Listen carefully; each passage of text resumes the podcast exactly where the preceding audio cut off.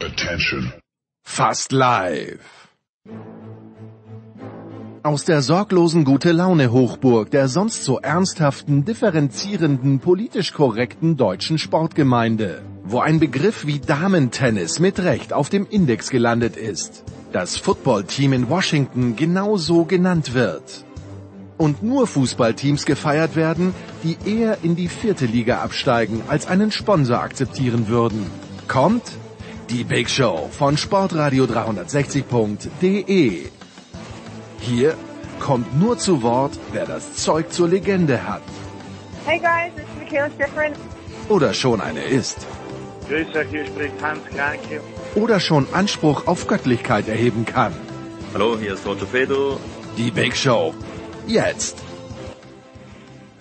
Es ist die Big Show 454 und wir machen mal was anderes jetzt. Denn normalerweise, wer uns kennt seit 2011, wir beginnen immer mit Fußball. Aber nein, heute beginnen wir nicht mit Fußball, weil Sebastian Kaiser von der Bildzeitung von Fußball keine Ahnung hat. Schönen guten Morgen, lieber Sebastian.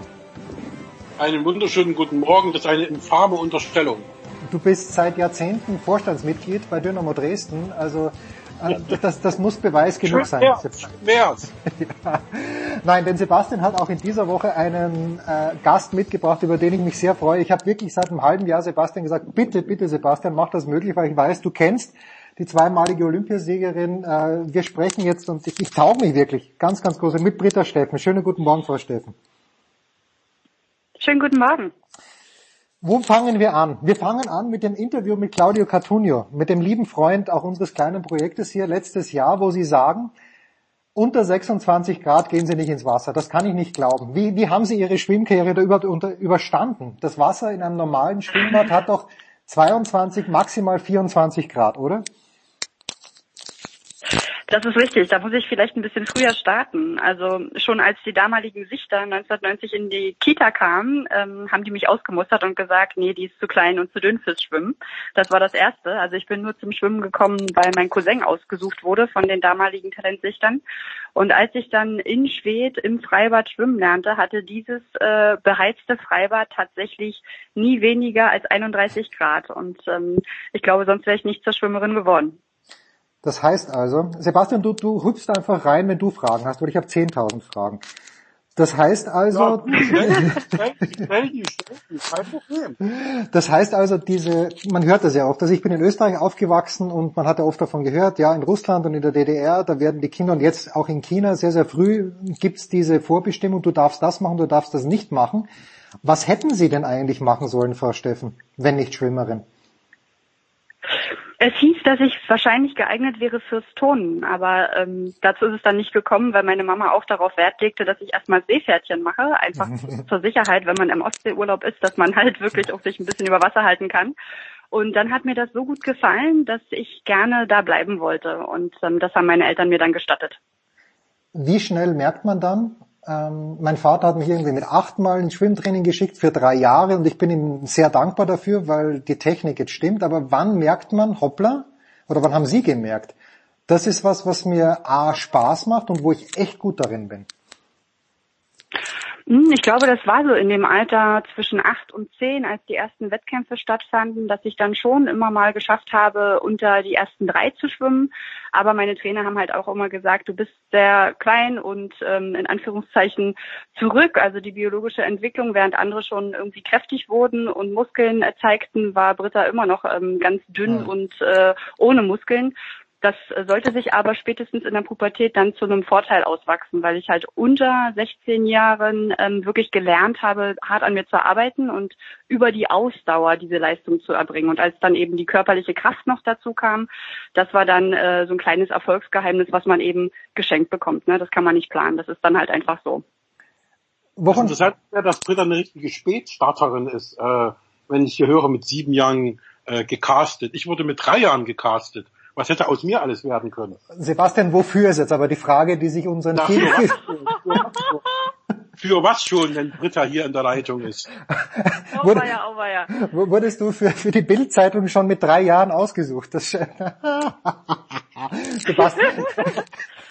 Sebastian. Das meinte ich natürlich, natürlich fürs Schwimmen wurde ich ausgesucht. Ja, aber, also, aber mit drei Jahren wirklich? Da ist drei Jahren, eigentlich, dass der Kopf noch zu groß ist. Das Waren bei dir die Proportionen schon stimmig? Damals haben die Schwimmerinnen ja mit 18 ihre Karriere beendet oder mit 17 schon, ähm, nachdem sie viermal Olympiasiegerin waren. Und äh, deswegen wurde generell sehr, sehr früh angefangen. Und äh, aber dazu ist es dann aufgrund des Vetos meiner Eltern nicht gekommen, dass ich ins Wasser springen durfte. Ja. Naja, auch, auch so ist aus dir was geworden, das muss man jetzt mal festhalten. Auf jeden Fall. Und die Proportionen stimmen immer noch nicht, was den Kopf angeht. Das hat sich nicht geändert, seit du, seit du drei Jahre alt warst, Sebastian. Nein, nein, nein. Nein, nein, nein. Ich, äh, Frau Steffen, ich liebe den Sebastian, wirklich. Also wir haben uns äh, letztes Jahr, wir haben jeden Tag bei den French Open gemeinsam gegessen und er hat wirklich in 14 Tagen kein einziges Vitamin zu sich genommen und ist trotzdem jeden Tag gut aufgelegt gewesen. Ich, ich war sehr, sehr erstaunt. Da kann viele Sachen, der Sebastian. Ehrlich gesagt, das erstaunt mich auch immer wieder. Wenn Sie jetzt sagen, äh, in der Pubertät haben Sie hart äh, oder vorher schon hart zu arbeiten gelernt, wovon sprechen wir da? War, war das eine Schule dann, wo Sie in der Früh schon trainiert haben, wo es dann am Abend nochmal zum Training gegangen ist? Welche Umfänge? Weil letzte Woche hat uns Roger Kluge erzählt, ja, er geht jetzt raus, fährt jetzt vier Stunden, 30er Schnitt, okay, 120 Kilometer. Das, das dünkt mich für einen erwachsenen Radfahrer normal, für einen Profi-Radfahrer. Aber wovon sprechen wir da so im Alter 13, 14 Jahre? Wie viel haben Sie da wirklich trainiert? Na, das ist schon so gewesen, dass ich mit zwölf Jahren äh, dann gerne auf die Sportschule wollte, von Schwedt weg nach Potsdam und ähm, hatte auch eine Empfehlung. Man muss ja so gewisse Tests erfüllen, bevor man überhaupt auf so eine Sportschule gehen darf. Ja. Und dann hat mir hat man halt wirklich zehnmal die Woche äh, zwei Stunden im Wasser trainiert und mindestens fünf bis sechsmal eine Stunde an Land. Also das war dann schon wenn ich heute als Rednerin unterwegs bin, ein Umfang, wo viele in Unternehmen sagen, wow, das ist ja schon mit zwölf Jahren äh, ein Fulltime-Job und so, so ist es als Schwimmerin oder als Schwimmer. Und das heißt dann, wenn Sie sagen, also in zwei Stunden im Wasser haben Sie rumbekommen dreieinhalb, vier Kilometer pro Einheit oder ist das zu hoch? Nee, standardisiert war eigentlich wirklich fünf bis sechs Kilometer in zwei Stunden. Okay, gut. Da sehen Sie, ich bin in einer, in einer anderen Zeit groß geworden. Bei uns war, wenn das Training zweieinhalb Kilometer gehabt hat, dann braucht man schon eine Woche Pause danach. Deshalb ist aus mir auch nichts geworden. ja, ist leider so. Ja, aber man gewöhnt, man gewöhnt sich ja wirklich dran. Ich habe jetzt mir gerade eine Klimmzugstange, die ich mir seit Ewigkeiten kaufen wollte, für also um in die ähm, Tür reinzuhängen, ja. besorgt und ähm, habe jetzt wieder angefangen nach der Schwangerschaftsstillzeit und mein Sohn ist jetzt bald drei Jahre alt, wieder mal zwei, drei Klimmzüge zu machen. Und mein Lebenspartner meinte so, oh, ich schaffe ja gerade mal drei und jetzt üben wir und wir sind jetzt schon wieder bei fünf, sechs Klimmzügen und dann machen wir ein paar Serien am Tag immer mal, wenn man an der Tür des Kinderzimmers vorbeigeht, da staune ich, dass mit ein bisschen äh, Ehrgeiz und der Möglichkeit wirklich schnell wieder Erfolge ersichtlich sind, wenn man dran bleibt. Hm. Das ist im, im, früheren Leben so gewesen und äh, selbst mit fast 37 Jahren kann man das noch halten, wenn man das möchte. Sebastian, hat sich für dich, ich weiß nicht, bist du denn überhaupt schwimmen gegangen irgendwann mal? Weil ich, ich bin sehr, sehr froh, dass ich einigermaßen gut schwimmen kann, aber ich habe nie den Kick daraus bekommen, weil das Training schon sehr eintönig ist. Hat sich für dich, Sebastian, außer als Zuschauer, aber die Faszination des Schwimmens, kannst du das nachvollziehen für die Athleten?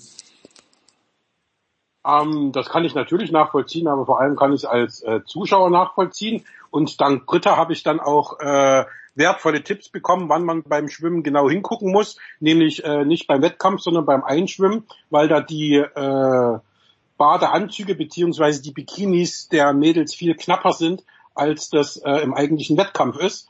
Und diesen Tipp. Den Tipp hast du nicht von mir. das ist ja eine Frechheit. Hab ich das gesagt? Ich glaube nicht, oder? Habe ich mit dir. Und seitdem saß ich dann auch beim Einschwimmen auf der Tribüne. Ähm, aber Spaß beiseite. Nee, äh, Schwimmen hat schon was Faszinierendes. Ne? Also das ist eine schöne Sportart. Im, äh, gerade im Sommer wenn man da in hervorragenden Locations wie der Margariteninsel in Budapest ähm, sitzt und äh, ja, das plätschert schön und das Wasser ist schön blau. Also das hat so ein bisschen was von Urlaubsstimmung. Die Leute sind alle total nett, total easy. Man äh, hat keine Fußballer vor sich, die äh, je nach Laune nichts oder gar nichts sagen wollen, sondern man kann mit denen richtig gut umgehen, egal wie berühmt sie sind. Ähm, das ist richtig schön und das ist eine richtig gute Gemeinschaft und uns hat immer riesig Spaß gemacht. Aber das ist der Stichpunkt. Äh, für mich, also man sagt ja oft, das ist wie Kacheln zählen. Wir haben hier das Olympiabad ganz in der Nähe. Ich weiß nicht, wo Sie trainieren oder trainiert haben, Frau Steffen. Ich gehe mal davon aus, in Berlin. Aber wie oft kommt denn da wirklich im Training dann auch beim Kicken, beim Tennis, das macht ja ab und zu auch Spaß. Hatten Sie beim Training ab und zu auch mal Spaß? Auf jeden Fall. Also es gab natürlich auch Zeiten, wenn man Gewichtsprobleme hatte und wenn der Trainer einem eine Ansage gemacht hat, so ähm, jetzt achte mal ein bisschen mehr auf die Ernährung etc., dann war man schon mal äh, traurig mhm. und dann hat so eine Einheit auch mal keinen Spaß gemacht. Aber generell hatten wir am Nachmittag ja immer, also nachmittags immer Serien, also was ich, ähm, 8 mal 400 Kraul, 4 mal 800 Kraul, 16 mal 200 Kraul und das immer in einem bestimmten Laktatbereich, der vorgegeben war, der wurde auch ähm, gemessen während des Trainings. Und wenn man da gemerkt hat, man fliegt, man, man, man fühlt wirklich das Wasser, man kann sich wahnsinnig gut äh, abdrücken und irgendwie ist es gar nicht so richtig anstrengend, so ein bisschen wie diese, diese Flow-Theorie nach äh, Mihaly Csikszentmihalyi, dann äh, ist das natürlich gigantisch. Und diese Glücksmomente, die versucht man immer wieder zu erreichen. Und in guten Zeiten hatte ich die zweimal am Tag, morgens und abends, wo ich gemerkt habe, es, es rutscht und ich habe jetzt richtig Lust, Wettkampf zu schwimmen, weil ich also wissen will, wofür reicht das gerade. Mhm. Und das ist dann natürlich äh, die große Schule. Und wenn man dieses Glücksgefühl dann damit vergleicht, dass man bei Olympischen Spielen als Erste anschlägt, wie, wie, wie, wie ist da die Relation? Zwischen, äh, weil ich habe schon von manchen Olympiasiegern gelesen, ja, so toll war das Gefühl dann gar nicht. Da arbeiten sie ihr ganzes Leben drauf hin, werden Olympiasieger und, ähm, und dann ist irgendwie gar nicht diese Euphorie da, die man erwartet hat. Ja, kann ich nachvollziehen. Bei mir war beides da. Also einerseits hatte ich unglaublichen Druck, äh, also vielleicht kann das Sebastian auch nachvollziehen, der medial auf dir lastet, wenn du mit die Einzige im Team bist, die vielleicht eine Medaillenchance hat und dann eben auch abliefern soll. Ne? Und wenn dann vor deinem direkten 100 Meter Kraulrennen, wo du eine Ambition hast, eine Medaille zu gewinnen, noch einen Trainer, den du überhaupt noch nie gesehen hast, ähm, drei Minuten vor deinem Rennen äh, dir auf die Schulter klopft und sagt, du bist die Einzige, die die deutsche Schwimmerehre jetzt hier, noch retten kann, dann äh, sind das so Dinge, die einen extrem belasten. Und als ich ähm, dieses Rennen geschwommen bin, was ein ganz besonderes für mich war, äh, habe ich wirklich angeschlagen und habe einen Moment verweilt und habe gesagt, ähm, geil, du hast auf jeden Fall alles rausgeholt, was ging. Und ich kann jetzt mit jedem Ergebnis auch leben, weil das war ein Prozess, dass ich nicht mehr alles abhängig mache von ich werde die Erste, sondern ich bin die beste Britte an dem Moment, die ich sein kann. Und ähm, das habe ich gefühlt in diesem 100 Meter Kraulrennen 2008 und als ich mich dann umdrehte und tatsächlich um äh, 400 was ein halber kleiner Streichholz ist, also so ein, ein Mini-Abstand nur, dass ich da Erste sein durfte ähm, unter den gegebenen äh, Voraussetzungen, dass ich auch einen Anführungszeichen schlechteren Anzug anhatte, also ein schlechteres Material als die Konkurrenz, äh, war für mich ein Traum. Und ähm, der wird ewig anhalten, weil ich ähm, nicht weiß, äh, ja, ob das Schicksal war oder ob das tatsächlich die harte Arbeit war oder dass ich die Nerven behalten habe. Also es war ein mega interessantes Rennen und ähm, ja, bis heute blickt man darauf gerne zurück, weil es ist wie im kleinen Märchen oder wie ein kleines Drama gewesen. Das ist ja eigentlich immer das ganz große, eigentlich bis heute, was mich an Britta fasziniert, dass sie, äh, oder es wurde ja in den Jahren danach immer gesagt, ach, und ihr Kopf spielt nicht mit und äh, sie schafft's mental nicht und da bricht sie wieder ein und gerade diese WM 2011 dann und äh, wo alle gesagt haben, der Kopf und das Mentale und die Psyche spielt bei ihr verrückt, wo, wo sie dann auch mal kam und sagt, sag mal, ist das so? Und da habe ich gesagt, nö, das sehe ich ganz anders, weil wenn du eben mental und vom Kopf her nicht auf der Höhe gewesen wärst, dann wärst du nie Olympiasieger, äh, Olympiasiegerin geworden. Und eben aus diesen Gründen, du gehst mit dem schlechtesten Anzug, den man sich vorstellen kann, an den Start gegen ein echtes Weltklassefeld und du, spiel, äh, äh, du bist die einzige, neben Paul Biedermann, der im Finale stand, aber der ja auch keine wirkliche Chance hatte. Also du warst die einzige, tatsächlich die einzige, die auch nur irgendwie eine Medaille holen könnte für Deutschland, aber die Chancen waren aufgrund des Materials eigentlich gleich null. So, und so einen Druck zu haben, du hast dort keine Ahnung, wie viel das waren, ich glaube, acht oder neuntausend Chinesen, die da in der Halle stehen und äh, äh ihr Team, ihre, ihre Mädels anfeuern. Und dann äh, schaffst du es, als angeblich psychisch Gehandicapte tatsächlich zweimal Gold zu holen. Also seit dem Moment äh, war für mich klar, dass Britta nie im Leben auch nur irgendwann irgendwie auch nur das kleinste äh, mentale Problem haben würde. Und ähm, wie gesagt, die Ursachen, dass dann äh, keine dritten oder vierten Olympiasiege rausgekommen sind, die haben dann andere sportliche Ursachen gehabt. Aber äh, das Ding hier das hat bewiesen, dass äh, Britta eine der mental stärksten Athletinnen überhaupt war, die ich je erlebt habe. Ey, Sebastian, du hättest die Laudatio auf mich halten müssen 2008. Wow, das war ja sowas Schönes gerade. Vielen Dank. Das kam vom Herzen, das weiß ich. Ähm, Aber wirklich. Und es, Ja. es tun mir jetzt hier aber so viele Fragen auf. Aus Nämlich, dem, aus dem Becken kam sie und hat als erstes Franzi umarmt. Das werde ich nie vergessen. Das war, da saß ich vor dem Bildschirm und dachte, was ist denn jetzt hier los? Die fiel da Na. Sebastian, da stand kein anderer. das wäre mir egal gewesen, ich hätte jeden gedrückt. oh, Einfach so gigantisch, man wollte dieses Glück teilen. oh, höre ich da eine kleine Spitze raus? Nein, möchte ich nicht raushören. Aber dazu zwei Fragen. Erstens, jetzt, wenn man äh, im Nachhinein, wenn Sie auf diese Zeit schauen mit diesen Anzügen, die ja alles verändert haben und wenn Sie selber jetzt äh, nicht den besten Anzug gehabt haben, aber äh, wie bewertet man jetzt als Schwimmerin diese Zeit? Und äh, die, die zweite Frage vielleicht gleich vorangestellt, wenn Sebastian sagt, dieser immense Druck, dass Sie die Einzige waren, von der man wirklich erwarten durfte, dass Sie eine Medaille gewinnen kann, vielleicht sogar Gold. Wie Äußert sich das bei einer Schwimmerin? Äußert sich das schon beim Start, dass ich da ein bisschen vorsichtiger bin? Bin ich tight im Wasser? Wie ist es mit dem Druck? Wie war es mit den Anzügen? Also mit den Anzügen war es ganz klar so, dass ich ähm, 2006 ja zum ersten Mal so einen ähm, richtigen Anzug von, von Adidas anhatte, der halt so ganzkörpermäßig aufgebaut war. Ian Thorpe war ja da so eine Werbe- und Leitfigur, wo ich auch gemerkt habe, also wenn da richtig Kompression ähm, im Material steckt, dann, dann kann man einfach besser springen und fühlt sich besser. 2008 im März waren die Trials bei den Australiern und äh, Libby Trickett, die vor mir, also vor 2006, ähm, den Weltrekord über 100 Meter Kraul hielt, schwamm dann 52,88. Da habe ich erstmal geheult, als ich die Zahl las, weil das fünf Zehntel besser war als meine Bestzeit damals und die war Weltrekord eben. Und da denkst du echt, äh, was war, was ist das für ein Kindergarten? Normalerweise werden Weltrekorde um ein paar Hundertstel ähm, verbessert und die macht das eine halbe Sekunde. Daneben hätte ich ausgesehen, als könnte ich nicht schwimmen. Übertrieben.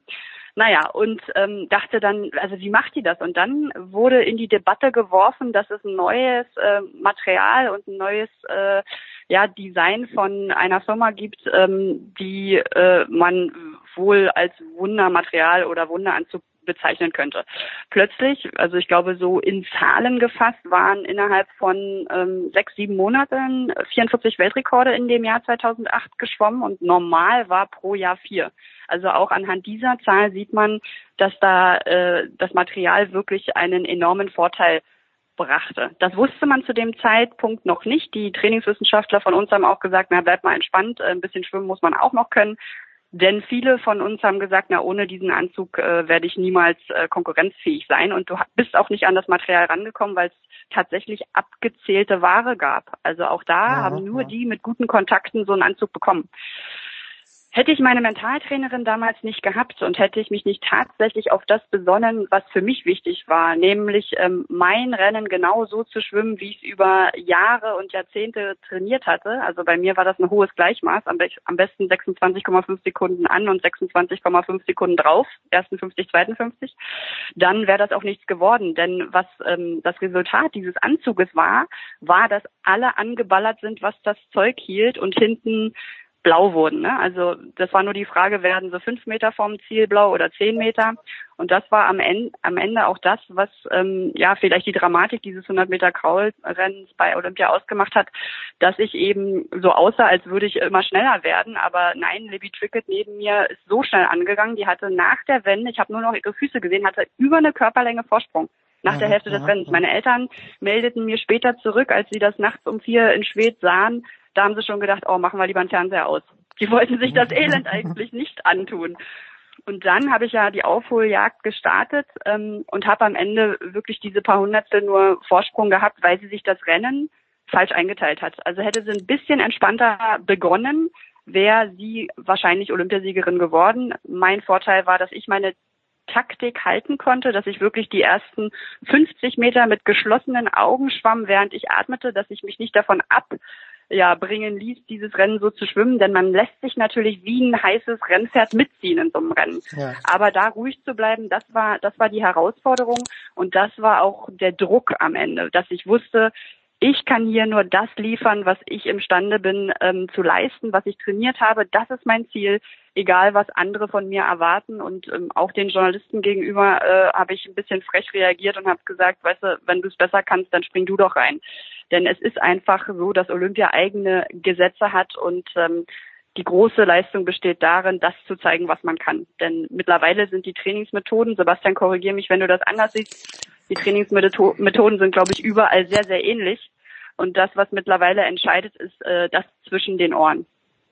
Ja, es, das ist ja genau der Beweis dafür, für diese mentale Stärke, die ich angesprochen habe, dass man eben sich nicht verrückt machen lässt, wenn äh, die Konkurrentin da eine Länge Vorsprung hat. Ne? Also da musst du erstmal die Coolness besitzen und ruhig bleiben. Und wie gesagt, ähm, ich kann mich da nur wiederholen, das äh, haben nur ganz, ganz wenige geschafft. Und äh, da war Britta eine davon. Und das ist eben der weitere Beweis für diese mentale Stärke. Und gerade was die Anzüge angeht, muss man sagen, ich erinnere mich dann ein Jahr später, äh, als wir da in Rom waren, bei brütender Hitze, da ist schon in jedem Vorlauf ein Weltrekord gefallen. Das war ja. unfassbar, was da für eine Flut kam. Da hat Britta übrigens auch zweimal Gold gewonnen mit äh, Weltrekord jeweils.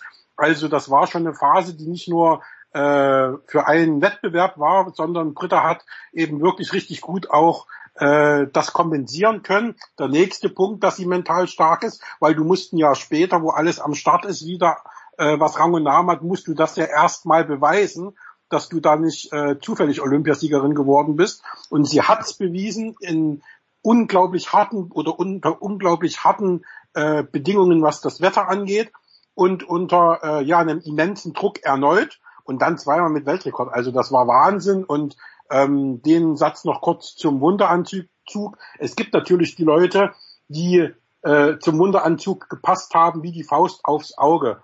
Also Britta ja. und wäre, glaube ich, auch vorher schon äh, äh, schnell gewesen oder wäre auch ohne Wunderanzug schnell gewesen. Aber Paul Biedermann war zum Beispiel für mich der Athlet, der am perfektesten überhaupt von allen in einen Wunderanzug gepasst hat. Und wie der diese Wunderanzug-Ära gemeistert hat, das war gigantisch. Und ähm, da gab es keinen, auch einen Michael Phelps nicht, äh, den er ja damals auch versenkt hat, ähm, der da das so gut gepackt hat, mit einem Wunderanzug umzugehen wie Paul Biedermann. Das war so ein Ding, das hat richtig, richtig geil gepasst. Also das wollte genau, ich und da muss man muss man auch sagen, dass 2009 ähm, wirklich mit Abstand der der schönste Wettkampf meines Lebens war, weil eben so viele im deutschen Team Medaillen gewannen und Bestzeiten schwammen und da habe ich zum ersten Mal auch gemerkt, was es bedeuten kann, wenn du in so einem tollen Team wie sage ich mal Australien oder ähm, auch die ja, Amerikaner, wo du immer merkst, da, da gibt's halt eine Menge Leute, die Medaillen sammeln, sowas macht halt echt stark. Und da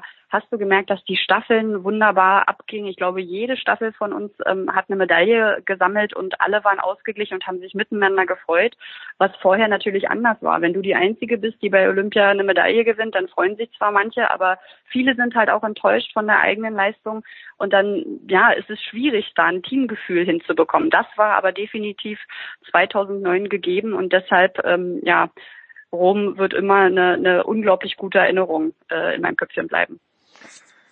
Ah, ich könnte euch stundenlang zuhören. So, ich habe ein, zwei Fragen habe ich aber doch noch. Michael Phelps ist angesprochen worden. Wenn man jetzt sieht, welche Popularität Michael Phelps und sei es halt nur alle vier Jahre, aber dann ist er halt doch auf dem Cover von Sports Illustrated und dann, dann geht er auch rauf und runter die TV-Stationen. Und der Schwimmsport in Deutschland, ich weiß nicht, wie Sie das gesehen haben, Frau Steffen. Also Ihr Name und Paul Biedermann, ja, und dann wird's aber schon dünn bei den meisten. Auch bei mir gebe ich offen zu beneidet man da jemand wie den Phelps oder ist man froh, dass man, dass einem dieser Rummel erspart bleibt? Also ehrlich gesagt, das äh, würde ich sehr individuell bewerten. Ähm, für mich ist es so, dass ich mir tatsächlich immer eine Bekanntheit gewünscht habe, die nicht ähm, sofort ersichtlich ist. Also wenn man mich sieht, dass man vielleicht weiß, okay, die habe ich schon mal gesehen, die kenne ich, aber dass man jetzt nicht unbedingt weiß, das ist Britta Steffen, die Schwimmerin. Und so geht's mir bis heute.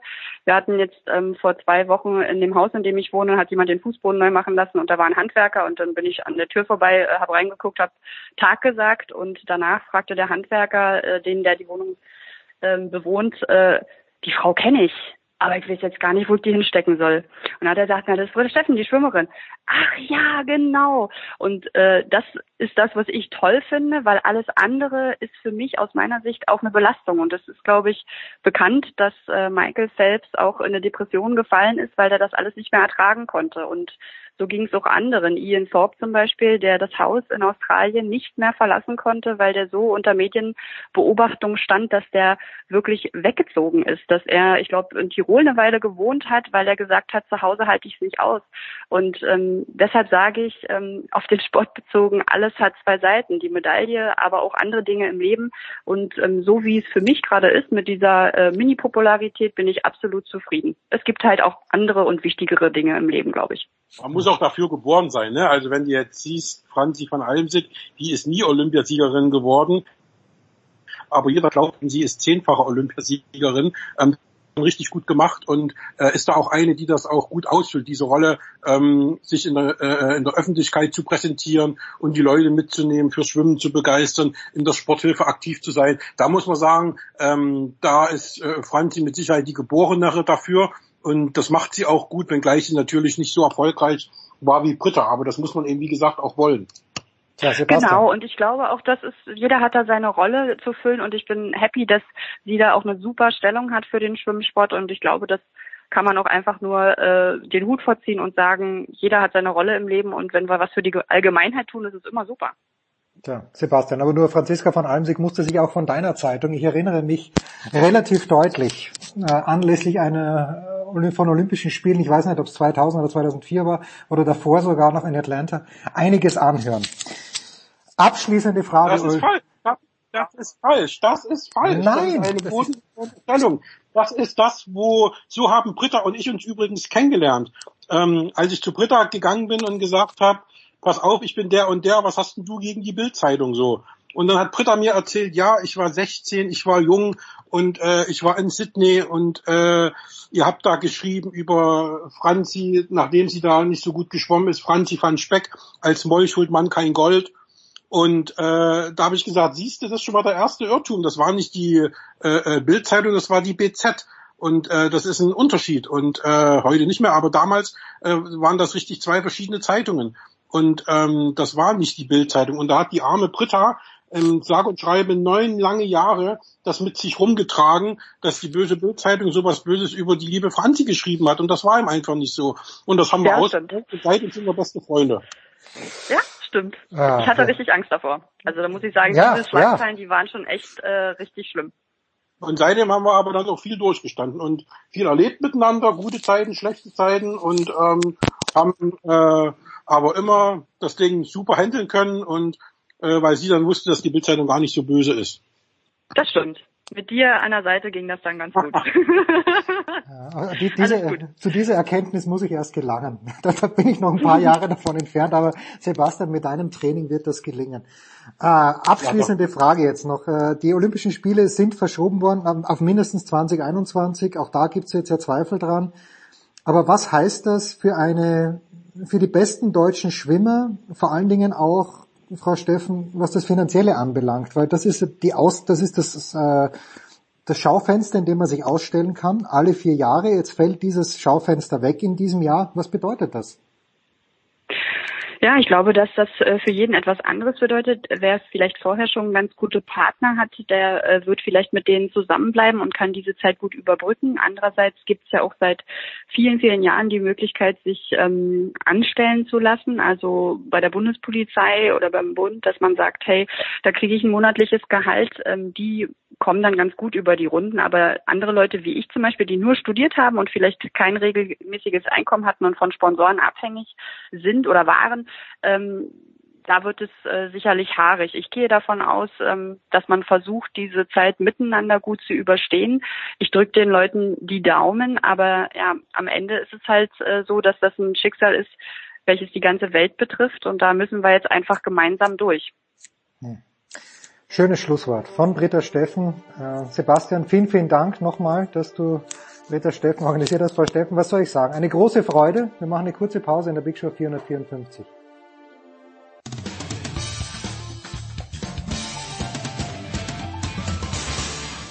Hallo Freund von Sportradio 360. Hier ist Roberto. Servus. So, Herrschaften, weiter geht's in der Big Show 454 und ja, wir sprechen über Fußball, aber nein, wir sprechen nicht über den aktuellen Fußball, sondern wir sprechen über ein Buch, das seit wenigen Tagen auf dem Markt ist und wir haben zum einen dabei, den Autor stellen wir als letztes vor, Alexi Menüsch, der dieses Buch nicht geschrieben hat. Guten Morgen, lieber Alexi. Guten Morgen. Zu deinem Buch kommen wir dann irgendwann. Das ist die große Franck Ribéry-Biografie über 8000 Seiten. Das ist dann dein Buch. Sebastian Wessling ist auch am Start. Ed flüstert Feeds äh, Funke Media. Sebastian, dein Buch wird über wen sein, wenn es soweit ist?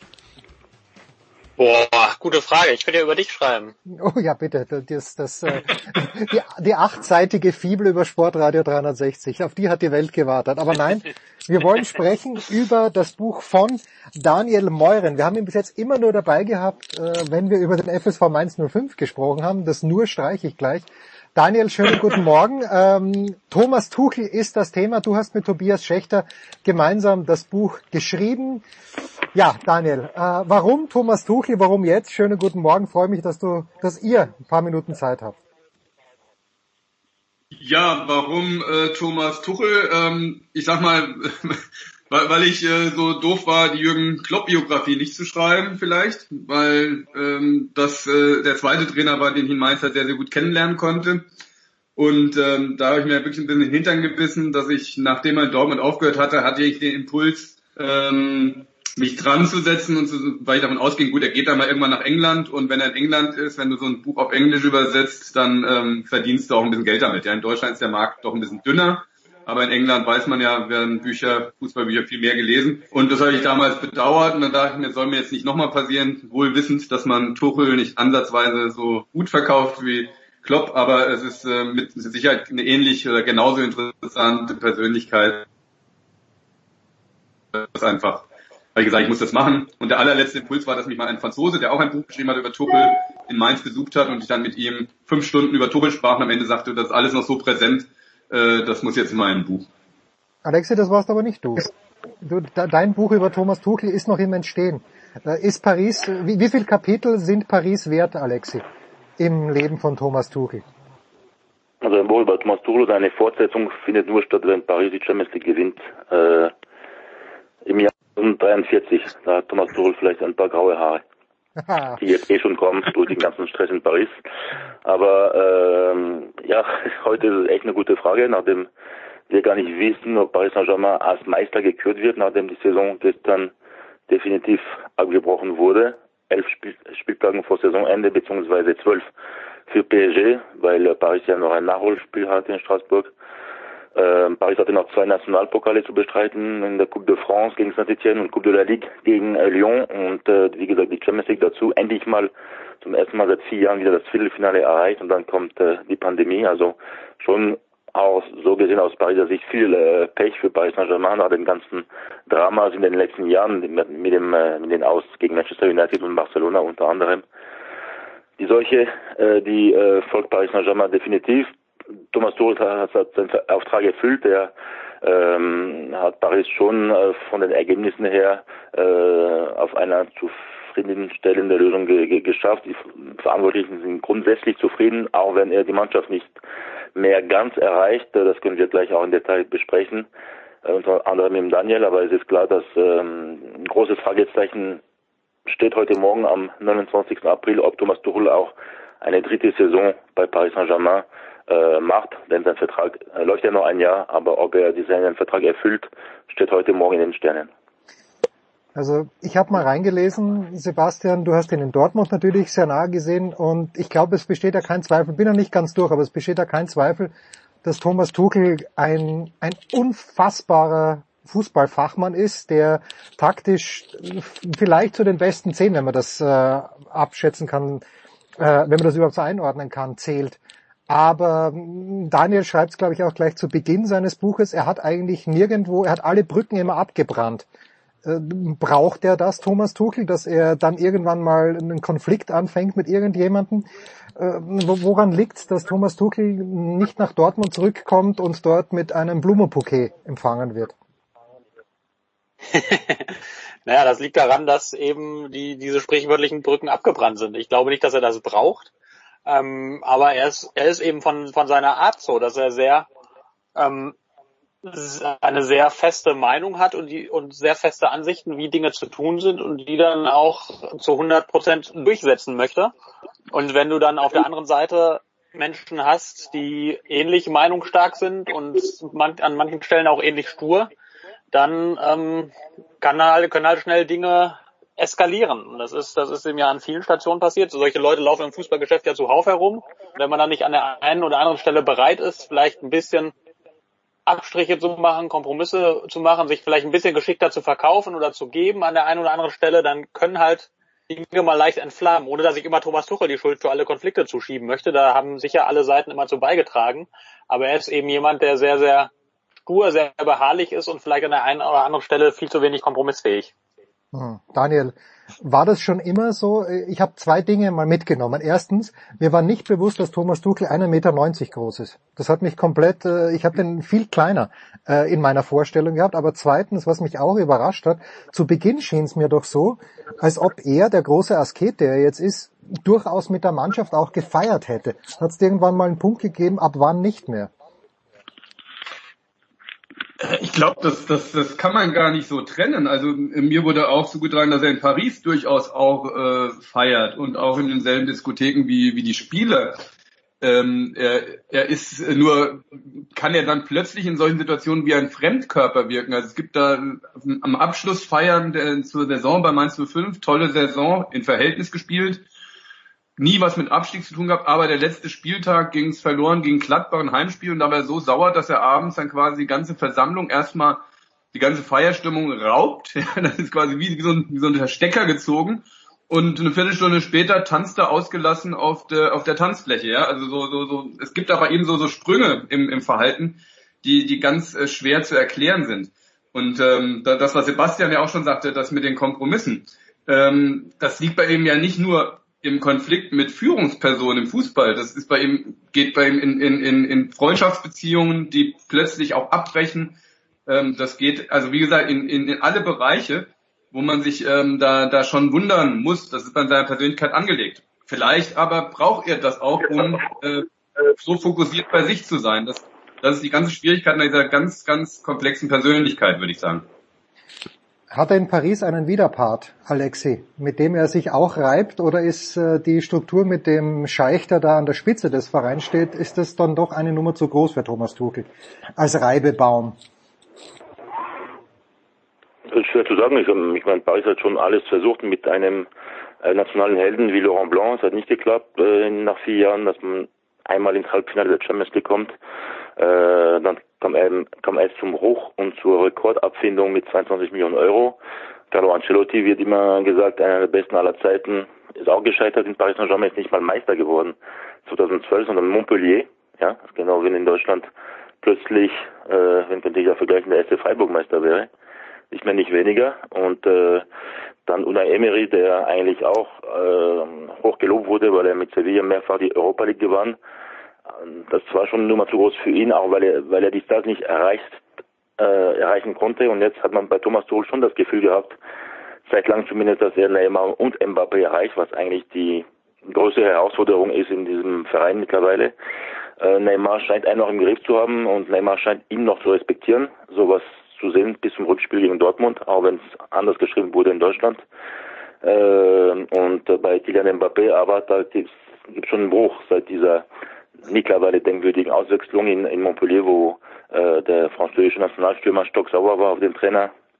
Und da hat Thomas Tuchel meiner Meinung nach einen Riesenfehler gemacht, indem er sich in der Öffentlichkeit so den Kampf, den Zweikampf mit seinem Spieler gewinnen äh, wollte und er als Verlierer rausging. Und äh, deswegen spielt das auch eine Rolle, weil wir wissen jetzt, dass Mbappé definitiv in Paris bleibt, nur ein Jahr.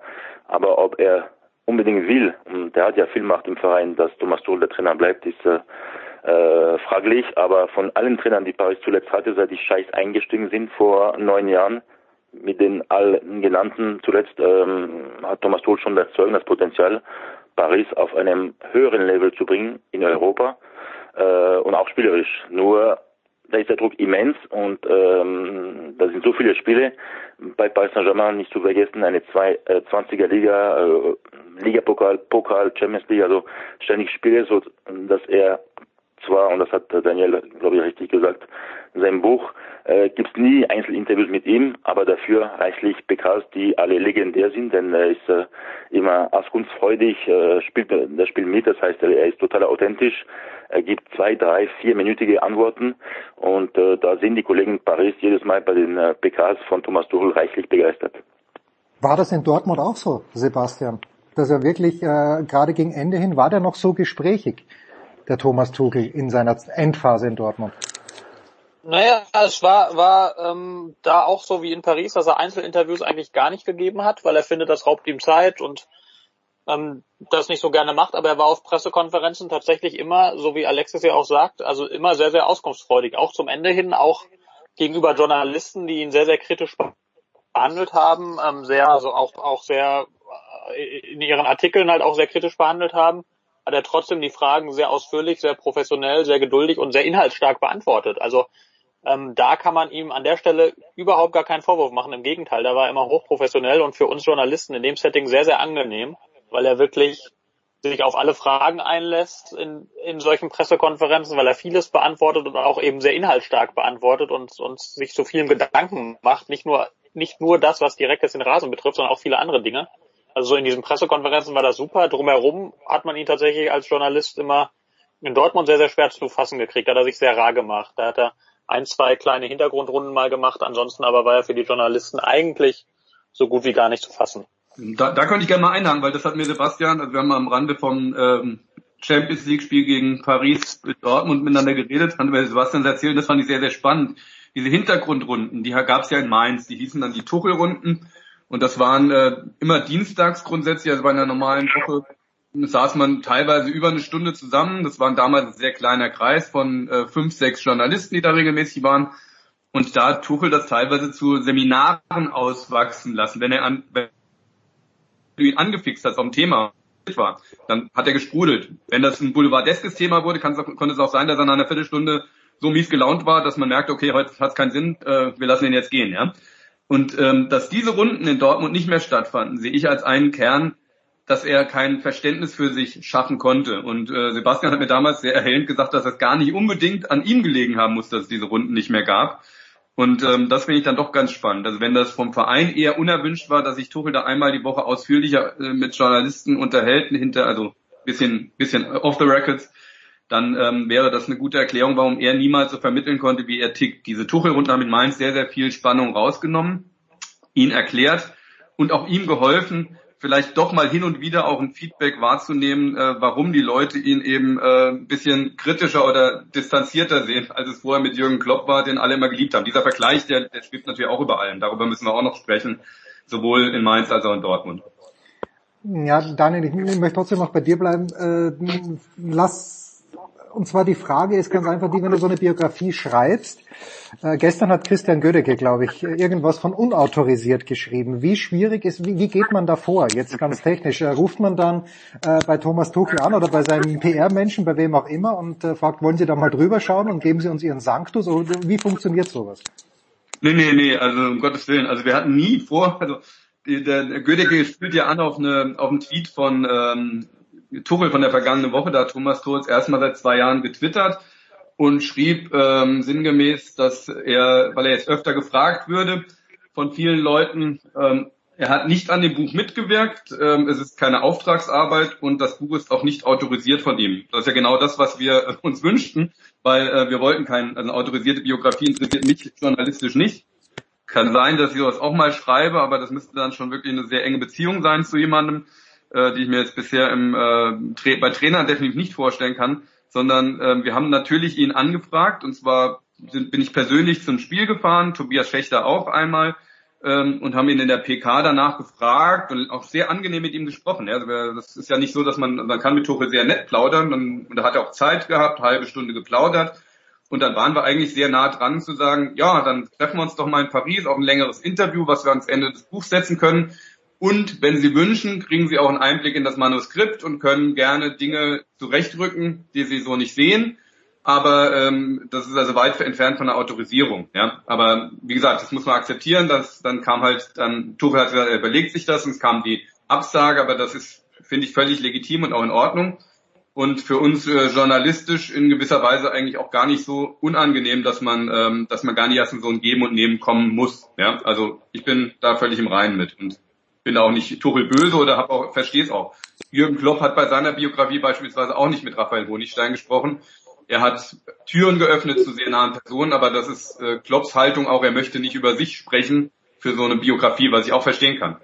Hm, ich bin jetzt gerade mit der Elton John Biografie fertig geworden. Er spricht über sich, der große Meister, aber der ist auch, der ist ja auch schon ein kleines bisschen älter. Ähm, ist denn Thomas Tuchel, Sebastian, weil äh, ich glaube auch gleich zu Beginn äh, oder irgendwie, ich weiß gar nicht, wen ich jetzt zitiere, aber ein ein ehemaliger Spieler oder was ein Trainerkollege, der sagt, ja, Thomas Tuchel wird irgendwann mal ein ganz großer werden. Jetzt ist er mit Paris Saint-Germain Meister geworden, aber das ist ungefähr so, wie wegen Kevin Durant zu den Golden State Warriors geht, wo Stefan Curry schon spielt. Ist Thomas Tuchel ein Meistertrainer, Sebastian, in deinem eigenen großen Buch? äh, spannende Frage. Ich halte Thomas Tuchel für, für einen, einen wirklich herausragend guten Trainer, was das Fachliche betrifft. Ähm, er, es fehlt ihm halt noch der Nachweis des, des ganz, ganz großen Titels. Also wenn er mit Dortmund Meister geworden wäre beispielsweise, dann hätten alle gesagt, wow, das ist nicht so ganz selbstverständlich. Bei Paris sagen halt alle, ja, pff, mit Paris wird doch jeder Meister. Ich finde es nicht ganz so einfach. Also auch mit Paris um Meister zu werden, muss man ein bisschen was können. Ähm, ich finde die Frage ganz schwer zu beantworten. Also das ist ja ist so ein bisschen glaskugelmäßig. Das wird die Zukunft zeigen müssen, ob er das kann. Also ich finde, er bringt vieles da, dafür mit. Ich, vielleicht muss er noch an der einen oder anderen Stelle ein bisschen mehr mehr Gelassenheit entwickeln, ein bisschen mehr Ruhe entwickeln, ein bisschen mehr Empathie vielleicht für für seine Mitwirkenden entwickeln. Im Buch wird der Vergleich aufgemacht, finde ich auch ganz spannend mit Jupp Heinkes, der ja auch zu seinen Anfangsjahren als Trainer mhm. sehr, sehr, sehr verbissen war. Und am Ende wurde er dann gefeiert als der große, gelassene Jupp, der alles im Griff hat, der Meistertrainer, der Grand Seigneur, der legere Typ. Das war ja eine sehr, sehr lange Entwicklung. Und ich traue Thomas Tuchel durchaus zu, eine ähnliche Entwicklung zu machen. Also fachlich bringt er alles mit. Und ähm, den Rest muss man dann sehen. Also er kommt ja auch mit vielen Spielern gut klar. Also es klingt jetzt so, als sei er, sei er, als würde er mit Spielern gar nicht zurechtkommen. Ähm, das, das ist ja auch überhaupt nicht der Fall. Der kam in Dortmund mit sehr vielen Spielern sehr gut zurecht. Gerade auch mit vermeintlichen, oder gerade auch mit Stars wie Aubameyang. Gerade da klappte das eigentlich sehr, sehr gut. Ähm, aber es, er eckt halt immer wieder an. Er schafft sich Nebenkriegsschauplätze, die, wie ich finde, irgendwie Energie rauben, die, die dem Großen und Ganzen nicht zuträglich sind. Wenn er da äh, ein bisschen klüger wird, dann finde ich, kann er ein sehr großer Trainer werden, ja. Alexi, ähm, es wird ja auch beschrieben im Buch, dass Thomas Tuchel auf dem Weg in die erste Fußball-Bundesliga durch eine Verletzung dann letztlich gescheitert ist. Also er war jetzt nie jemand, von dem er, glaube ich, gesagt hat, wenn ich es richtig verstanden habe, dass er auf dem Weg zum Nationalspieler war. Aber mit Ulm damals dann und äh, in die erste Liga zu kommen, nicht unwahrscheinlich.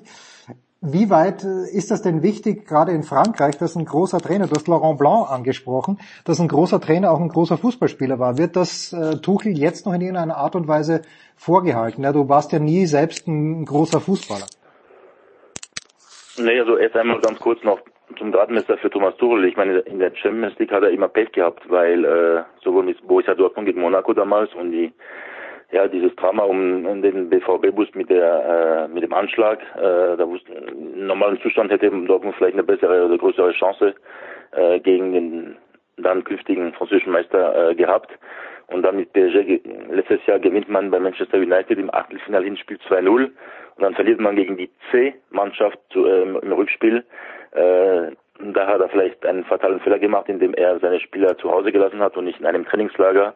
Das hat man, da, da hat man sich erst zwei Stunden vorm Spielbeginn im Stadion direkt getroffen. Das kam Spieler äh, später als gedacht oder geplant, weil äh, Verkehr war oder bestimmt ein, zwei äh, Spieler den Weg nicht kannten. Also auf jeden Fall war es da äh, ein Riesenkraus und da hat er schon kleine Fehler gemacht. Die, daraus kann er immer lernen.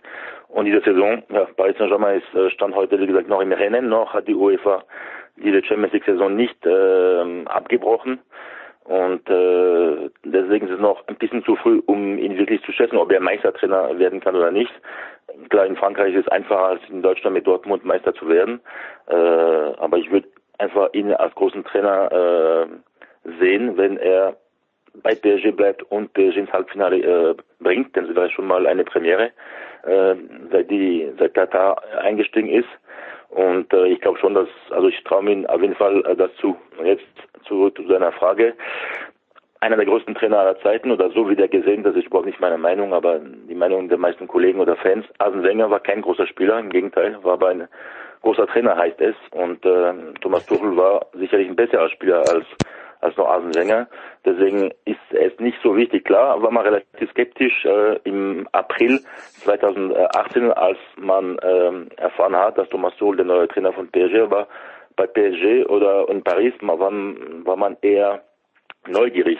Man hat immer gehört, das ist der, der neue Guardiola oder, oder der deutsche Guardiola. Er wird Paris auf einem anderen Level bringen, taktisch gesehen. Und äh, ja, klar träumen immer die Paris-Anhänger, aber auch die Beobachter von großen Namen, sei es bei den Spielern oder bei den Trainern.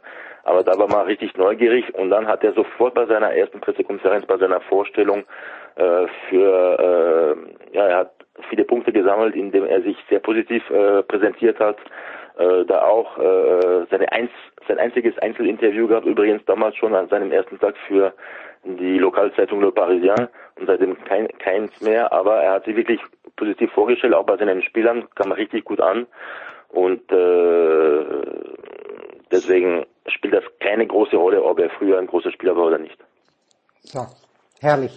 Ich, ich entwerfe jetzt hier zum Ende hin noch ein großes Bild. Ähm, Daniel, wenn ich viel Geld hätte und in einen Club investieren würde, wo siehst du, ich habe eine ganz genaue Vorstellung, wo Thomas Tuchel nach Deutschland zurückkommen wird. Für mich gibt es da nur zwei Möglichkeiten. Ähm, wo siehst du Thomas Tuchel, wenn er nach, Öster äh, nach Deutschland zurückkommt? Und ich meine nicht den FC Bayern München. Das fragst du mich jetzt? Daniel, Daniel? bitte, Daniel, du, du hast, äh, nicht du hast, bei Nein, du hast ihn seziert. Ja, was, was soll er beim FC Bayern München? Was, was soll er dort? Das sehe ich nicht. Ja, ich meine, dann gibt's eigentlich nur, nur Mainz 05 oder ähm, ja, oder oder er hat nochmal doch nostalgische Anwandlungen, könnte dann zu Borussia Mönchengladbach gehen, würde ich sagen. Das war ja seine Kindheitsliebe. Er war ja zutiefst verletzt, als Gladbach damals verließen, hat das Poster von der Wand gerissen äh, das vielleicht. VfB Stuttgart kann ich mir irgendwie nicht mehr vorstellen. Da gab es ja immer mal, also da kommt er her aus der Schule, aber das, da gibt's glaube ich, also sowas Gladbach könnte ich mir in Deutschland als einziges sonst vorstellen, wo er diese, äh, das, er, ist ja auch schon ein, irgendwo ein Fußballnostalgiker. Im Buch prophezei ich am Ende, dass ich ihn bei Athletik Bilbao sehe als nächsten Verein. Oh. Äh, einfach aus ein paar Gründen, weil ich so aus seinem Umfeld gehört habe, dass er diese Stadt sehr mag. Er hat in Mainz immer schon auch mal so ein bisschen geschwärmt von dieser Idee, nur mit Basten zu spielen. Und äh, zu guter Letzt, äh, Sebastian hat es ja schon angesprochen, ich merke, er hat das Buch auch sehr weit gelesen. Glückwunsch dazu. Komplett. sehr gut. und äh, dass, dass eben Jupp Heynckes in Bilbao war und, äh, und diese Parallele finde ich ganz spannend. Mit dem Gedanken dahinter entspinne ich das, dass er da Spanisch dann lernt und vielleicht sogar bereit wäre für ein Engagement in Barcelona. Also ich sehe ihn tatsächlich eher weniger in Deutschland in absehbarer Zeit als eher in, ähm, im Ausland ähm, tatsächlich. Aber wie gesagt, wenn du mich so fragst, würde ich, wäre ich jetzt auf Gladbach gekommen. Oder wrong, wie gesagt, wrong, ja, wrong, wrong, wrong, wrong, wrong.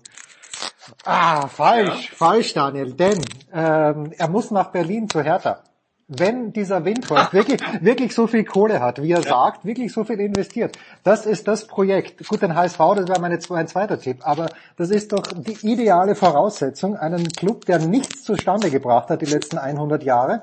Das ist die Herausforderung, die ich ganz, ganz deutlich für Thomas Tuchel sehe. Ihr hört it here first. Sebastian, was, was würdest ja, du zu dieser Idee sagen? Oder Daniel? Dann hätte er auch nach Leipzig gehen können. Ja. Dann hätte er nach Leipzig gehen können. Das hat er meines Erachtens sehr bewusst nicht getan. Ja ähm, weil ihm das, also eine, eine reine Sterilität langweilt ihn auch. Ja, also mein, äh, im Ausland reizt ihn halt ein anderes Leben. Paris hat ihn mit sich halt als Stadt gereizt und auch weil PSG doch äh, ein bisschen Flair auch hat neben dem Geld, was ihn an Paris auch mit Sicherheit reißt. Thomas Tuchel hat so ein bisschen ein Elite-Dünkel, nenne ich es mal. Er, er findet sehr bewundernswert, wie so diese Wirtschaftsmenschen, ja. Und für ihn sind offenbar die Katari nicht vom Glück gesegnete äh, äh, Milliardäre, sondern welche, die es auch irgendwie zustande gebracht haben. Und da, vor diesen Menschen hat er großen Respekt. Das geht auch aus einem ähm, aus einer Rede, aus einer, so einem Workshop hervor, den er mal gehalten hat für so Wirtschaftsführer, wo er über seine Trainerwerdung in Mainz spricht. Das war 2012.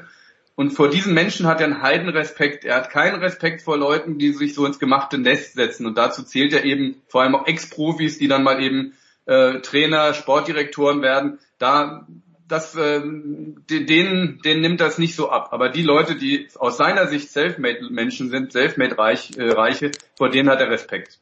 Und damit wieder zurück zu Lars Windhorst. Fantastisch. Ja. Danke, danke meine Herren. Fantastisch. Lest das Buch bitte. Tobias Schächter und Daniel Meuren Thomas Tuchel, die Biografie. Ich bin bis Seite 100 gekommen. Das ist äh, kleines bisschen über die Hälfte. Sehr, sehr lesenswert. Auch dieses ganze Beziehungsgeflecht, das es unter den Trainern da gibt, das fand ich fantastisch. Mit Rangnick.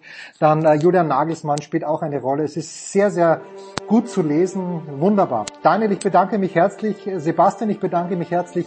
Alexi, vielen, vielen Dank. Wir machen eine kurze Pause in der Big Show 454.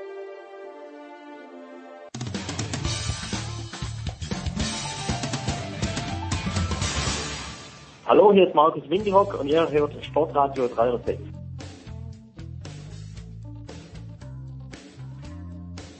Herrschaften, weiter geht's in der Big Show 454. Äh, wir sind immer noch nicht beim aktuellen Fußball oder vielleicht doch. Wir sprechen auf jeden Fall mit ganz großer Freude mit Johannes Aumüller von der Süddeutschen Zeitung. Lieber Johannes, ich grüße dich. Johannes, jetzt ist, wie hat's, hast du es geschrieben, wie hat's der Kollege Thomas Kistner geschrieben, das Sommermärchen versandet, aber nach dem Sommermärchen ist ja vor dem Sommermärchen. Was hätte man sich denn noch erwarten dürfen? Ihr seid ja lauter Realisten. Was wäre denn realistisch gewesen in den letzten Monaten oder war euch das ohnehin klar, dass die Aufklärung, die dringende Aufklärung dessen, was vor der Fußball-WM 2006 passiert ist, eben nicht mehr stattfinden wird? Ja, also man ähm, konnte jetzt seit äh, einigen Monaten, letztlich schon seit einem Jahr, ähm, ungefähr davon ausgehen, dass es genau so äh, im Sande verläuft, wie es jetzt im Sande verlaufen ist. Ähm, denn da ging es los mit diesen ganzen Fragwürdigkeiten rund um die Schweizer Justiz, um die merkwürdigen Treffen des Schweizer Chefermittlers Michael Lauber mit äh, Gianni Infantino, dem Präsidenten der FIFA. Und da war eigentlich schon klar, ähm, dass äh, aufgrund dieses ganzen Chaos, in das sich da die Schweizer Justiz begeben hat, ähm, da nicht mehr passieren wird.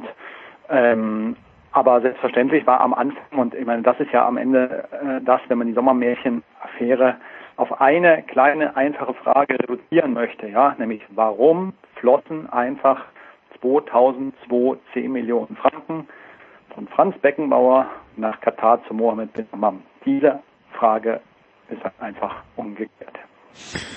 Da kann sich jetzt jeder seinen Reim drauf machen. Äh, ich glaube, wir denken, viele denken in dieselbe Richtung. Wie, ähm, naja, kann sich jetzt der, könnte sich Franz Beckenbauer, von dem wir nicht wissen, wie es ihm gesundheitlich geht, ja, ist, ist das jetzt ein, ein Freispruch im Grunde genommen, weil das die ganze Affäre versandet ist. Wie, wie muss man damit umgehen, Johannes? Also formal gesehen ist es so, dass die Schweizer Bundesanwaltschaft ähm, ab November 2015 Ermittlungen geführt hat, ab Sommer 2016 gegen fünf frühere Funktionäre. Franz Beckenbauer war darunter. Dazu die früheren DFB-Funktionäre, Haus 20er, Wolfgang Niersbach und was habe ich, hab ich jetzt Haus 20er gesagt? Theo 20er. Theo, Theo, ja, ja. Theo 20er äh, Horst der Schmidt und Wolfgang Niersbach und der frühere FIFA-Generalsekretär Urs Lindsay. Und ähm, Beckenbauer war, ist nun mal unbestritten die Kernfigur in diesem ganzen Verfahren. Von ihm gingen damals die, ähm, die Geldflüsse aus. Ähm, und ähm, er war WM-Chef. Und trotzdem wurde aber im August 2019 ähm, das Verfahren gegen Beckenbauer abgetrennt mit Verweis auf seinen gesundheitlichen Zustand. Mhm. Und äh, übrig blieb dann noch das Verfahren gegen die anderen vier. Dadurch, dass das Verfahren jetzt verjährt ist, gibt es kein Urteil. Also die Beschuldigten, ich meine, man muss ja auch daran denken, ähm, dass die Vorwürfe einfach falsch sind. Ja, die Beschuldigten haben jetzt also keinen Freispruch, aber auch keine Beurteilung. Es hat einfach kein Urteil ähm, gegeben in, in, in der Schweiz wegen der Verjährung, weil die Schweizer Justiz so merkwürdig gearbeitet hat und so schleppend gearbeitet hat, ähm, dass sie es nicht rechtzeitig ähm, geschafft hat. Muss man auch immer wieder dazu sagen, das hat mit der, mit der Corona-Pandemie übrigens nur bedingt zu tun, dass es nicht zu einem Urteil ähm, ähm, kam, denn die ganzen strukturellen Fehler, die vorher ähm, ähm, gemacht wurden, klar, das hat es am Ende nochmal irgendwie so forciert und und, und den Prozess ähm, erschwert, aber man hätte das alles ganz anders durchziehen können. Und ja, wenn wir jetzt noch einen Schritt weiter denken, das ist quasi, mit was denken wir weiter, es läuft ja noch, das vergisst man manchmal, es läuft ja formal noch das Steuerverfahren in Frankfurt vor dem Landgericht. Ähm, das richtet sich aber nur gegen Niersbach, ähm, Schmidt, Zwanziger und Lindsay. Da ist Beckenbauer kein ähm, Angeklagter. Jetzt sagt Fritz Keller, oder er lässt auf der DFB-Website verkünden, dass es ihm ein persönliches Anliegen sei, dass das alles aufgeklärt wird und dann, glaube ich, so im Nachsatz so ein kleines bisschen, um sicherzustellen, dass so etwas in Zukunft nicht mehr passieren kann. Naja, da sage ich, die Umstände, dass Deutschland sich wieder um eine Fußball-WM bewirbt, kommen in 30 Jahren vielleicht wieder mal, wo Fritz Keller im mehr als wohlverdienten Ruhestand hoffentlich noch lebt. Äh, das ist doch, ich, ich tue mich schwer mit so einem Bekenntnis, weil es ist ja nicht mehr als ein Lippenbekenntnis. Was kann der DFB, selbst wenn er wollte, denn jetzt noch machen? Weil das mit Freshfields hat er nicht so ganz so toll funktioniert. Ja, also was die, die Aufarbeitung der WM-Affäre anbelangt, hat der DFB tatsächlich, ich meine, wir reden inzwischen über einen Zeitraum von äh, viereinhalb Jahren oder fünf Jahren, wenn man schon den Sommer 2015 als Vorgeplan nimmt, wo ja einzelne DFB-Leute schon informiert ähm, waren, dass da was kommt. Ähm, also er hat kein, ein, ein desaströses Bild gegeben. Ja. Ähm, äh, die Freshfields, der Freshfield-Teil war schwach, auch, auch ansonsten im Umgang ähm, äh, mit einzelnen Vorgängen war es sehr schwach mit dem, wie kommuniziert wurde. Und ähm, ja, von daher äh, ist jetzt mal diese, diese nächste Ankündigung da, so, da wie sie ist. Ähm, äh, man fragt sich natürlich, was, äh, was der DFB da jetzt noch rausbekommen möchte. Ähm, warum Beckenbauer oder Niersbach oder wer auch immer jetzt noch einmal da detailliert äh, mit ihm drüber sprechen mag. Ähm, aber gut, wenn der DFB dann irgendwas rausfindet, äh, bin der Letzte, der was dagegen hat. Andererseits glaube ich, muss da äh, keine sonderlich ähm, hohen Erwartungen jetzt erstmal ähm, haben. Und was den zweiten Teil deiner Frage äh, anbelangt, ich glaube, das ist so grundsätzlich, also, also was Grundsätzliches in Nullerjahren und auch schon in den 90ern, da war natürlich eine sehr spezielle ähm, Kultur, nennen wir das mal, mhm. Unkultur rund um die FIFA. Ähm, äh, sicherlich, also man kann das ja immer sich, äh, kann immer personifizieren, Sepp Blatter als Präsident, der dieses System, äh, der an der Spitze dieses Systems äh, stand und dann äh, so Figuren wie Jack Warner oder Mohammed bin Hammam, das ist ja wirklich so kleine ja, Legenden in Anführungszeichen geworden, als die notorischen Handaufhaltler und, und die, die die krummen Geschäfte machen. Ja. Ähm, in dieser Form findet Kultur und Unkultur, ähm, ich sag mal, in dieser, in dieser nahezu offen, transparent, ähm, ähm, offen umgesetzten und offen praktizierten und ähm, ohne Hemmungen äh, praktizierten und ohne Kontrollorgan praktizierten Form, findet das heute natürlich ähm, nicht mehr statt. Aber heute ist die Unkultur rund um den Fußball halt eine, eine andere. Ja? Also das, ähm, das muss man halt dann sehen. Natürlich wird es mutmaßlich nie mehr jemanden wie Jack Warner geben, der einfach ähm, sich 10 Millionen überweisen lässt. Ähm, hm. Aus Afrika über die FIFA in die Karibik. Ähm, aber es werden andere Wege äh, gefunden, ja. Und ähm, man sich anschaut, jetzt nicht bei der WM, sondern ganz generell, wie zum Beispiel Gianni Infantino immer Projekte rund um die FIFA äh, vorantreibt, ja, dann ist das halt auch eine Form von, von Unkultur, halt eine andere Unkultur, aber weiterhin herrscht rund um den Fußball eine, eine Unkultur. Jetzt, äh, du hast den Michael Lauber, glaube ich, auch schon namentlich angesprochen, den Schweizer Bundesanwalt, der sich mit Infantino des Öfteren getroffen hat und sich erstaunlicher äh, Gedächtnislücken bedient in diesem ganzen Verfahren. Also in die Schweizer Justiz habe ich, nach dem, was ich in der Süddeutschen von dir und von Thomas Kistner lese, herzlich wenig Vertrauen. Welche Rolle werden, können die Amerikaner spielen? Droht da Gefahr für die FIFA, für Infantino? Ja, also die Amerikaner gehen da mit Sicherheit anders ran als, ähm, als die Schweizer. Ähm, es ist auch also man, man müsste schon für einen großen Zufall halten, ähm, äh, dass ausgerechnet jetzt, ja, quasi ohne Zusammenhang mit den ganzen Vorgängen der Schweiz, die Amerikaner ihre neue Anklageschrift vorgelegt haben. Also selbstverständlich beobachten die Amerikaner auch genau, was die, was die Schweiz machen. Und wenn die sehen, wie in der Schweiz das Sommermärchenverfahren oder das Blatter, äh, ähm, also das Sommermärchenverfahren versandet oder das Mhm. Blatterverfahren um seinen wichtigsten Strang, nämlich einen merkwürdigen TV-Rechtevertrag mit Jay Warner, äh, reduziert wird, dann wollen, dann ist es schon an den Amerikanern auch zu zeigen, dass bei ihnen noch was, was funktioniert. Sie sind ja sogar so weit gegangen, dass sie ähm, in ihre neueste Anklageschrift reingeschrieben haben, dass ähm, die Vergabe an Russland und Katar, dass da sicher Bestechung vorgelegen hat. Also es ist eine sehr weitreichende Formulierung, die da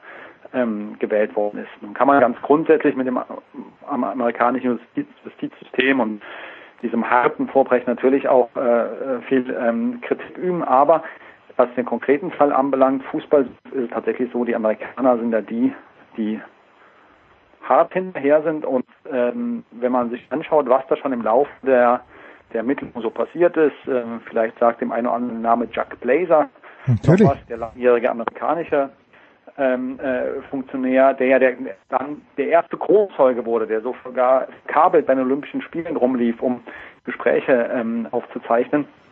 Ähm, später haben auch andere, zum Beispiel die Söhne von von Warner, haben äh, kooperiert. Ja, also das amerikanische System mit ja mit aller Kritik daran, wie es wie es funktionieren kann, hat halt schon dazu geführt, dass einiges äh, passiert ist und ähm, ich glaube, dass die auch noch nicht am Ende sind. Und äh, Chuck Blazer ist gestorben mittlerweile, oder? Oder ja, ja okay. Ja. Äh, und wir haben ja beim Radsport gesehen, dass äh, die WADA nichts auf die Reihe gebracht hat, aber dass es die amerikanische Justiz war am Ende des Tages, die äh, jetzt hätte ich fast Louis Armstrong gesagt, Lance Armstrong das Handwerk gelegt hat. Also dem, dem Sport ist wie immer nicht zu vertrauen. Völlig richtig. Ja. So. Ähm, ja, äh, weil wir Katar ansprachen, weil du sagst äh, ganz klar, die, äh, die Behauptung oder die Feststellung der amerikanischen Justiz, die WM war gekauft. Da hat der Thomas Kistner vor ein paar Wochen auch geschrieben. Also heißt das ja, dass wenn Gianni Infantino an seinen eigenen Wertekatalog äh, glaubt und den auch befolgen möchte, zack, leider, liebe Katari, diese WM wird bei euch nicht stattfinden, weil ihr die gekauft habt. Wer möchte stattdessen? Es wird nicht so sein. Wie wird er sich da rauslavieren aus dieser Geschichte der Infantino? Oder hat er sich schon endgültig rauslaviert? Naja, also ähm, offenkundig klar ist, dass, dass Infantino Beishemmungen hat, ähm, sobald es um, um Katar geht. Ähm, warum? Warum auch immer. Ja. Hm. Ähm, und genauso äh, klar, oder nicht ganz genauso klar, aber, aber fast genauso klar ist, dass das, was die Amerikaner da formuliert haben, ähm, ja nicht einfach nur da auf dem Papier steht und, und, und, und versandet. Es Hm. wird da weiter, es wird noch einen Prozess geben.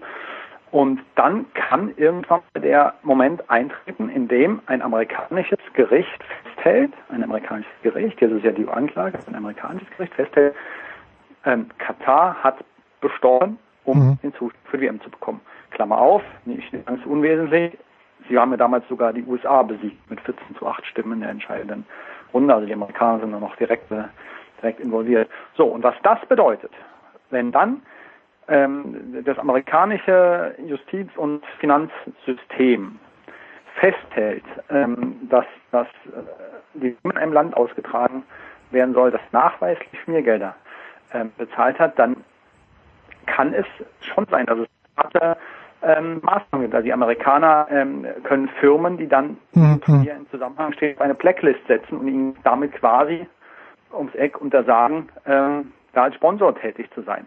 Und es kann dann schon passieren, dass ähm, Firmen äh, quasi von sich aus gar nicht mehr äh, äh, sich engagieren wollen rund um die äh, WM in Katar, weil sie eben die Sanktionen der, äh, der, Amerik der Amerikaner fürchten. Also da ist noch vieles ähm, möglich und ähm, ja, es kommt halt darauf an, ob die Amerikaner von gerichtsfest zu dem Urteil kommen, äh, Katar hat geschmiert.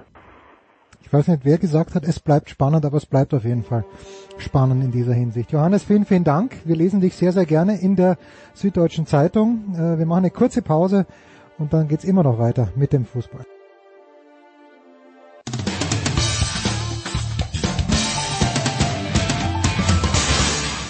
Ja, hallo, hier ist der David Storl und ihr hört Sportradio 360. So, es geht weiter mit Fußball in der Big Show 454. Über Thomas Tuchel haben wir gesprochen, ausführlich über die FIFA haben wir gesprochen. Jetzt wollen wir ein kleines bisschen in die Zukunft blicken und wie diese Zukunft aussieht. Das diskutiert Andreas Renner mit uns seit Wochen. Andreas, schön, dass du auch in dieser Woche wieder Zeit hast. Ja, äh, wie viele andere Menschen habe ich relativ viel Zeit zurzeit. Ja, das trifft auch auf Thomas Böker zu, vom Kicker oder nicht. Thomas, seid ihr noch im Homeoffice oder wie sieht's in der Chefredaktion des Kicker aus? Thomas, bist du noch da oder haben wir dich jetzt schon verloren? Ah, da ist er noch. Thomas? Ja, ich, ich höre euch alle. Dann sag doch ja, bitte ja. was. Crystal clear. Dann sag doch bitte was. Ja, Ja, jetzt, ja. jetzt, ich glaube, du bist der Einzige, der nichts hört. Ach so, weil ein Thomas habe ich nicht gehört, aber den, den Oliver Nein, also ich, Ja, bitte Thomas. also ich bin äh, nicht in der Chefredaktion, aber äh, so wie viele andere Kollegen auch im Homeoffice und ähm, da gibt's noch äh, zum Glück sehr, sehr viel zu tun. Schön. Und dann nach längerer Zeit mal wieder freue ich mich sehr, dass von der Zone, von Eurosport, auch von Amazon, Oliver Fasnacht wieder bei uns ist. Guten Morgen, lieber Oliver.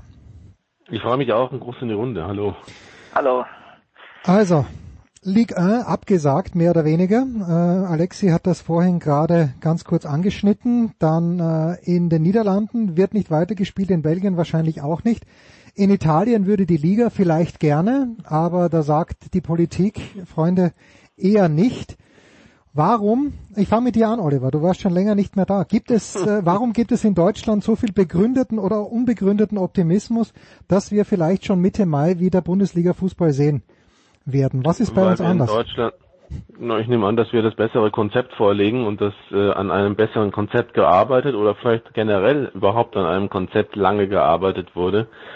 Und äh, das ist ja die Grundvoraussetzung. Dieses Konzept wurde ja nicht nur von Fußballverrückten erstellt, sondern von äh, Profis, DFL, äh, Seifert und äh, sein Team dazu, die Profis, die Verantwortlichen der Vereine, plus die Profis, nämlich Ärzte, Virologen, Epidemiologen und ich glaube, das Gesamtkonzept, das da natürlich sowieso erst noch ein grünes Licht von der Politik benötigt, ist auf jeden Fall eines, das tragbar sein kann. Das ist wahrscheinlich das Beste, das je irgendwo bisher vorgelegt wurde in irgendeinem nationalen Verband. Und deshalb können wir über das Thema überhaupt sprechen. Ich glaube, man darf auch nicht vergessen, dass ähm, das Coronavirus jetzt äh, im Vergleich zu Italien in Deutschland nicht so verheerend gewütet hat. Aus, über die Gründe müssen wir jetzt gar nicht reden, aber die Ausgangssituation ist halt auch ein bisschen anders als äh, in Italien, wo die ja äh, wirklich dann das komplette Land lahmgelegt haben. Dass es bei denen ein bisschen länger dauert, muss einen dann, glaube ich, nicht wundern. Und ich darf noch hinzufügen, äh, wenn ich von Profis spreche, also generell, äh, das ist auch das, was Andreas gerade sagt, nicht nur, dass es bei uns nicht ganz so heftig gewütet hat, weil man aber auch, glaube ich, rechtzeitig gewarnt von anderen Ländern, eben zum Beispiel Italien oder Österreich, rechtzeitig äh, mal mehr, mal weniger, aber insgesamt doch relativ gut schnell reagiert hat. Über alles andere hast, hast du recht, könnte man jetzt Stunden reden, ob die Lockerungen richtig sind oder nicht, aber Fakt ist mal, wir haben Voraussetzungen, alle gesamt geschaffen, dass bestimmte Berufe wieder ausgeübt werden können und andere eben noch nicht. Und äh, darauf werden wir sicherlich noch zu sprechen kommen, auf das Thema Beruf. Das Thema Beruf, das Thema Wirtschaft, äh, Thomas, äh, du hast ja irgendwo angemahnt, nicht angemahnt, du hast vorgeschlagen, dass wir eine Diskussion führen mit Leuten, die, oder eine Zweierdiskussion. Einer sagt ja, die Bundesliga soll wieder beginnen, der andere sagt nein, aus diesen Gründen nicht. Jetzt glaube ich, dass man gerade in der Moderatoren- und Kommentatoren-Gilde ich kann das Wort undifferenziert nicht mehr hören, was oft vorgeworfen wird, uns auch hier bei Sportradio 360. Erstens mal kleiner Hinweis. Sportradio ist Meinungsradio. Und wenn ich mir etwas wünschen dürfte, auch von Andreas Renner, dann ist es bitte mehr undifferenzierte Meinung, dass die Leute was äh, sich drüber aufregen können. Aber ich finde, dass wir hier alles abwägen, und zwar nicht mit der Goldwaage, sondern doch doch mit der Goldwaage, das ist die feinste. Ähm, ich glaube, dass viele, sehr viele Kommentatoren und Moderatoren, Thomas, äh, natürlich darauf hoffen, dass die Bundesliga bald wieder losgeht, einfach weil es auch ihr Job ist. Ja, no na, wie halt andere Ja, Sportarten. na- natürlich. Ähm, das, das ist aber nur die eine Seite. Ähm, ich, ich zähle mich selbst auch dazu, ganz klar. Äh, da ist natürlich, äh, alles andere wäre gelogen oder geheuchelt, auch äh, ein Stück Eigeninteresse dabei. Aber was mich grundsätzlich stört an der ganzen äh, Diskussion, die überhaupt darüber entstanden ist, ist das, ähm, dass, dass so diese typische deutsche Nörgelmentalität jetzt gerade zum Vorschein kommt. Nämlich, ähm, es wird jemandem, der, äh, wie äh, Oliver richtig gesagt hat, ein gutes Konzept vorgelegt hat und der auch äh, das Ganze strukturell und, und vorsichtig äh, im, im Sinne der Rahmenbedingungen angeht, äh, dem wird äh, unter Umständen, wenn es denn dann wieder losgeht, geneidet, ähm, dass es wieder losgehen darf. Und ähm, das ist ja nichts, was man sich in irgendeiner Form äh, erkauft oder sonst was, sondern da steckt, steckt viel Arbeit dahinter und äh, und äh, viel ähm, minutiöse Kleinarbeit, bis sowas überhaupt möglich ist. Das ist das eine.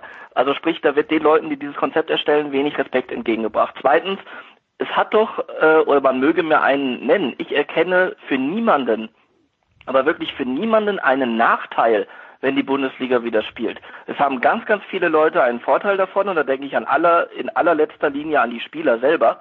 Ähm, äh, um die müssen wir uns am allerwenigsten Sorgen machen, äh, zumindest um den Großteil äh, der Profis nicht. Es geht auch bis in die dritte Liga, das ist dann wieder was anderes, aber jetzt sprechen wir mal über die Bundesliga. Da denke ich in letzter Konsequenz an die Spieler.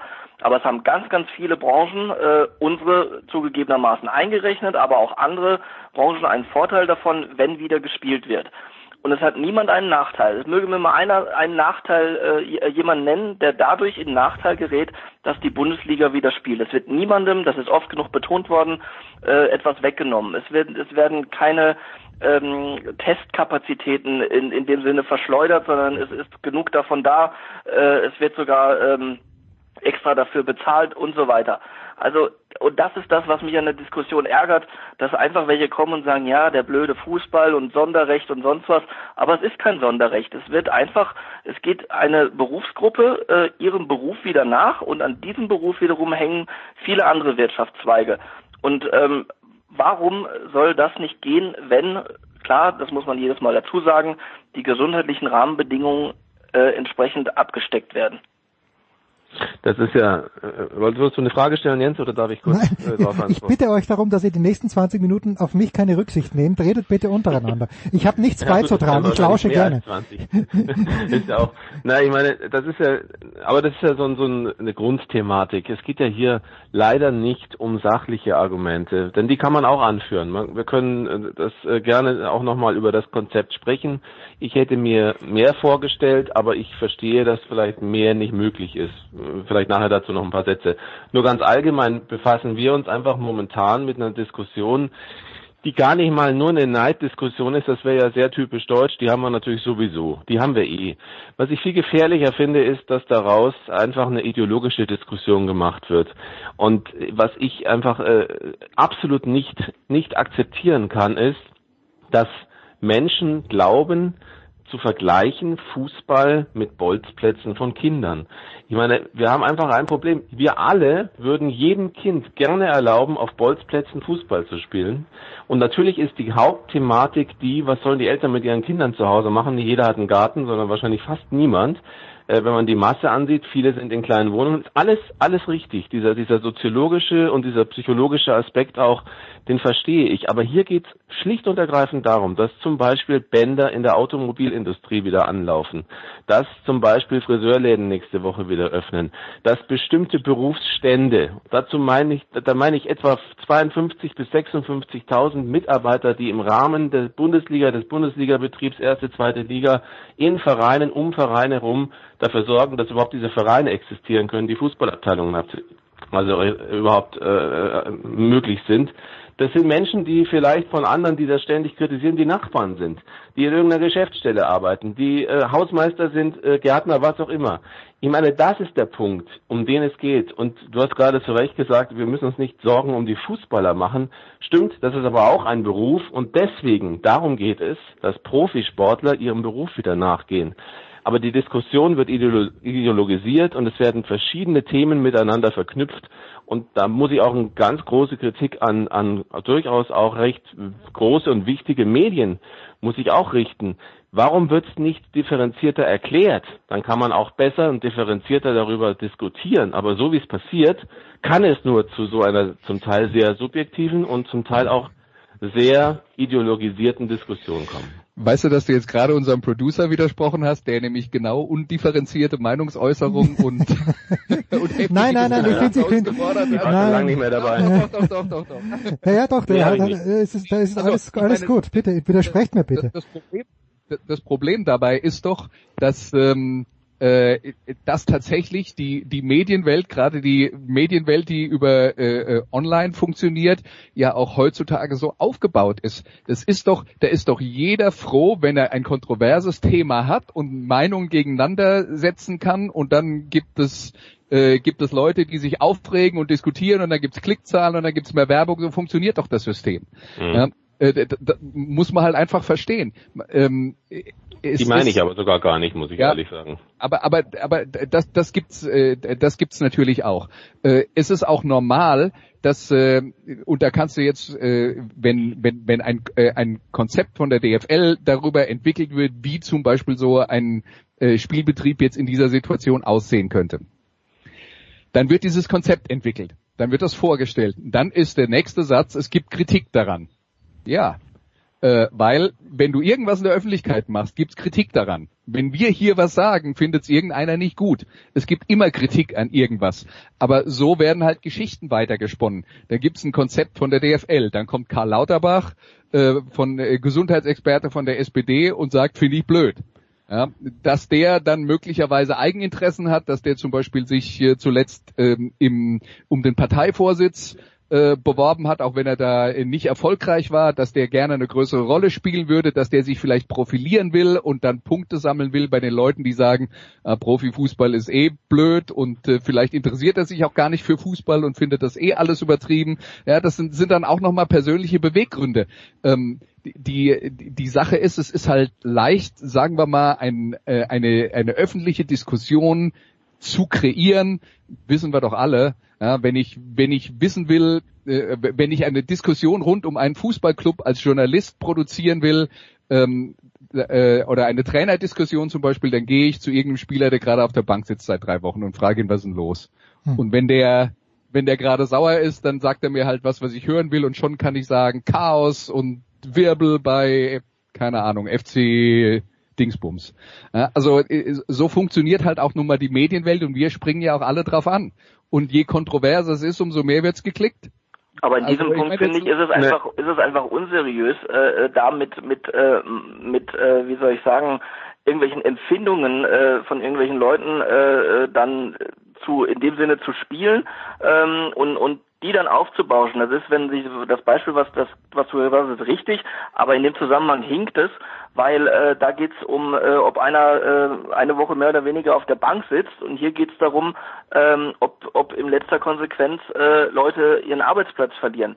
Und das, äh, das taugt dann einfach in der Ernsthaftigkeit der, der Sache nicht dazu, ähm, Dinge äh, so äh, ja tatsächlich dann undifferenziert anzugehen und einfach äh, um, um da ähm, gerade das aktuelle um, um die Klickzahlen zu bedienen oder sonst was. Und das ist äh, natürlich dann kein seriöser Journalismus. Und ähm, naja, es wird äh, die Medien in dem Sinne gibt sowieso nicht, genauso wie es die den Fußballer nicht gibt.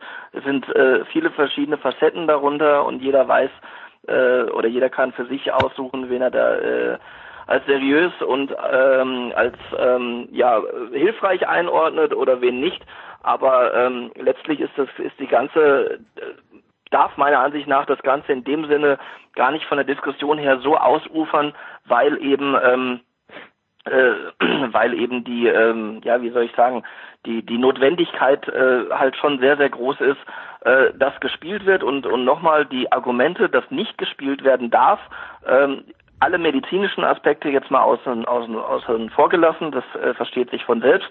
Ähm, aber ansonsten, äh, wenn das, wenn diese Bedingungen erfüllt sind, da die Auflagen zu äh, erfüllen zu können, dann, ähm, dann lasst sie spielen. Äh, so wir haben heute im, im Kicker auch eine, eine, eine ganze Seite darüber drin, dass andere äh, aus anderen Sportarten, Handballer, Schwimmer, Eishockeyleute, Eishockeyspieler, äh, Persönlichkeiten aus diesen verschiedenen Sportarten sich auch dafür aussprechen und, und dass einfach mal die, die Diskussion entkräftet wird, hier sind wir und da sind die in Anführungsstrichen bösen Fußballer. Nee, so wird das gar nicht in deren Kreisen wahrgenommen, sondern diese, auch diese Diskussion wird nur populistisch in der Öffentlichkeit geführt. Ja, warum dürfen denn die Fußballer und, und, und warum dürfen die Handballer nicht? Es hat ja keiner in dem Sinne schon den Handballern das irgendwie verboten, sondern das war eine, eine eigene Entscheidung ähm, äh, das, die so zu treffen und dies dann auch zu respektieren. Aber äh, die hat nichts mit der Entscheidung im Fußball zu tun, weil im Handball natürlich auch aufgrund der ähm, äh, örtlichen Gegebenheiten in der Halle und so weiter ganz andere Voraussetzungen da sind und ähm, da vielleicht dann auch nicht die Millionen von TV-Geldern in der Größenordnung dranhängen wie im Fußball und dementsprechend die Existenzen. Und das muss jede Sportler dann für sich selbst bewerten. Aber da immer diese Quervergleiche, warum dürfen die denn und die dürfen nicht, das äh, geht einfach am Thema vorbei. Die hast du natürlich derzeit sowieso, die Quervergleiche. Du hast die Quervergleiche generell in der Öffnungsdebatte, ähm, welche Geschäfte dürfen öffnen, welche nicht. Also das heißt, Quervergleiche werden momentan sowieso gerne gezogen. Und es ist auch in Ordnung und, und äh, Andreas, du hast natürlich recht, das ist aber eine grundsätzliche Sache. Damit kann ich entweder sozusagen einen großen, eine große Decke über alles, äh, über alles legen und sagen, mei, es wird halt diskutiert und natürlich richtig Klickzahlen und so weiter. Ich meine aber gar nicht die, die Internetdiskussionen, sondern ich meine so einen Grundtenor. Ähm, mal Beispiele. Du hast jetzt Karl Lauterbach angesprochen. Man, jeder sucht sich natürlich immer momentan den aus, der vielleicht ein bisschen mehr in seine Richtung argumentiert. Ich finde, dass Lauterbach eine sehr gute Rolle spielt. Ähm, das andere, was du angesprochen hast, gut kann man sagen, muss ich ehrlich sagen, ist bei mir nie in meinem Kopf gewesen, dass der sich da beworben hat für den SPD-Vorsitz und gescheitert ist und jetzt wieder mehr Rolle spielen will, weil eine größere Rolle kann er eigentlich nicht haben, als praktisch ein Co-Moderator von Mar Markus Lanz zu sein jede Woche. Und ich finde, er macht es gut, aber ich bin nun weit, weit und breit kein Lauterbach-Fan bisher gewesen. Aber ich finde es wohltuend, dass da jemand sitzt, der, und ich habe den Eindruck, inzwischen in den Medien fast eine eine Außenseitermeinung darstellt, weil ja auch immer mehr Leute eingeladen werden in Talkshows, die genau diese Öffnungsdebatte anschieben wollen. Äh, gestern hochinteressant mit Boris Palmer, dem Tübinger Oberbürgermeister, auch sehr interessant fand ich Hans-Joachim Watzke, so zum Thema Tonality. Natürlich steckt auch immer eine gewisse Tendenz in Fragen drin. Es mag auch noch erlaubt sein, aber mein Eindruck ist, ist ähnlich wie bei der Debatte über Öffnung von Gastronomie, sprich Biergärten zum Beispiel, ähm, wird gerne immer erzählt, der Tischabstand ist entscheidend. Ein Tischabstand ist überhaupt kein Problem für keinen Gastronom herzustellen. Er mag nicht mehr so viel Fassungsvermögen haben, aber ein Abstand ist nicht das Thema. Menschen kommen dahin. Und da steckt die große Gefahr eben bei der Öffnung von Biergärten zum Beispiel, weil nämlich nicht nur 40 Leute da drin sitzen, sondern vielleicht 80 dahin marschieren und gerne rein wollen. Wie geht man mit denen um? Wird mir persönlich viel zu schlecht erklärt, dass das das Hauptargument eigentlich sogar ist. Und im Fall äh, jetzt des, äh, der DFL und des, des Fortsetzung des Spielbetriebes ist es natürlich auch so. Es geht, die einen dürfen und die anderen nicht, sondern es geht, ich meine, das ist Wahnsinn, es sind 750 Millionen, habe ich es richtig mitbekommen, oder sind sogar Milliarden der Millionen, die Millionen, die den Clubs, also in dem Fall hat Watzke so gesagt, die Borussia Dortmund Flöten gehen, die äh, fehlen, wenn jetzt neun Spieltage nicht gespielt werden können. Über die Perversion ja, das, kann man Das ist die Summe der Liga, nicht in nicht jedem Club. Die Liga, ja, gut, immerhin. Ne? Ja, Sieben, ja, ja, genau. Ja, also, Unterschied zum TV-Gelder hauptsächlich. Völlig, ja, nee, auch und Sponsoren, genau, ja, richtig. Aber ich meine, da sieht man eine Dimension. Also wir müssen schon auch Dimensionen sehen und eben, ich finde allein die Zahl von 52 bis 56.000 Mitarbeitern, um die es geht, ist eigentlich schon ein Argument zu sagen, das ist eine Gruppe, die relevant danach danach lechzt und auch versucht, diese Tätigkeiten wieder aufnehmen zu können, Gehälter zahlen zu können. Deswegen finde ich die ganze Diskussion über Bolzplätze, Kinder dürfen nicht, die dürfen ja, die darüber redet, dass sie das Konzept nicht gut findet. Gerne, völlig in Ordnung. Aber das ist ein Aufrühren, nämlich da wird der Fußball gespalten und gegen andere aufgehetzt. Und diese Diskussion führt uns nicht weiter. Ich würde gerne zwei Aspekte dazu nennen. Einmal vielleicht mal komplett weg vom wirtschaftlichen Aspekt, äh, den haben wir ja nun äh, vorwärts und rückwärts beleuchtet. Ähm, es gibt auch den, ich, ich will es mal nennen, psychologischen Aspekt. Und da sind jetzt dann nicht äh, die, ähm, da hängen jetzt nicht die Existenzen dran, aber da hängt auch ein, ein, ein Wohlbefinden vieler, vieler Leute dran, was man nicht unterschätzen darf ähm, die einfach äh, den Fußball und im Speziellen dann eben die Bundesliga auch sehr vermissen, wo es eben zum Lebensinhalt gehört, ähm, die Bundesliga zu verfolgen. Und das geht darüber hinaus, das reine Spiel ähm, im, im Fernsehen zu sehen oder oder oder äh, anderswo zu hören, äh, sondern einfach auch, was sich daraus ergibt. Es gibt einen und sei es im Moment eben nur am Telefon oder sonst was, aber es, es beschäftigt die Leute im positiven Sinne. Selbst wenn man sich ärgert, ist das in dem Fall positiv, weil wieder eine, eine andere Gefühlsregung hervorgerufen wird als, als äh, eine Monotonie, die vielleicht viele äh, mittlerweile irgendwo zu erdrücken droht. Und das finde ich ist, ist ein wichtiger Aspekt. Der andere Aspekt, da möchte ich ganz kurz mal darauf eingehen, auch weil du sagst mit den Bolzplätzen, was die Bolzplätze angeht und die Spielplätze draußen, da gebe ich dir recht, das ist dann nicht zu kontrollieren. Auch ähm, Kinder bilden keine Warteschlange und, und dann dürfen die nächsten zehn drauf.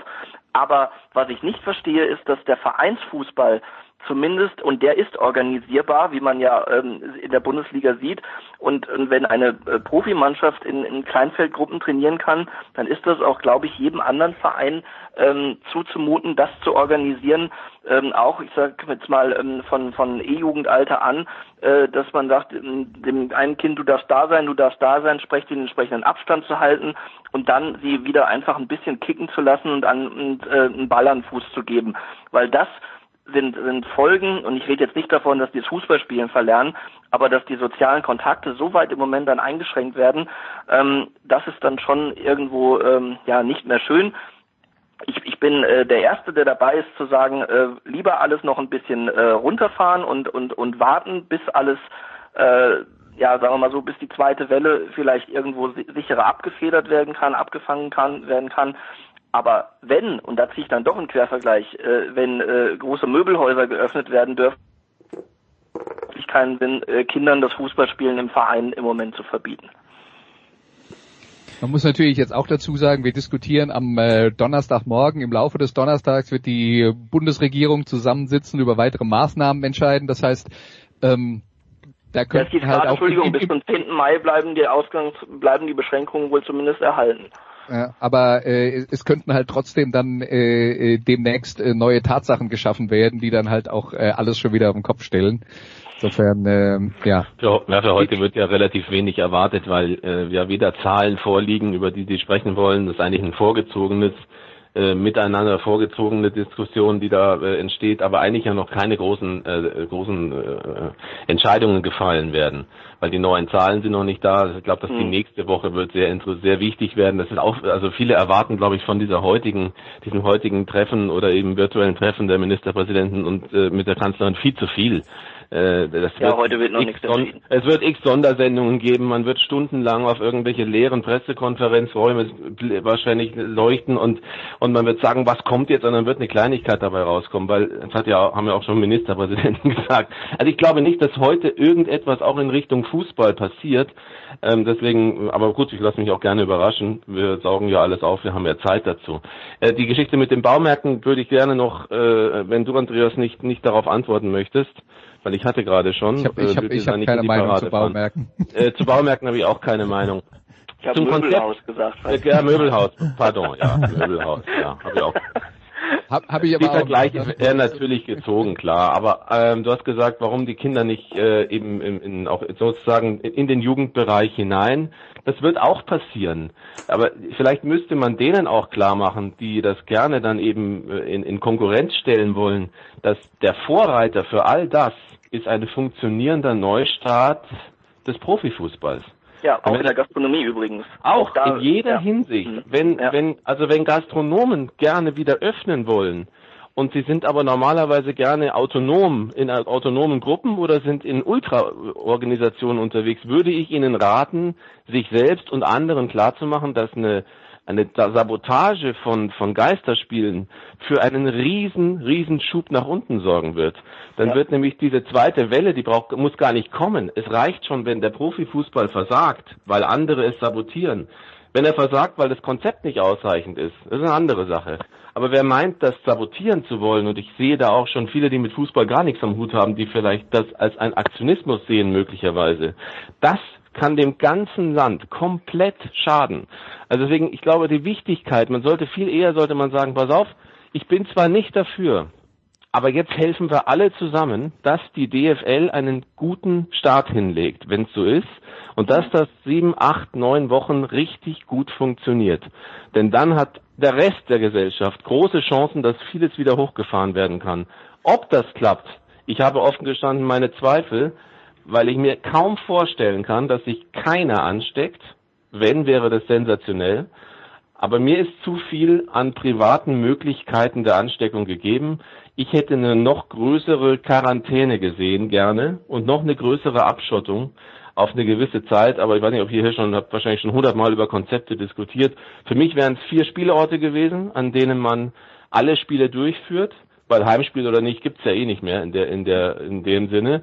Und ich hätte die alle wie ein WM äh, WM Quartier sozusagen wirklich abgeschottet in großen Hotels und gar nicht erst nach Hause zurück zur Familie oder sonst irgendwas, sondern vielleicht erlaubte Besuche hier und da mal das wäre wahnsinnig äh, natürlich ein Riesenkonzept gewesen. Ich weiß, wahrscheinlich überhaupt nicht umsetzbar und wahrscheinlich hätten wir da viele von Freiheit Doch, so soll, es, so soll es in England laufen, genauso wie du ja, sagst. Das so, würde ich so machen. Ist, so ist das Konzept in England, ja. Alle, auch Balljungs, die beteiligt sind. Es wäre also ein ganzer Pool von Beteiligten. Also mit, dem Balljungen wird's jetzt dann ja, vielleicht da wird's ein bisschen Aber die schwierig. Frage, ja, die ich dir, Vielleicht zwischendurch in die Schule, aber aber grundsätzlich, das hätte die ich Frage, gemacht. die ich dir stellen würde dazu, Oliver. Ja, Jetzt, gerne. Wir reden ja jetzt, wir reden ja jetzt davon, ähm, wir wollen jetzt erstmal die Saison zu Ende spielen und haben dafür zwei Monate. Und dann würde ich sagen, okay, wenn das jetzt die realistische Aussicht war, wir reden nur wäre von, wir reden jetzt nur von diesen zwei Monaten Mhm. und äh, da würde man die zusammenziehen und äh, dafür sorgen, dass sie quasi in Quarantäne le le äh, äh, leben. Ja. Da würde ich sagen,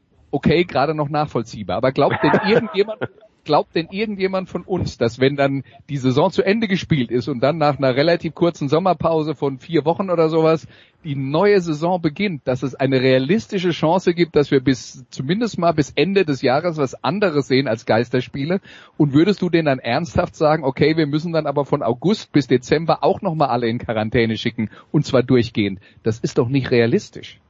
Ja, ich würde, ähm, das ist ein, ein richtiger Einwurf, weil natürlich das, äh, das eine, eine Vision ist, die wahrscheinlich äh, wirklich sehr unrealistisch klingt. Ich würde sowieso den Saisonstart nach hinten verzögern, nach hinten schieben und dann dafür eher im Akkord sozusagen dann bis Ende des Jahres spielen. Ähm, sicherlich gäbe es da gäbe es da Probleme, wenn es dann genauso wieder in der neuen Saison losgeht. Aber ich glaube, dass, äh, dass das jetzt erstmal als Start wäre das mal ein Versuch, dass wir überhaupt zeigen, es kann funktionieren, alles ausschließen oder zumindest so viel wie möglich an Risiken ausschließen, dass es zu Infektionen kommt. Denn wenn das passiert, werden die, die jetzt schon sagen, warum der Fußball, die warten nur darauf, dass sich irgendjemand, äh, irgendjemand ansteckt und dass dann ganze Mannschaften in Quarantäne oder gehen sie nicht in Quarantäne.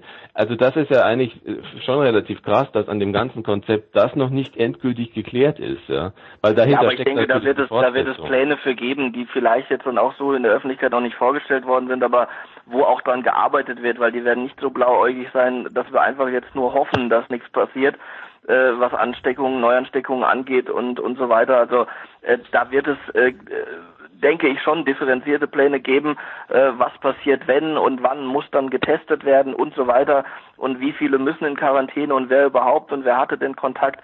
Also das ist, glaube ich, alles irgendwo ähm, auch im gewissen Maße, natürlich ist es nicht planbar, aber es ist ähm, zumindest äh, ja für verschiedene Fälle ähm, gibt es bestimmt Denkmodelle und das dann ist entsprechend zu organisieren auch.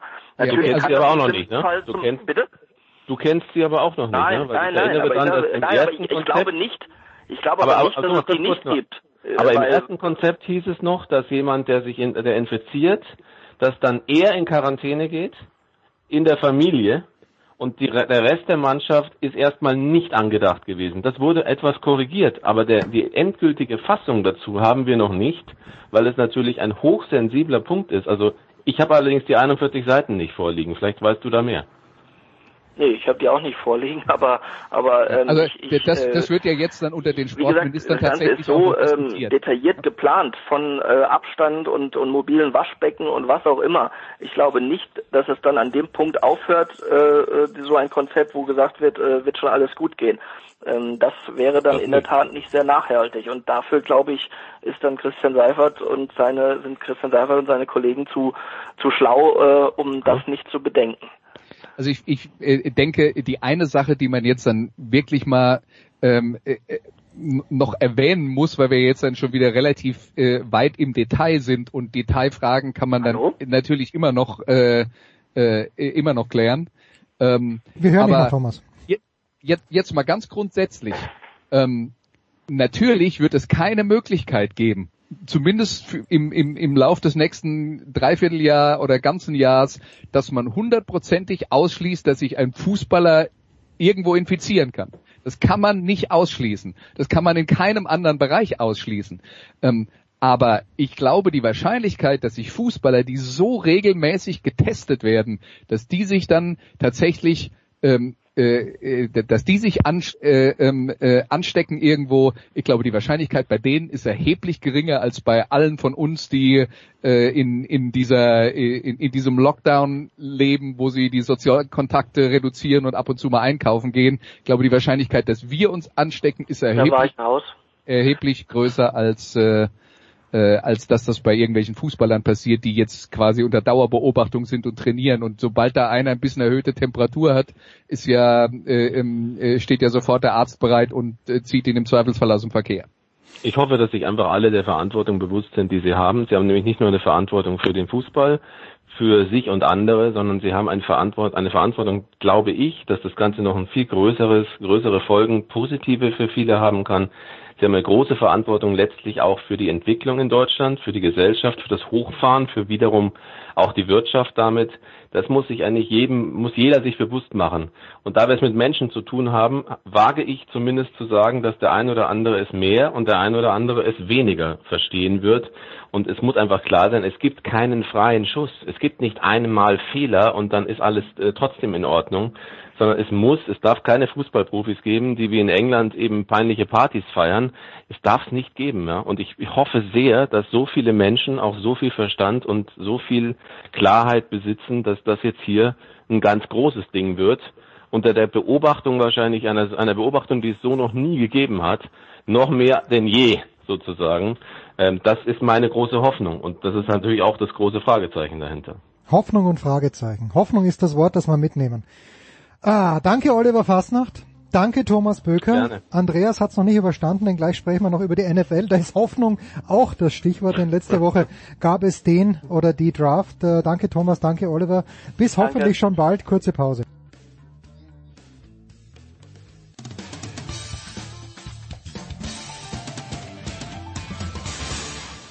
Hallo, hier spricht Viktor Silagi vom Bergischen HC. Ihr hört Sportradio 360. So, weiter geht's in der Big Show 454. Andreas Renner ist dabei geblieben. Neu dazugekommen von GFL TV und Radio Nicola Martin. Nicola, grüß dich.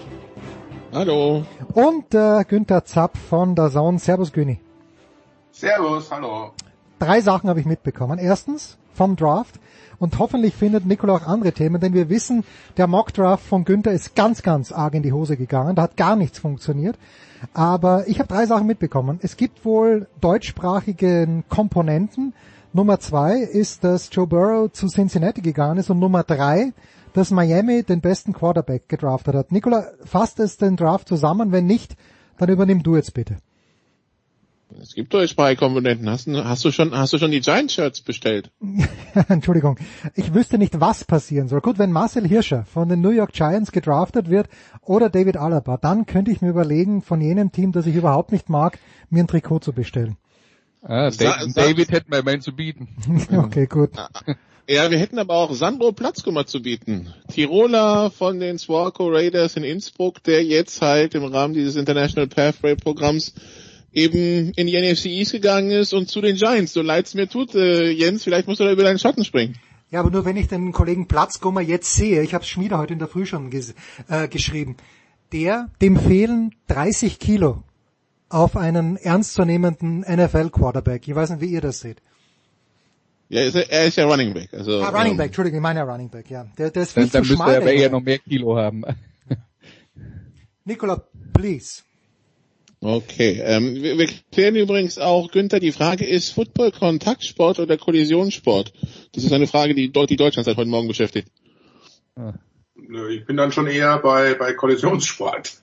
Denn die, die, wenn solche Kolosse aufeinandertreffen, wie es in der NFL inzwischen der, die Regel ist, mit den Geschwindigkeiten, die die erreichen, dann kann man da nicht mehr von Kontakt sprechen, sondern das sind nicht immer, aber schon sehr häufig Kollisionen.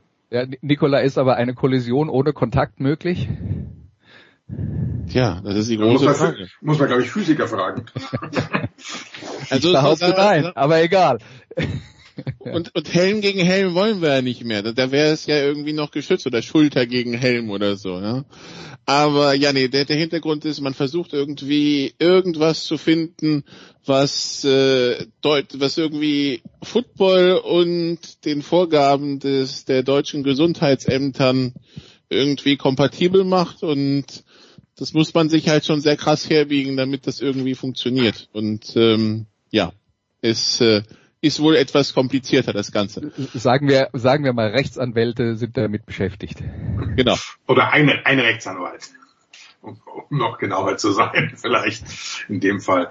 Nee, vielleicht das, da- da- dann das, äh, der Sichtschutz wird jetzt noch nach unten erweitert, so dass quasi im Helm äh, absolute Sicherheit vor Aerosolen besteht. Wäre ja auch eine Möglichkeit. Also wenn, wenn das die Lösung ist, ja, dann ist, dann wäre sie tatsächlich gar nicht so kompliziert, weil Visors gibt's ja schon, man müsste sie halt verlängern. Ja, eben. Ja, aber bis unters Kinn, das wird dann. aber egal. Ja. Haben sie im Eishockey manchmal, äh, haben nicht die jungen Spieler im Eishockey irgendwie so einen Käfig um den Kopf oder so? Vielleicht Ja, ja die, dann- haben, die haben Vollvisiere, bis sie 18 werden und, und die Frauen im Eishockey haben's und natürlich auch Spieler mal nach einer Verletzung, im, also im Erwachsenenalter. Über, über Joe Burrow sprechen wir gleich noch, aber Günther, ähm, bei, bei, bei Günther Jens gibt's in Zukunft immer Lamm.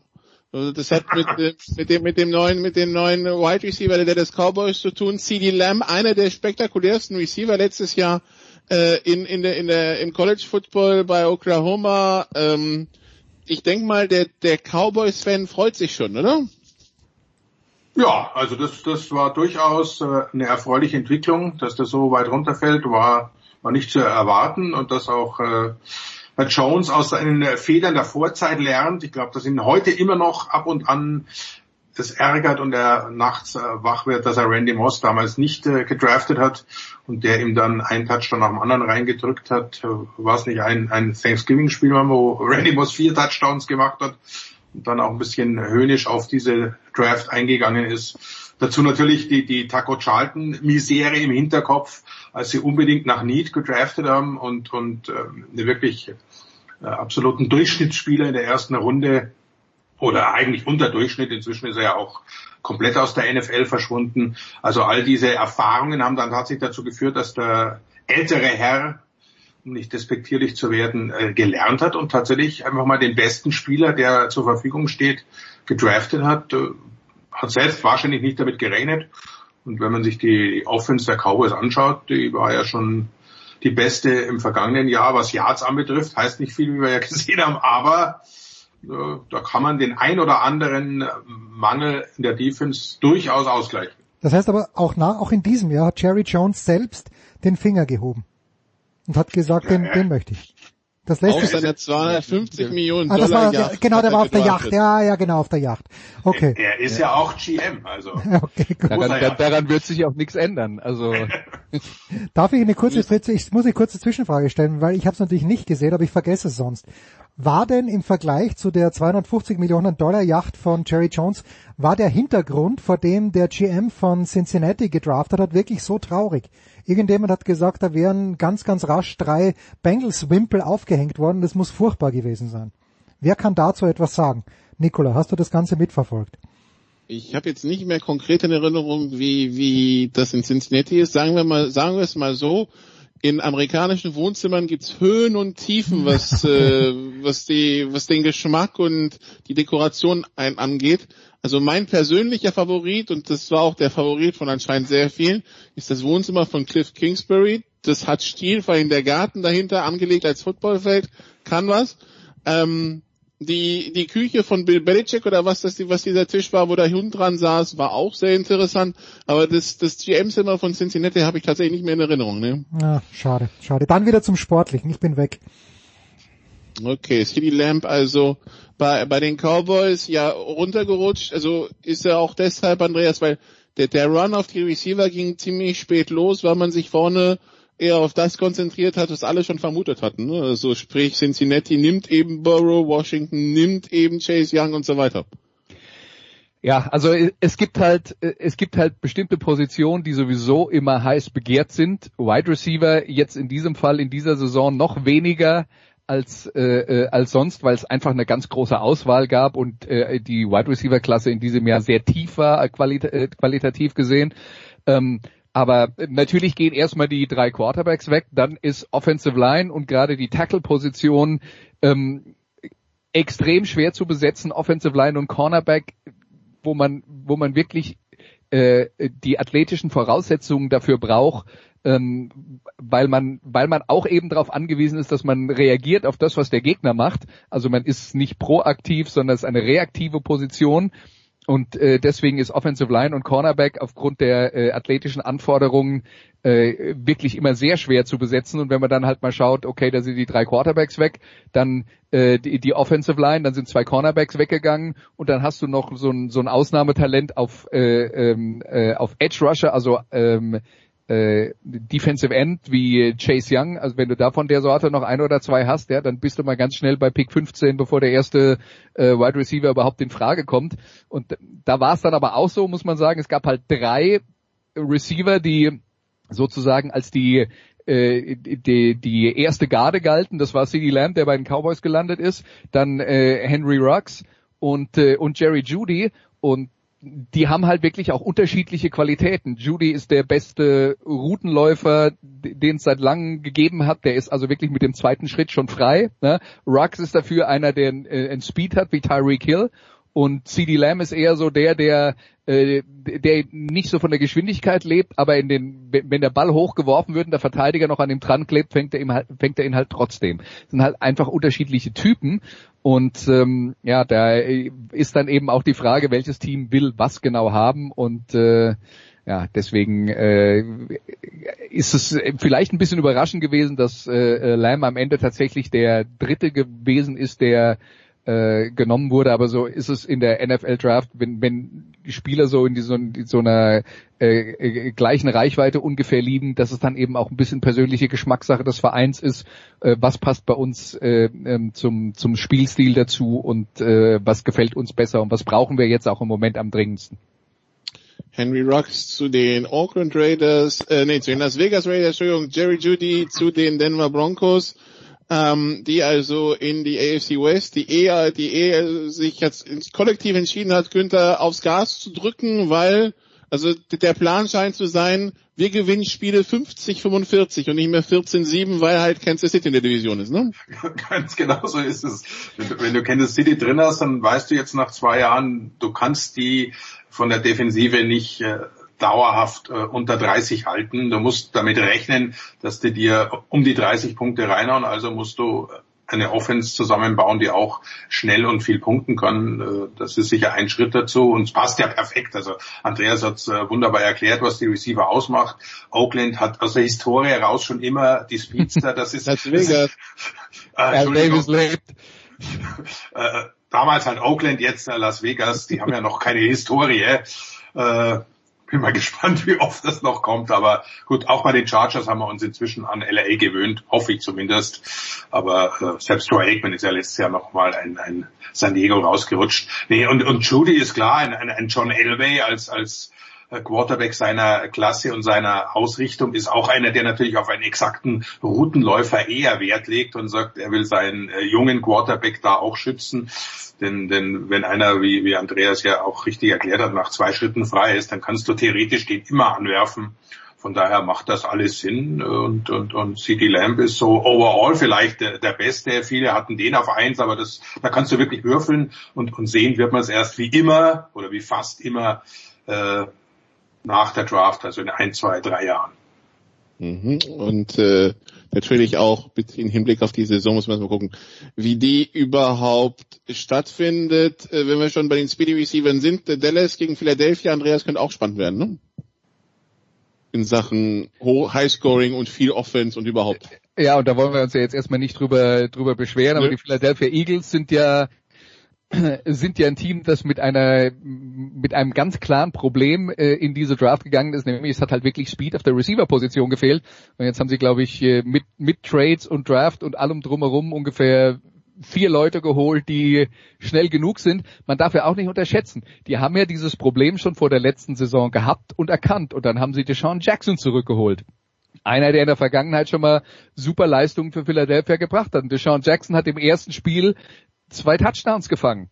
Und dann hat er sich verletzt. Und dann war er hat es zwischendurch nochmal probiert, war dann raus für den Rest der Saison. Dieses Element hat halt wieder gefehlt. Philadelphia hatte noch viele andere Verletzungen dazu, muss man auch sagen. Aber wenn man, wenn man keinen Speed hat in der Offense, dann, dann äh, reduziert sich das Potenzial einer Offense radikal.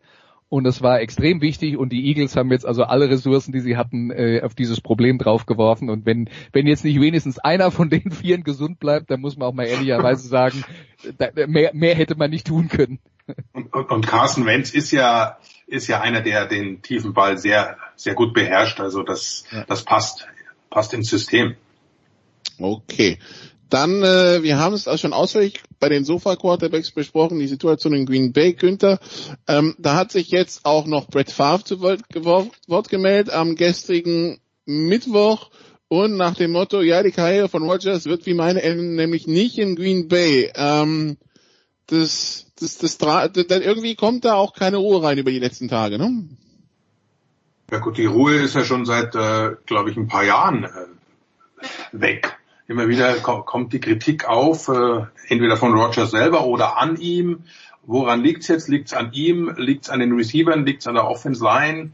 Der, viel Ruhe hat er ja auch nicht gehabt. Äh, dann äh, Verletzungen kamen dazu. Es ist aber es von der Geschichte her und deshalb natürlich auch Brad Favres Äußerung passt zu den Green Bay Packers, dass man frühzeitig versucht, sich den nächsten Quarterback zu sichern. Es soll jetzt oder soll Jordan Love werden. Das ist sicher einer, der das Potenzial hat, der aber noch ein bisschen Zeit braucht. Von daher vollkommen richtige Entscheidung. Und dann wird natürlich ein Aaron Rodgers äh, ganz sicher nicht äh, sagen, ich setze mich auf die Bank, sondern äh, der wird er ein anderes Team sich suchen müssen, wird er natürlich finden bei seinen Qualitäten.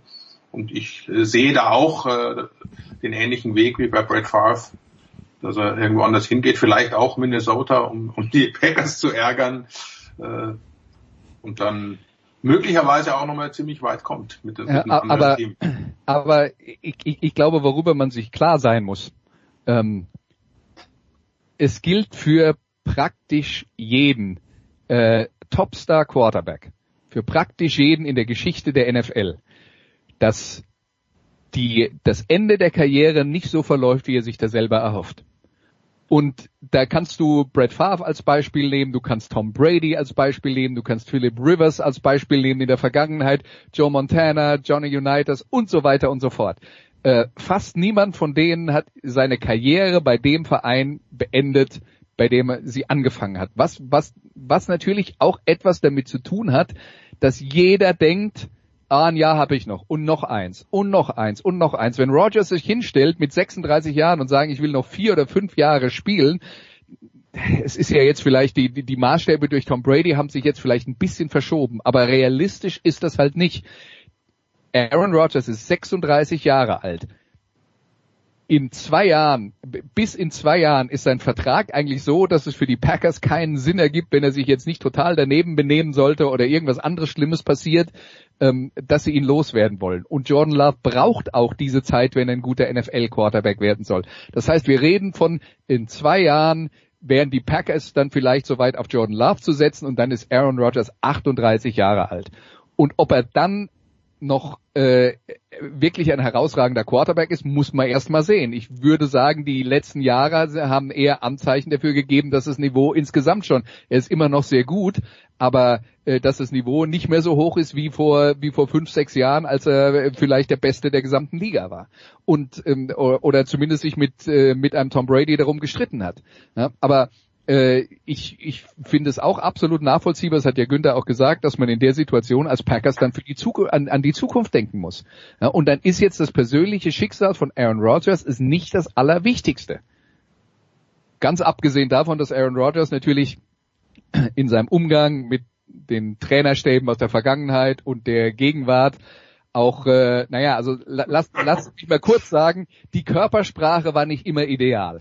Ja, ähm, und, äh, und er hat halt, äh, äh, er hat halt sehr offenkundig klar gemacht, dass er seine, von, was er von seinen Trainern so hielt in der Vergangenheit und das Verhältnis zu Matt LaFleur, dem jetzt ja immer noch relativ neuen Headcoach der Packers, ist, ist ja auch ähm, sagen wir, schwierig oder belastet und äh, wurde auch extrem beobachtet im Lauf der, äh, der vergangenen Saison. Ich glaube, ein Teil davon ist halt auch, dass Matt LaFleur äh, jetzt eine andere Offense spielen will, die deutlich lauforientierter ist. Alles, was sie gedraftet haben, deutet darauf hin. Ne? Äh, und ja, wenn, wenn das passiert, dann ist halt auch, äh, wird halt auch eine andere Rolle für Aaron Rodgers geben und die Packers haben damit halt auch jetzt die Gelegenheit zu sagen, hör mal zu, ähm, wir, wir werden jetzt hier eine andere Offense spielen und wenn es dir gefällt, super, dann wirst du hier bei uns zwei Jahre noch eine wichtige Rolle spielen und wenn nicht, dann, dann halt nicht. Naja, sie, also, also sie haben ihn schon, schon auch nicht unbedingt großartig unterstützt. Also den einen oder anderen Receiver hätte man sich äh, durchaus in Green Bay vorstellen können. Schön vielleicht für Equanimeo St. Brown, der ja hoffentlich aus seiner Verletzung äh, gesund zurückkommt, kriegt er eine Chance, aber äh, aus, aus Aaron Rodgers Sicht ist das schon quasi eher so, kann man es so verstehen, ja, deine Zeit ist eh abgelaufen und wir stellen jetzt komplett um und äh, von daher kann man natürlich auch, auch solche Diskussionspunkte durchaus nachvollziehen. Man möchte Aaron Rodgers ja vielleicht auch nahelegen, damit es mit dem, mit dem Weiterspielen mit, mit höherem Alter klappt, dass er sich in Zukunft vielleicht mehr an dem ausrichtet, was fürs Play, ins Play im Playbook steht, als an der Dauerimprovisation, an die er sich die letzten Jahre gewöhnt hat, Andreas. Ne? Ja, aber das ist ja genau, das ist ja genau das, das Problem dabei. Ähm, das war unter Mike McCarthy, ähm, war das ja schon eine Offense, bei der die bei den Packers relativ viel drauf angelegt war, dass die Receiver auf der, äh, dass die Receiver ihre 1 gegen 1 Duelle gewinnen. Und ähm, da gab es nicht so viele Vorgaben wie in einer Offense von Matt LaFleur, der aus diesem Shanahan Coaching Tree kommt, wo wo viel mehr Vorgaben sind, nur um das mal zu erklären. Das Besondere an dieser Offense, weshalb sie auch alle so toll finden, ist, dass die Laufspielzüge und die Passspielzüge sehr eng miteinander verbunden sind und es basiert alles darauf, dass die Laufspielzüge ähm, äh, und, und die Passspielzüge gleich aussehen und die Defense nicht weiß, was kommt. Da gehört aber dann auch dazu, dass die Spielzüge genauso ausgeführt werden müssen, wie sie vom Trainer vorgegeben sind.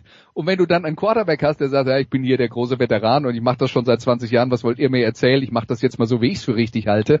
Das funktioniert halt nicht. Und das ist genau so der Knackpunkt äh, in diesem Verhältnis zwischen Rogers und LaFleur.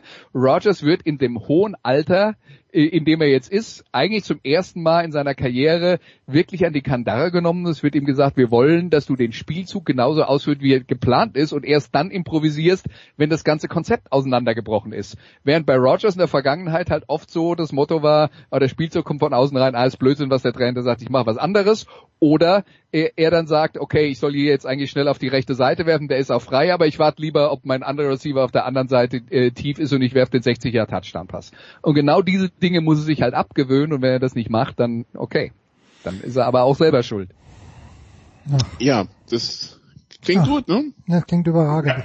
Ich habe noch, hab noch eine abschließende Frage. Äh, Heiko hat heute das, äh, also die Patriots, viele mehr haben ihr Team der 2010er Jahre gepostet, die All-Star-Team. Sebastian Vollmer ist dabei, aber das ist nicht meine Frage.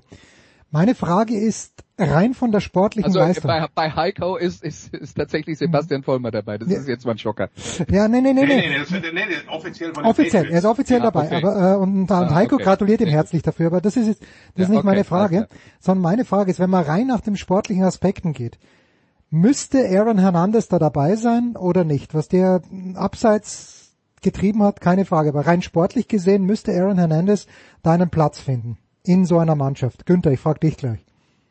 Nein, finde ich nicht. Weil er zu, zu kurz da, gespielt hat? Dazu, dazu war er halt einfach zu kurz dabei ah, okay. und äh, hatte auch eben von, von Gronkowski natürlich äh, sehr viel profitiert, dass der neben ihm gespielt hat und also ein guter, ein sehr guter Spieler, wenn man rein das Sportliche betrachtet, aber jetzt keiner, den ich in, in einer so herausragenden Dynastie, wie die, die äh, New England Patriots in den Zehnerjahren waren, äh, dass der da unbedingt hingehört. Okay, alles klar. Na herrlich.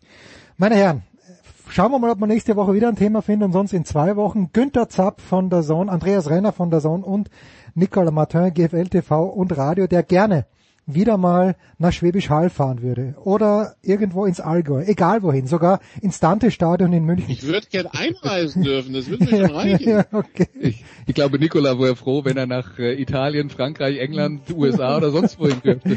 Ja, du, ich wäre wär auch froh, wenn ich nach Österreich dürfte. So schaut's nämlich aus. Kurze Pause, dann geht's weiter, der Big Show 454.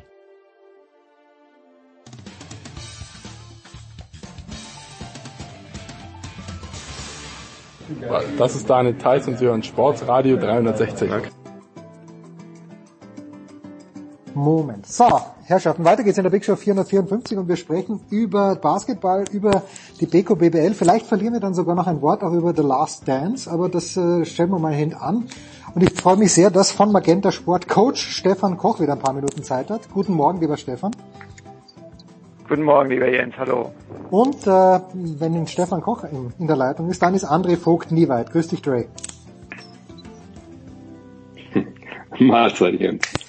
Dre, mein Lieber, äh, du hast gestern getweetet, du kämpfst mit dir noch, was die Entscheidung der BBL nun anbelangt, in Turnierform den deutschen Meister 2020 zu bestimmen. Wie weit ist dieser Kampf gediehen? Wie können wir dir helfen bei diesem Kampf? Wer soll auf welche Seite springen?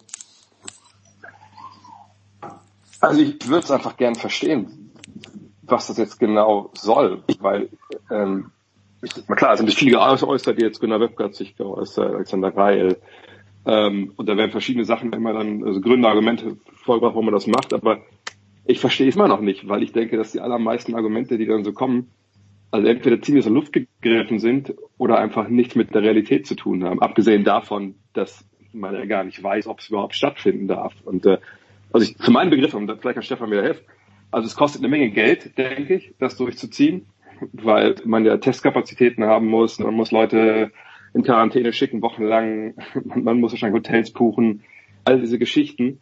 Äh, ich denke, dass diese öffentliche Medienpräsenz, die jetzt dabei geschrieben wird, dass man auf einmal in der ARD und ZDF läuft und dass das der Bundesliga unglaublich viel bringen wird. Ja, ich denke schon, dass vielleicht äh, da Interesse besteht, weil es halt nichts gibt momentan. Aber A hat Magenta nicht äh, die, die Rechte, also geben die die einfach ab. B, was ist denn mit dieser Öffentlichkeit, wenn du so ein Turnier startest und nach der ersten Woche Spielzeit einer auf einmal positiv getestet ist und du den ganzen Laden wieder dicht machen musst. Also ich, ich, ich, ich verstehe, und da, sind wir gar nicht bei der, bei der sportlichen Wertigkeit, die ich überhaupt nicht sehe, weil quasi Saison vorbei ist, die Spieler sind vollkommen aus dem Tritt. Du hast dann was, zwei Wochen individuelle Vorbereitungszeit, dann trainierst du so ein bisschen und dann spielst du Basketball und das soll dir dann äh, was bringen in der Öffentlichkeit. Leute sagen, Alter, das ist ja ein geiler Sport, als eben nichts anderes gibt. Also ich verstehe wirklich von vorne bis hinten nicht, warum man das macht. Und vielleicht habe ich den Kampf gegen, gegen diese Turniere sogar schon verloren, weil ich einfach mittlerweile, ich, ich komme an keinen Punkt, wo ich sage, ja, das ist eine geile Idee mittlerweile. Ja, Stefan, inwieweit können wir hier helfen? Weil ich habe es immer so verstanden, dass Basketball eben sehr und viel mehr als zu den kolportierten 25 Prozent von den Zuschauereinnahmen lebt. Vielleicht ist es nicht so. Wie stehst du zu der Thematik? Also für mich ist sie auch sehr schwierig und ich kann ganz vieles, ähm, was Dre sagt, nachvollziehen. Zunächst mal ähm, muss ich sagen, für mich, ich beschäftige mich mit diesem Thema nicht überwiegend äh, tief. Und zwar aus dem einfachen Grund heraus, weil die BBL ja auch in ihrer Mitteilung geschrieben hat, sofern das alles gesundheitspolitisch möglich ist.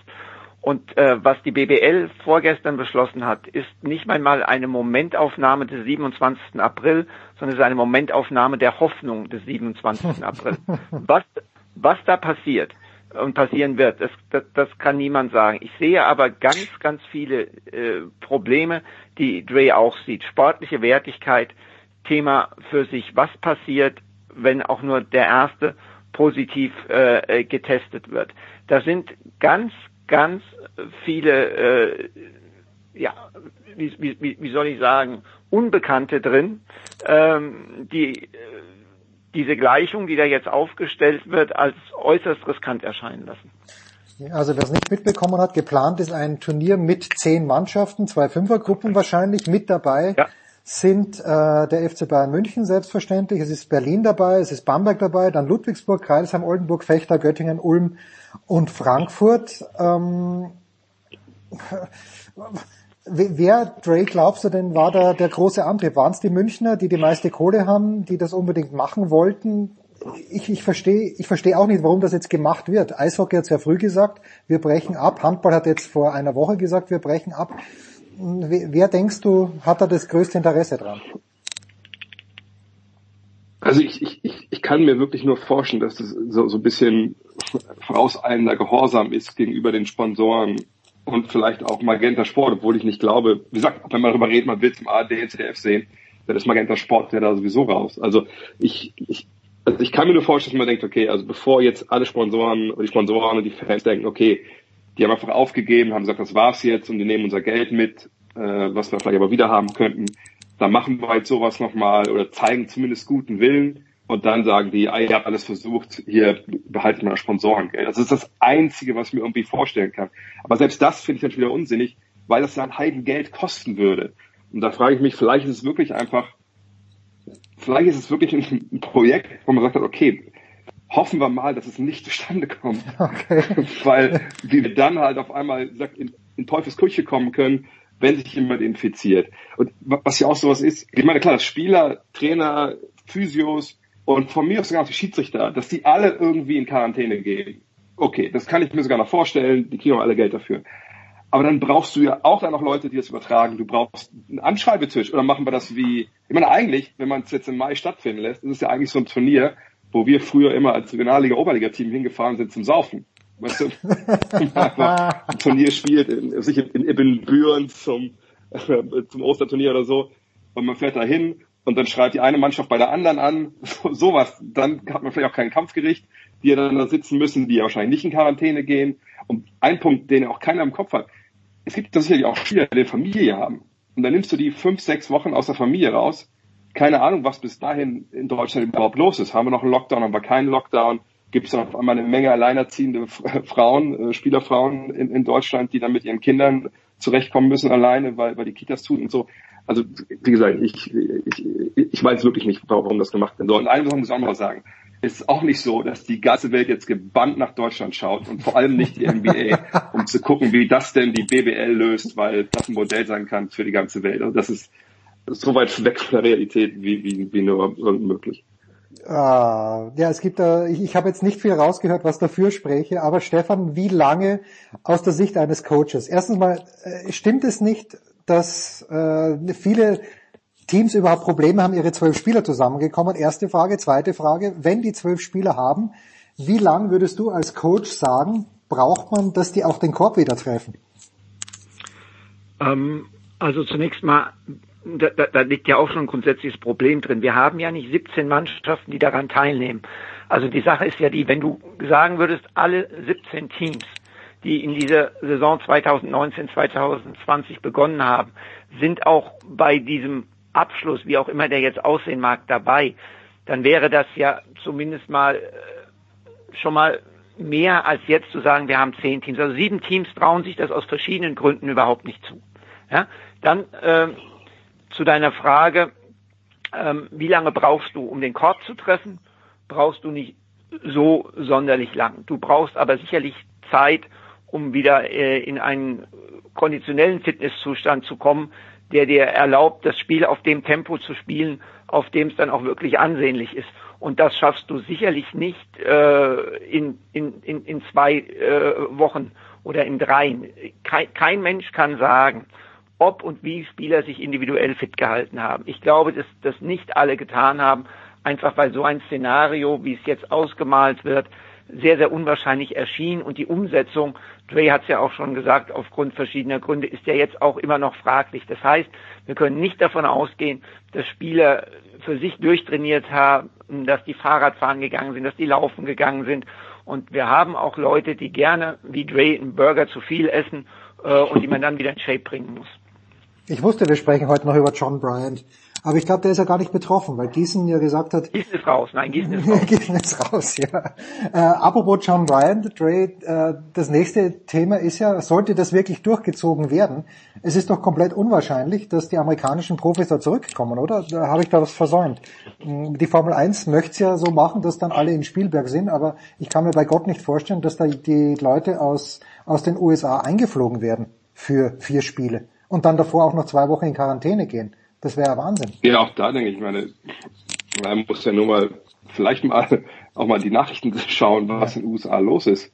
Das ist ja vielleicht das Land, was momentan so eher äh, ja, in der ersten Welt die meisten Probleme hat wo, wo, wo am meisten runter und drüber geht, wenn es um Covid-19 geht. Und wenn ich da jetzt bei meiner Familie bin und ich bin eh schon das ganze Jahr irgendwie im Ausland und in der Situation soll ich jetzt sagen, pass auf, äh, Leute hier, Familie kommen auch zusammen, ich fliege jetzt nach Deutschland, wir machen da ein Turnier, ich gehe in Quarantäne. Wie viel Geld kriegen die überhaupt dafür? Ich meine, die Verträge wurden jetzt irgendwie aufgelöst. Ähm, Spieler haben ja auf Geld verzichtet. Das sind ja auch so Fragen, die wir keiner beantworten kann. Ich glaube, normalerweise auch in Braunschweig haben sie, glaube ich, geschrieben, unsere Verträge laufen bis Mai. Äh, deswegen sind wir da jetzt nicht mit dabei. Also auch da, oder überhaupt, wie ist das auch arbeitsrechtlich? Kann man dann Leute zurückholen, die vielleicht noch Vertrag haben für die nächste Saison, für so ein Turnier?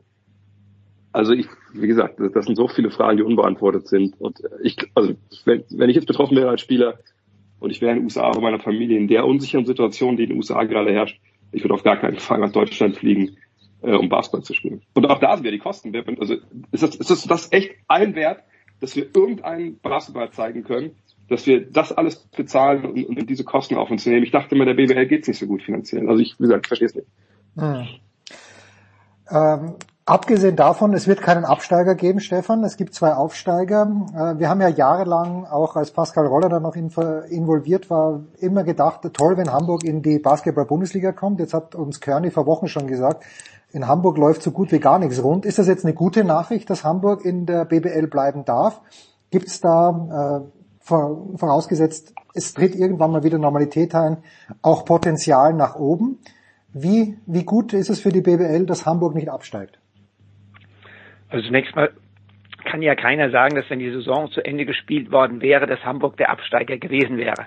Äh, da hingen der, der MBC und Bonn auch noch mit drin. Ähm, die BBL hat immer wieder betont, dass es ihr wichtig ist, auch in Metropolen, äh, in großen Städten präsent zu sein, äh, dort ein Team zu haben. Ich glaube, Hamburg hat vieles sportlich unterschätzt äh, in dieser Liga. Ich glaube, dass ähm, dieser Kader letztendlich nicht stark genug war. Die Tatsache, dass man allein viermal nachverpflichtet hat, also alle Nachverpflichtungen komplett ausgeschöpft hat, äh, zeigt ja, wo da das Problem lag. Man muss, glaube ich, Hamburg äh, ja ein bisschen differenzierter sehen. Das ist ja kein leicht, kein reines Leistungssportprojekt, sondern Marvin Willoughby hat da ja auch ganz viel in Wilhelmsburg in diesem ja als problematisch verschriebenen Stadtteil äh, an Sozialarbeit geleistet, was man sehr, sehr positiv vermerken darf.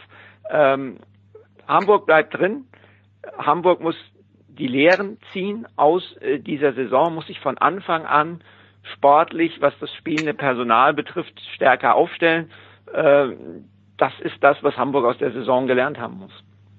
Ja, Gut, also harren wir mal der Dinge, schauen wir mal, der, angeblich ist der 18. Mai die Deadline, wie das vorhin schon gesagt hat, es ist überhaupt noch nicht gesagt, ob man das überhaupt darf, dieses Turnier durchzuführen. Äh, ein Wort noch, letzte Woche haben wir mit Kearney und mit Markus Grawinkel über The Last Dance gesprochen. Ich habe Folge 3 und 4 noch nicht gesehen. Im Rückblick jetzt auf 1 und 2 ich weiß nicht, Ray, je länger ich, je länger dieses das zurückliegt, äh, desto, desto mehr underwhelmed bin ich. Hast du was Neues gelernt? Begeistert dich die Serie? Wie gefällt's dir, Ray? Ähm, ja, klar, man lernt natürlich schon so ein paar kleine Sachen, also gerade natürlich die, diese kleinen Geschichten hinter den Kulissen. Was aber momentan relativ wenig war, da gebe ich dir recht. Ähm, ich glaube auch, dass die ersten, ich habe die ersten vier Teile natürlich schon gesehen, ähm, auch da ein bisschen dazu da sind, dass man den jüngeren Menschen überhaupt mal erklärt, wer da alles dabei war damals. Denn ich meine, klar, wenn du, also ich 95 geboren bist, dann hast du das alles nicht miterlebt und hast dir auch sicherlich nicht, hast du nicht die Mühe gemacht, denke ich, das alles irgendwie mal nachzulesen oder so. Und von daher ist Protagonistin so ein bisschen vorgestellt worden, garniert mit so ein paar Anekdoten, fand ich richtig. Aber natürlich ist das, waren die ersten vier Folgen jetzt nicht das, weswegen wir die Serie gucken. Also wir wollen natürlich sehen, wir wollen den Jordan sehen, wie er hinter den Kulissen war. Wir wollen eben dieses, dieses Arschloch sehen, was seine Mitspieler da einfach ne, der Zerfressen, Zerfressens von Ehrgeiz und einfach da alle triezt und uns antreibt. Und so ein bisschen hat man jetzt ja schon hinter die Kulissen mal gucken können. Das waren ein paar ganz coole Geschichten dabei. Ich fand, es waren auch viele äh, wirklich reale Momente dabei. Also ich sag mal so, immer wenn du ein Schimpfwort hörst von den Leuten, die interviewt werden, dann weißt du, okay, da ist jetzt mal der Autopilot aus. Ähm, und gerade jetzt zum Beispiel in Folge vier oder drei, nee, vier, glaube ich, geht es ja um die, die, die Bad Boys Pistons. Und Horace Grant wird da sehr, sehr klar, was er von denen hält. Jordan auch. Und dann muss man auch sagen, dass der, dass man den Nachnamen ausspricht, he here oder here, also der ähm, Regisseur hat ein gutes Stilmittel. Er nimmt ja dann mal so sein iPad oder sein iPhone, hat die Aussagen von anderen und zeigt die dann mhm. den anderen Leuten und filmt dann quasi live, wie die darauf reagieren. Dann gibt es wirklich ein paar, ein paar sehr, sehr, sehr schöne Szenen. Aber ähm, von der Saison 97, 98, die eigentlich da die Hauptrolle spielt, wo er eigentlich Hintergrund im Material da ist, da haben wir noch sehr, sehr wenig gesehen. Und da habe ich die Hoffnung, dass jetzt ab Folge 5 dass da jetzt richtig losgeht.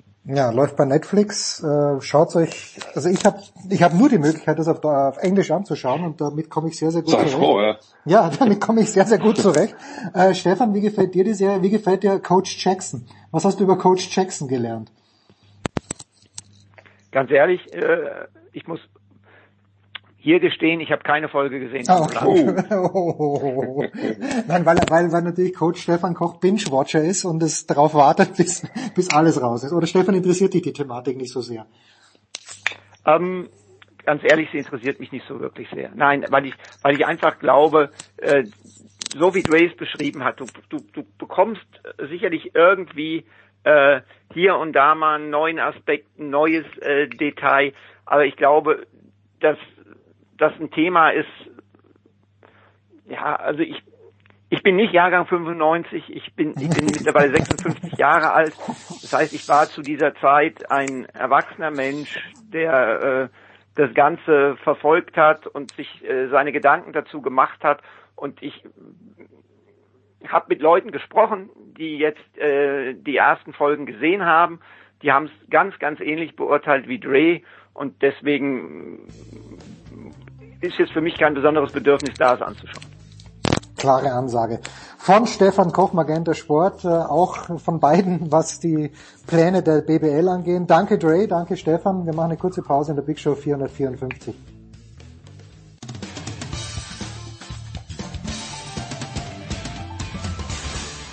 Mein Name ist Björn Werner und ihr hört Sportradio 360. Ja, ja, ja, ja. Also Stefan Ehlen und Stefan Heinrich sind schon da und äh, wir fangen auch gleich an. So. In der Big Show. Grüß dich, Alex. Servus. So hätte ich es auch machen sollen, eigentlich. Ah, Moment, Moment, Moment, Moment, Moment. Da, da, da, ja, ja. So, in der Big Show geht es weiter mit dem Motorsport und da drängt sich ein ganz aktuelles Thema auf, nämlich erstaunlicherweise die deutschen Tourenwagenmeisterschaft, denn da gab's, äh, wenn ich von Umwälzungen spreche, dann ist das eine maßlose Untertreibung. Ich freue mich sehr, dass wie schon die letzten beiden Wochen auch heute wieder Stefan Ehlen und Stefan Heinrich mit dabei sind und dann haben wir auch noch dazu gebeten Alexander Wölfing von RAN, ähm, vom Rechteinhaber. Und Alex, ich fange gleich mit dir an. Wie erfährt der Rechteinhaber, dass äh, die Serie sehr, sehr im Zweifel steht durch den Ausstieg eines von nur noch zwei beteiligten Teams. Äh, und wie könnt und habt ihr darauf reagiert? Äh, guten Tag. Der Rechteinhaber erfährt äh, von der ganzen Geschichte letztendlich auch eine halbe Stunde früher als die, der, der Rest der Öffentlichkeit. Wir erfahren aber dann auch nur das, was Audi kommuniziert und wir erfahren nicht, wie du es formuliert hast, ob eine Rennserie auf der Kippe steht oder nicht. Das dürfen wir uns dann selber interpretieren oder nicht. Im nächsten Schritt erfahren wir dann in Gesprächen, äh, äh, dass alle nicht die Nerven verlieren werden, dürfen, an Konzepten für 2021 arbeitet, äh, wie die dann auf Gottes Willen immer aussehen. Aber ja, ich war am Montag sehr überrascht, weil du hast mich, glaube ich, um 14.30 Uhr eingeladen für den, diesen Tag, äh, um über die DTM zu plaudern. Und ich dachte mir, ja, dann plaudern wir über die DTM und was Corona so 2020 noch verändern wird. Und zwei Stunden später bekomme ich die Audi-Info und dachte, Mensch, der Jens, der kennt sich aber wieder aus. Das ist nur dieser Vibe, den ich von Stefan Ehlen und von äh, Stefan Heinrich bekomme. Stefan, äh, wir haben ja letzte Woche, The Voice in diesem Fall, wir haben ja letzte Woche über Norris Ring gesprochen, ob da irgendwas möglich ist. Ist das jetzt komplett out of the blue, dass sich Audi zurückzieht oder gab es Anzeichen? Nein, es gab schon Anzeichen. Ähm, man muss sagen, wir reden ja seit vielen Jahren, das ist eine der, der Grundprobleme äh, der DTM, wie allerdings dem Top-Motorsport insgesamt, das gilt für die Formel 1 eigentlich nicht weniger. Wir haben in diversen Big Shows äh, bis 400 äh, 54 tatsächlich vorher in den letzten Jahren bei dir im Motorsport Talk auch oft drüber gesprochen, das schon thematisiert. Es ist eigentlich alles zu teuer. Die DTM äh, hat Riesenprobleme mit den Finanzen, mit den Kosten ähm, und äh, hat sich selbst hochgeschaukelt mit dem Image äh, seit Jahren dran arbeiten, dass sie quasi eine Formel 1 mit Dach ist. Dieser Anspruch kostet natürlich und es ist im Grunde für packenden Motorsport in der Form überhaupt nicht nötig. Dazu hat man, nachdem die alte DTM ja in den 90er Jahren eingegangen ist, zumachen musste, auch aus Kostengründen offenbar nicht so wahnsinnig viel gelernt. Ja, man hat sich erneut von Seiten des äh, Rechteinhabers, des Vermarkters ITR, wieder in eine direkte Abhängigkeit zu den Herstellern, zu den Automobilkonzernen begeben. Und das ist natürlich gerade in Krisenzeiten wie jetzt mit Corona immer wahnsinnig schwierig. Ähm, die pumpen A irrsinnig viel Geld rein, tun hinter den Kulissen natürlich auch alles, um zu gewinnen. Wir kennen es aus der Formel 1, das Gezerre dort zwischen Ferrari, dem Rest der Welt, zwischen der FIA, den einzelnen Teams äh, kennen wir auch, haben wir oft bei dir, lieber Jens, auch schon äh, thematisiert. Und das Problem haben wir in der DTM ganz genauso. Es ist zu teuer, wir haben es oft genug gesagt, und sie müssen da dringend abrüsten. Ähm, man hat sich hinter den Kulissen nicht einigen können. Sie waren sich überhaupt nicht grün, BMW und Audi. Und das ist eigentlich ein Jammer, weil die Show auf der Strecke ist wirklich toll. Die Autos sind faszinierend. Wir wissen aber auch, wir alle, der Alexander, äh, der Stefan Ehlen, ich, wir wissen alle, es geht auch mit weniger breiten, mit weniger aggressiv aussehenden Autos, mit Autos, die tatsächlich der Serie ein bisschen näher sind. Auch dort kann man deutliche Klasse Motorsportunterhaltung für den Fan bieten. Es müssen nicht auch diese Hospitality-Burgen sein, diese Glaspaläste dreistöckig. Das kostet alles Geld. Das muss alles am Ende wieder verdient werden durch den Verkauf von mehr Autos. Also wir wollen jetzt mal hoffen, dass es tatsächlich dabei bleibt. Wir haben allerdings, glaube ich, den Eindruck, dass in der Corona-Krise auch andere Hersteller genau das Virus jetzt so ein bisschen zur Ausrede nutzen, äh, die wirtschaftlichen Verwerfungen, um jetzt zu sagen, wir orientieren uns neu. Man darf nicht vergessen, dass die Formel E, die Audi ja weitermacht, auch richtig viel Geld kostet und Jahr für Jahr durch mehr Hersteller, die in die Elektromobilität und in diese Rennserie einsteigen, auch dort werden die Summen höher und höher und höher. Es schaukelt sich also auch dort genau das wieder rauf. Und ähnliches haben wir vor ein paar Jahren in der Sportwagenszene auch gesehen, im Langstreckensport. Da hat Audi ja auch schon Ende 2016 sich verabschiedet nach 18 Jahren und jetzt eben nach über zwei Jahrzehnten äh, für Audi in der DTM und drei Jahrzehnten der DTM der Ausstieg hier, der äh, tatsächlich hm, als mir täglich schon ein bisschen an, der, an die Wand stand. Sie hatten viele Gerüchte gehört. Ich bin sicherlich die Redaktion vorne ran auch, aber es war natürlich nie was Konkretes. Ah, Stefan Ehlen, du hast ja auf Twitter schon äh, dem Sebastian ganz kurz äh, dafür gedankt, dass er eben genau diese Seriennähe aufbringt. Der Sebastian schreibt, da könnte man vielleicht wie in den 90er Jahren seriennähere Autos zu verwenden. Wie war denn die gute alte Zeit in den 90er Jahren? Ich gestehe ganz, ganz offen, ich habe da nicht sehr zugeschaut, aber du hast ja über den Charlie Lamm was geschrieben für unser Jahresmagazin und äh, wenn ich die Autos so sehe, da sage ich, okay, solche ähnlichen Autos hätte ich mir auf der Straße auch vorstellen können. Ja, genau, das war das Erfolgsrezept der eigentlichen, der ursprünglichen DTM. Man hat im Prinzip sportliche Straßenwagen genommen, die für den Rennsport modifiziert und du hattest damit das direkte Pendant auf der Rennstrecke. Also der BMW M3, den du da ansprichst aus den 80er Jahren, den gab's auf der Rennstrecke und den konntest du fast so auch als Straßenwagen kaufen. Das war der Erfolgsschlager der DTM damals. Es waren nahbare Autos. Also im Prinzip ein Fahrzeug, das kannst du zum Einkaufen fahren, das kannst du aber auch am Wochenende auf der Nürburgring Nordschleife erleben. Und diesen Charme hatte die DTM damals. Und als man angefangen hat, immer mehr Technik reinzurüsten in den 90er Jahren, da ging die Serie damals dann äh, an die Kostengrenze und darüber hinaus und ging deswegen dann kaputt. Und das hat der Stefan vorhin schon geschildert. Im Prinzip hat man es jetzt wieder so gemacht. Allerdings mit anderen Fahrzeugen. Also die neue DTM, die war nie so dran am Serienmodell, sondern war immer abgehoben. Das waren immer Prototypen. Das war nie irgendwie eine Abwandlung vom Straßenauto. Und ähm, da geht schon auch ein bisschen daher, dass man halt gesagt hat, man will da mehr, ich nenne es jetzt mal in Anführungszeichen, auf dicke Hose machen. Ja. Das war nicht mehr so volksnaher Motorsport, wie es eben in den früheren Zeiten war, sondern das war von Anfang an auf Premium ausgelegt. Premium ist das Lieblingsschlagwort der neuen DTM und dem ist alles untergeordnet. Und das ist halt das riesige Problem an der ganzen Geschichte. Diese Autos, die man da gesehen hat, äh, zuletzt oder die man aktuell immer noch sieht bei der DTM, das sind Silhouettenfahrzeuge. Die sind einfach nur nachgeahmt. Also man hat ein komplett Rennsportprototyp auf die Beine gestellt, auf die Räder gestellt und drüber halt die Silhouette so gestaltet, dass sie so ungefähr aussieht wie die Serienversion. Das hat aber nichts damit zu tun, ähm, was dann letztendlich als Auto auf der Straße verkauft wird. Und äh, diese Message hat man nur immer versucht zu suggerieren. Und es gibt natürlich Rennserien, die sind sehr seriennah unterwegs. Das entspricht aber nicht dem Geist der aktuellen DTM. Es gibt zum Beispiel ganz banal Tourenwagen, wie sie damals die DTM gefahren hat in den 90er Jahren oder Ende der 80ern. Das sind aber heute TCR-Fahrzeuge. Also das sind im Prinzip klassische Tourenwagen, so wie sie den DTM früher gemacht hat. Die sind kostengünstig einsetzbar. Da kostet eine Einheit knapp 120.000 Euro äh, exklusive Motor, der kommt nochmal extra dazu. Aber das ist dann schon so ein Paket, damit kann man arbeiten. Diese Rennserien gibt's auch tatsächlich. In Deutschland gibt's auch eine TCR Germany. Ähm, das ist aber eher halt Breitensport. Das ist nicht das, was die DTM will, weil sie eben sagt, wir machen Premium. Und dann hast du auf der anderen Seite natürlich ebenso ein sehr breites Reglement im GT Masters zum Beispiel. Da werden GT3-Fahrzeuge eingesetzt, also Sportwagen. Und da gibt's auch eine Höllenbandbreite an Herstellern. Also zehn Marken aufwärts, die da Autos stellen könnten, auch Audi, auch BMW, auch Mercedes und wie sie alle heißen, Porsche, äh, Aston Martin, alle möglichen noch eher exotischen Marken sind da auch dran vertreten.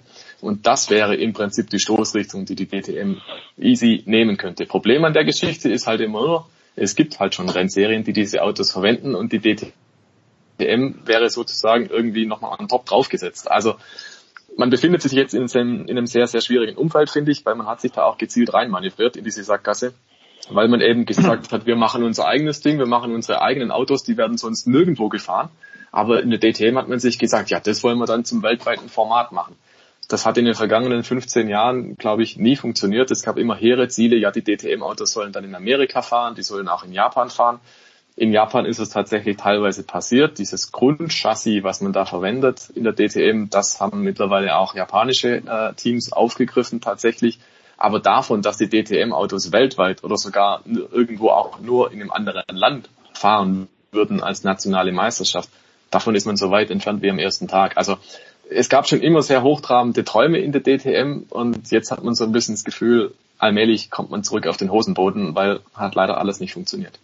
Äh, Alex, was, was braucht denn, was braucht denn der Rechteinhaber? Braucht der Rechteinhaber Premium oder braucht der Rechteinhaber seriennahe Autos, mit denen sich der Zuschauer auch identifizieren kann?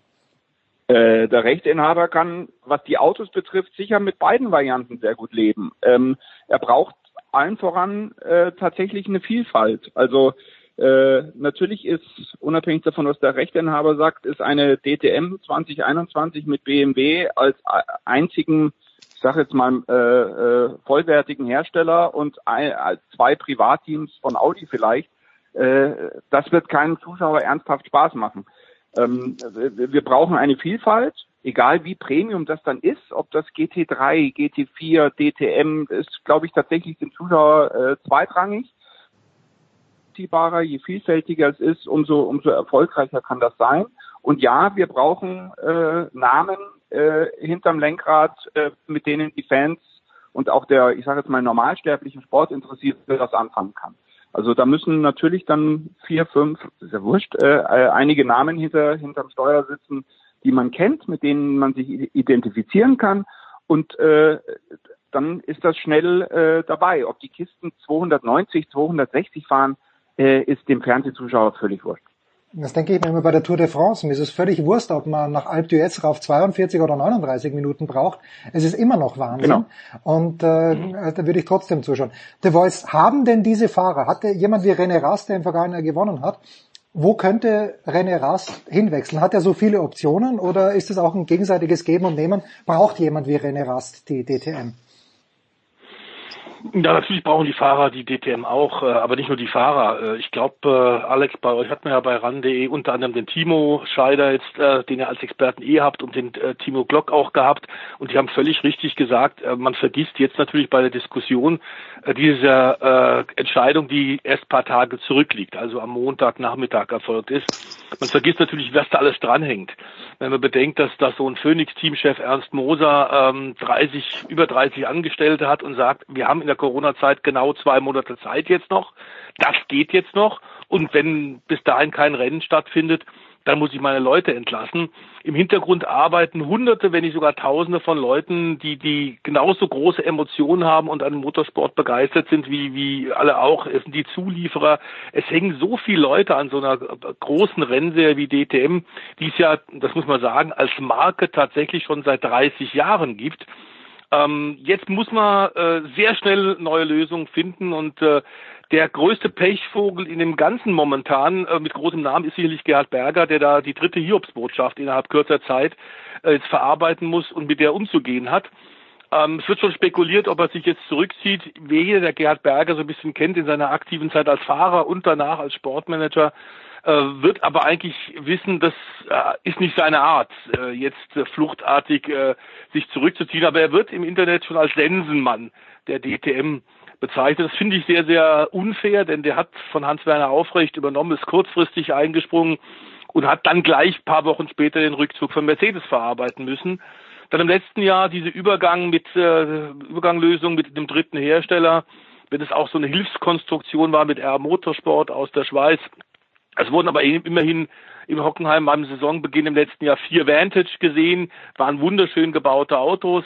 Am Ende haben die sich zerstritten, da war nicht genug Geld da, man ist mit falschen Erwartungen eingestiegen aus, äh, von Seiten des Teams aus der Schweiz und dann waren die auch weg. Das war der zweite Rückschlag. Jetzt kommt der dritte Rückschlag. Also innerhalb kürzester Zeit muss der Berger da äh, dramatische äh, Umwälzungen tatsächlich verarbeiten und ähm, es geht eigentlich nur über Abrüstung. Also das ist die einzige Chance, die, die da ist. Man muss es deutlich kostengünstiger machen.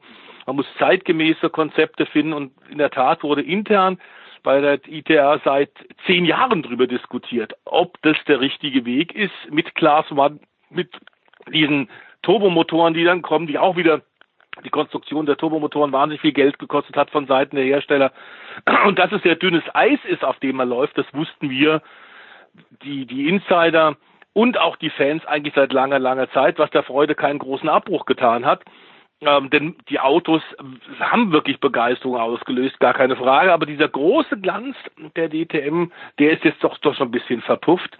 Und wir müssen sagen, ähm, danke an äh, Sat1, die da tatsächlich, tatsächlich sehr gute Übertragungen in den letzten Jahren gemacht haben, äh, unter schwierigen Umständen. Namen wird ein ganz wichtiger Punkt sein. Alex hat es gerade gesagt. Ich glaube, dass Leute wie René Rast äh, momentan sich noch gar keine Gedanken gemacht haben. Sie hatten nicht damit gerechnet, dass Audi tatsächlich sich zurückzieht. Waren ja tatsächlich lange auch eine wirklich verlässliche Säule der DTM. Audi hat andere Sportprogramme, äh, Stefan Ehlen hat es gerade erwähnt, unter anderem in der äh, GT-Klasse. Auch dort ist René Rast schon sehr erfolgreich gefahren mit den GT3-Autos. Aber ich glaube, der wird äh, trotzdem jetzt erstmal gucken und tasten müssen, wie alle anderen auch. Was passiert denn tatsächlich nach 2020? Und auch die Frage, fahren wir überhaupt in 2020 noch? Auch eine Frage, die ja noch nicht geklärt ist. Ja, und die möchte ich abschließend dem Alex Wölfing gleich stellen. Stefan Ehlen bleibt für die Formel 1 noch da, aber Alex, die Glaskugel, ist sie milchig oder hast du, wenigstens ein bisschen reinschauen, wie es 2020 aussieht? Gibt es da Deadlines, bis zu denen irgendwas bestimmt sein muss? Wie tun wir weiter? Ähm, es gibt keine eindeutige Deadline. Ähm, am Ende bin ich mir ziemlich sicher, so traurig es ist. Also der jetzige Kalender, zehn Wochenenden, wie sagt man, sehe ich undeutlich. Ich glaube nicht, dass das passiert. Ich glaube nicht, dass der DTM-Tross nach Russland fliegt, nach Schweden fliegt, nach Brands Hatch fliegt. Das klingt alles toll, aber das wird wohl nicht passieren. Ähm, ich glaube, es gibt den Arbeitstitel, äh, nennen wir es äh, Deutschland-Tour, mhm. ähm, dass man sich vielleicht vielleicht sind es neun, vielleicht sind es acht, ich weiß es auch tatsächlich nicht genau, Gottes Willen, äh, ein, ein, zwei Wochenenden weniger fährt, dass man sich ein bisschen aufs Naheliegende konzentriert, äh, dass man damit natürlich auch ein bisschen in deutschen Rennstrecken vielleicht sogar hilft, aber Äh, Das ist äh, die zweite Folge, aber im ersten Schritt natürlich auch das Thema Reisen und Grenzen überschreiten vielleicht ein bisschen reduziert, vielleicht nach Assen noch fährt oder Zolder fährt. Das ist die Variante, die äh, ich für realistisch halte. Ich glaube nicht persönlich an einen Auftakt am Norrisring natürlich, weil das ist eigentlich genau das Komplizierteste. Ob trotzdem im Juli gestartet wird, halte ich für, für denkbar, klar. Mhm. Ähm, das ist jetzt sozusagen alles äh, Logiken und äh, Denkmodelle bis oder parallel zum vergangenen Montag. Ähm, wenn ich Sätze lese von BMW, wie wir werden jetzt auch aus allen Blickwinkeln alles betrachten, ja, dann kann, weiß ich nicht, ob der, Finan- Finanzminister von BMW im, in drei Wochen auf die Idee kommt und sagt, ach Kinders, äh, dann, dann, wenn wir, für, also andersrum gesagt, wenn es für 2021 nicht zeitnah, damit will ich keinen Druck aufbauen, das ist nur bis 2021 nicht zeitnah einen sportlichen Plan gibt für, für die Teams etc., äh, dann kann ich mir leider schon vorstellen, dass irgendeiner sagt, naja, warum sollen wir dann 2020 unter den jetzigen Bedingungen irgendwie eine Notsaison hinbasteln, äh, um, um äh, weiterhin rauszugucken. Danach gibt's uns aber vielleicht als die DTM nicht mehr. Ähm, Wenn es ein ganz neues Modell gibt, eine, keine Ahnung, Fusion mit dem GT Masters, eine eigene GT-Serie, ein wie auch immer geartetes Modell, da gibt's ja die unterschiedlichsten Szenarien, ähm, dann kann ich die auch 2021 theoretisch neu starten. Also am Ende will ich sagen, das 2020er Thema ist, die Praktiker basteln dran, dass es eine ordentliche Lösung gibt. Ob drei Etagen drüber irgendwann einer kommt, eben auch aus dem Hause BMW und sagt, Kinder, es kommt, äh, auch ich muss Bahn, äh, auch ich muss eine Formel E finanzieren. Ähm, ähm, ich, ich schließe mich Audi an und wir machen einen Abschlussfest. Boah, ich weiß es nicht. Nichts genaues wissen wir nicht, aber wir hoffen auf den Juli. Alex, ich danke dir. Kurze Pause, dann geht's weiter mit der Formel 1 und äh, mit Stefan Ehlen, mit Stefan Heinrich.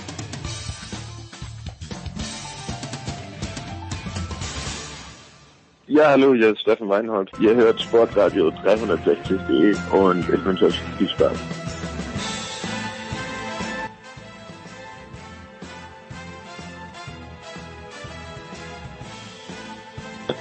Im Motorsportteil bei Sportradio 360. In der Big Show 454 geht es weiter mit der Formel 1. Stefan Ehlen ist dabei geblieben, motorsport.com. Stefan der Voice Heinrich, Motorsport TV. Ebenfalls dabei geblieben, neu dazugekommen. Christian Nimmervoll. In Österreich, Formel1.de, trotz allem. Christian, grüß dich. Hallo Jens, servus. Christian, an wem hängt's denn jetzt? Ob das tatsächlich klappt im Juli? Hängt das am Gesundheitsminister? Hängt das an Dietrich Mateschitz, ob er die Ausfallkosten trägt? Wie, äh, ja, wer, wer ist da der entscheidende Mann im Moment? Ich glaube an allen, die du gerade erwähnt hast, aber am allermeisten, und das ist jetzt vielleicht ein bisschen überraschend, an der österreichischen Bevölkerung. Weil ich glaube, dass das Rennen, wenn die äh, Infektionslage in Österreich so bleibt, äh, bin ich sehr überzeugt davon, dass das stattfinden kann. Ähm, und ich glaube, dass die Pläne auch schon sehr weit fortgeschritten sind. Allerdings kann ich mir nicht vorstellen, in Österreich werden ja die Corona-Maßnahmen, was Ausgehbeschränkungen und so weiter betrifft, gerade wieder äh, gelockert. Ähm, das heißt, die Auswirkungen davon werden wir wahrscheinlich erst in ein paar Wochen sehen. Und wenn das wenn die Kurve sich, über die ja so viel gesprochen wird im nicht motorsportlichen Zusammenhang in dem Fall, wenn die Kurve steiler ansteigt und zu steil ansteigt, dann glaube ich, dass es für die Politik unmöglich ist, so ein Event in Österreich durchzuführen. Und ich glaube, das muss man abwarten, ähm, wie die Auswirkung der, der Lockerungen der Maßnahmen ist. Wenn die Infektionslage in Österreich stabil bleibt oder sich nur geringfügig verschlechtert durch die Lockerung der Maßnahmen, ähm, dann kann ich mir sehr gut vorstellen, dass das tatsächlich so wie geplant und die Pläne sind schon sehr, sehr weit fortgeschritten, durchgeführt wird. Ähm, Gestern hat unser Gesundheitsminister Rudi Anschober äh, im Radio bei Ö1 ein Interview gegeben, in dem er klargestellt hat, dass eine Formalität sozusagen auch noch fehlt in dem größeren Kontext, nämlich ein konkretes Sicherungskonzept seitens des Veranstalters. Das heißt, ich nehme an, dass da irgendwo in einer mehrseitigen Präsentation oder ähnlich einfach die Regeln niedergeschrieben werden, die dann auch für das Formel 1 Personal, das da sein wird, zu gelten haben. Ähm, aber das halte ich ehrlich gesagt bei der Zeit, die man dafür auch noch hat, eher für eine Formalität. Ich glaube, der Schlüssel ist tatsächlich die Entwicklung der Infektionskurve in Österreich für den Event. Oder für die zwei Events. Wir reden ja von zwei Rennen. Ja. Stefan Ehlen, wie lang denkst du, brauchst, braucht man den Vorlauf? Ab wann muss man es wissen, wenn man am 5. Juli fahren möchte? Wenn ich es richtig verstanden habe, diese Strecken werden ja neu asphaltiert, bevor es, bevor es wieder losgeht. Gibt's da, was ist da die Deadline ungefähr? Wie viele Wochen vorher? Also ich glaube, es ist nicht generell erforderlich, dass da die Rennstrecken neu asphaltiert werden. Das macht man aber regelmäßig einfach, um dafür ja, eine ebene Fahrbahn zu sorgen, weil gerade die Formel 1 hat aus Bremsen den Asphalt sehr zusammen, dann gibt es sehr, sehr viele Bodenwellen und dergleichen mehr. Und die Formel 1 liebt vor allem ebenen Asphalt. Aber ich wüsste jetzt nicht, dass in Spielberg neu asphaltiert werden soll. Und wenn, dann wären sie jetzt, glaube ich, allmählich recht spät dran. Okay. Ähm, ich glaube, zum, zum Planen aber ist es wohl eher so, ähm, das habe ich jetzt schon mehrfach gelesen und gehört, dass man so etwa sagt, 60 Tage vorher wüsste man dann schon gerne Bescheid, was ich jetzt dann konkret tun soll oder nicht. Und die 60 Tage vorher, da kommen wir allmählich dann in die Region, wenn es jetzt dann Mai wird. Und äh, einen gewissen Vorlauf brauchst du natürlich. Aber, jetzt kommt natürlich wieder ein Aber in dieser besonderen Corona-Situation. Wir reden ja momentan davon, dass es wahrscheinlich Geisterrennen werden, also Rennen ohne Vorortpublikum. Und insofern ist dann die Menschenmasse, die es dann äh, zu beherbergen gilt und die dann eben zu strukturieren gilt vor Ort, ja ungleich kleiner, als wenn da auf einmal 200.000 oder 150.000 Besucher da sind. Deswegen ist natürlich auch der Verwaltungsaufwand geringer. Andererseits, und da schlagen wir den nächsten Haken, ist der Aufwand durch die Corona-Richtlinie natürlich wieder größer, weil spezielle Maßnahmen umgesetzt werden müssen, dass die Sportwarte sich nicht zu nahe kommen, dass die Teams im Fahrerlager sich nicht zu nahe kommen, dass vielleicht ein zentrales Catering organisiert wird mit Sicherheitsabstand beim, beim Essen fassen und so weiter und so fort. Also es gibt eigentlich genug, worüber sich so ein Veranstalter Gedanken machen muss, jetzt zusätzlich noch.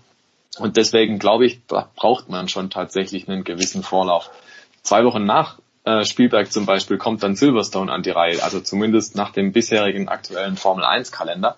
Und die haben auch gesagt, so 60 Tage, das brauchst schon als Planung. Aber in Spielberg sagt man zum Beispiel, ja, jetzt, wir gehen davon aus, das könnte klappen. In Silverstone sagt man, naja, Stand jetzt wissen wir nicht, ob es funktioniert oder nicht. Auch da äh, rechnet man im Prinzip damit, dass man ohne Publikum vor Ort fährt. Äh, aber die Bestätigung dessen kann man noch nicht rausgeben, weil man eben noch nicht weiß, wie sich die ganze Sache entwickelt, wie es der Christian gerade geschildert hat. Das sind also alles momentan noch, wie, wie beschreibt die Formel 1, äh, fluid. Also es ist noch so eine, ja. so eine flüssige Situation einfach unklar, weil die ständig sich ja verändert. Und ich glaube einfach auch, irgendwann wird der Punkt kommen, da müssen die Veranstalter oder die Rennstrecken vor Ort einfach sagen, so, jetzt braucht es die Entscheidung. Aber angesichts der besonderen Umstände glaube ich, dass da die normalen Maßstäbe einfach nicht gelten. The Voice wird denn in Hockenheim schon geplant? Weil äh, es könnte sich ja die Möglichkeit auftun, also es ist natürlich in Deutschland, wo man in Bayern Stand heute noch nicht mal weiß, wann man wieder Tennis spielen darf, für mich eigentlich schwer vorstellbar. Aber Hockenheim, gibt es dann Hintertürchen, wo Hockenheim vielleicht in den Rennkalender der Formel 1 reinschlüpfen könnte 2020? Also Liberty Media hat Hockenheim bereits angerufen und hat äh, ganz vage gefragt, ob man sich das in Hockenheim vorstellen könnte, im Sommer respektive Spätsommer in diesem Jahr, bevor die Formel 1 dann nach Fernost geht, tatsächlich äh, Rennen, ein Rennen abzuhalten. Ähm, das hat man bejaht. Aber äh, Hockenheim natürlich in diesem Jahr offiziell nicht im Kalender. 22 Grand Prix waren es in dieser Saison, 2020 wie ursprünglich, ursprünglich geplant, bevor dieses äh, vermaledeite Virus kam. Ähm, und wir haben die ersten zehn Grand Prix entweder verschoben oder abgesagt worden, zuletzt eben den großen Preis von Frankreich.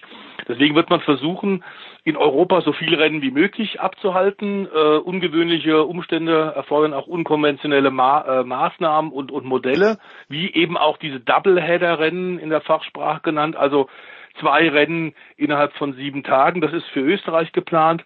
Und wenn es irgendjemand hinkriegt, dann glaube ich tatsächlich, ist es der Red Bull Ring und Mateschitz und seine Leute.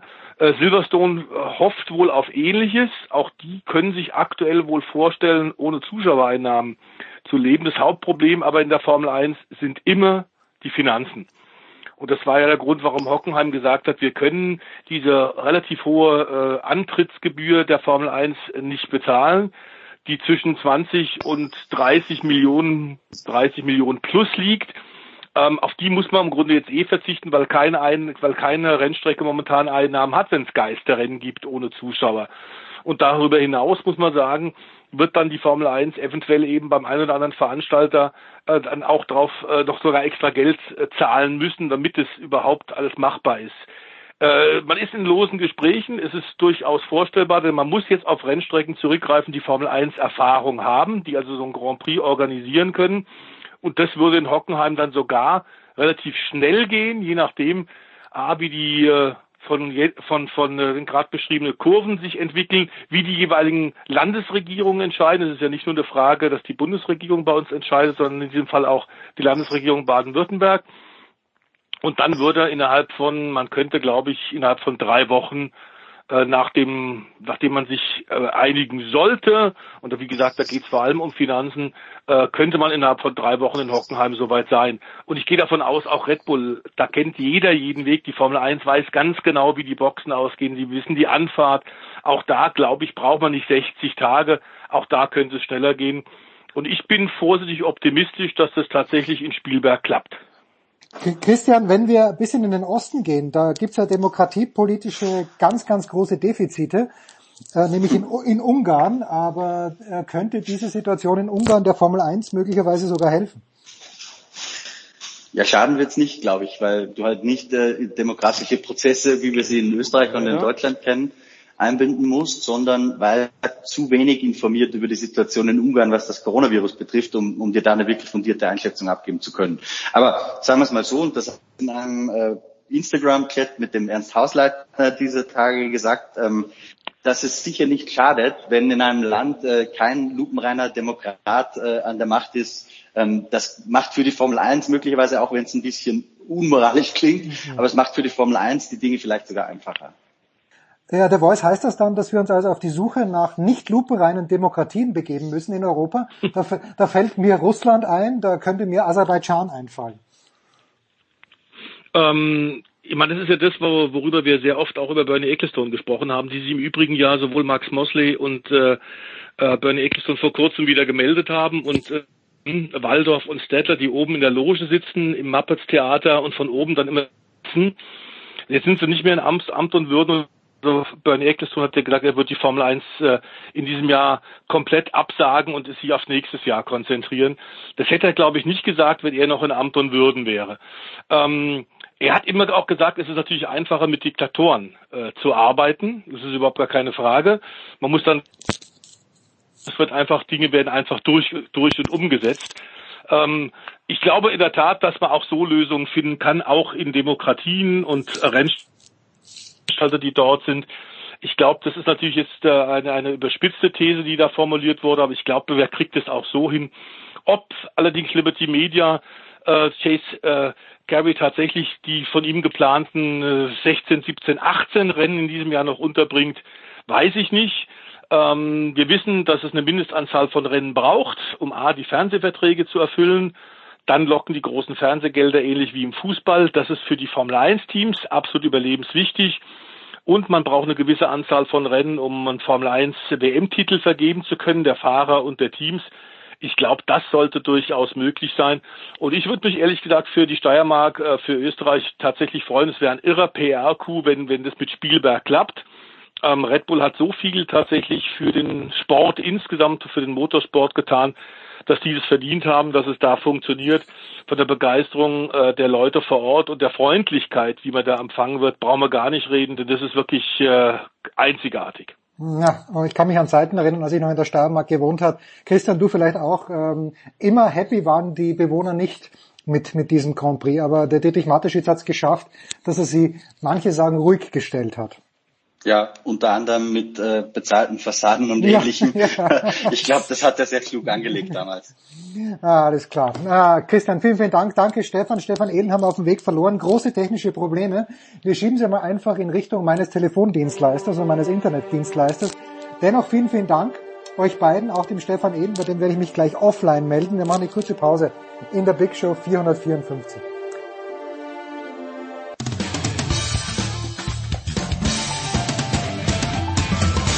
Hi, I'm Heather Watson and you're listening to Sport Radio 316. No, that's wrong.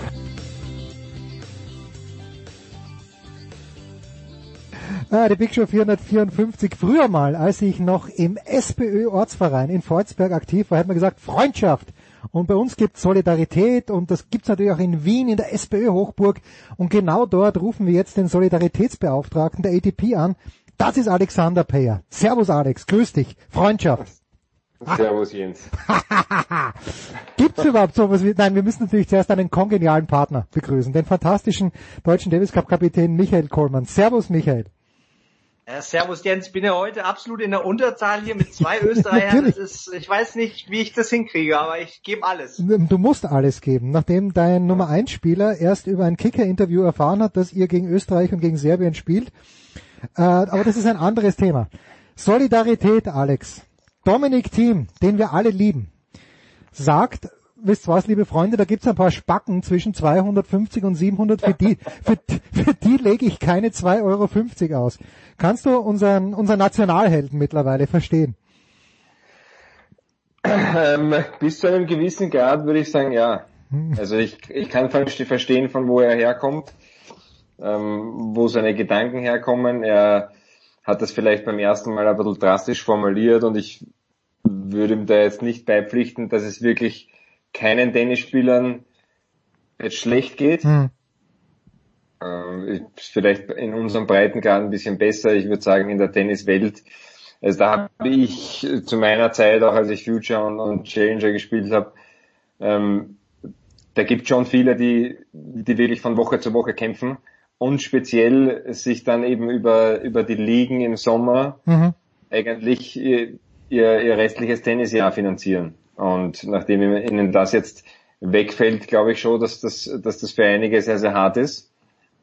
Aber ich verstehe natürlich auch, dass es für einen wie Dominik, der, der sich wahrscheinlich selber an, an Professionalität und Seriosität nicht viel vorwerft, dass der dann vielleicht Probleme damit hat, irgendjemanden unter Anführungsstrichen zu bezahlen, der vielleicht einfach nicht alles rausholt aus seiner Karriere. Ja.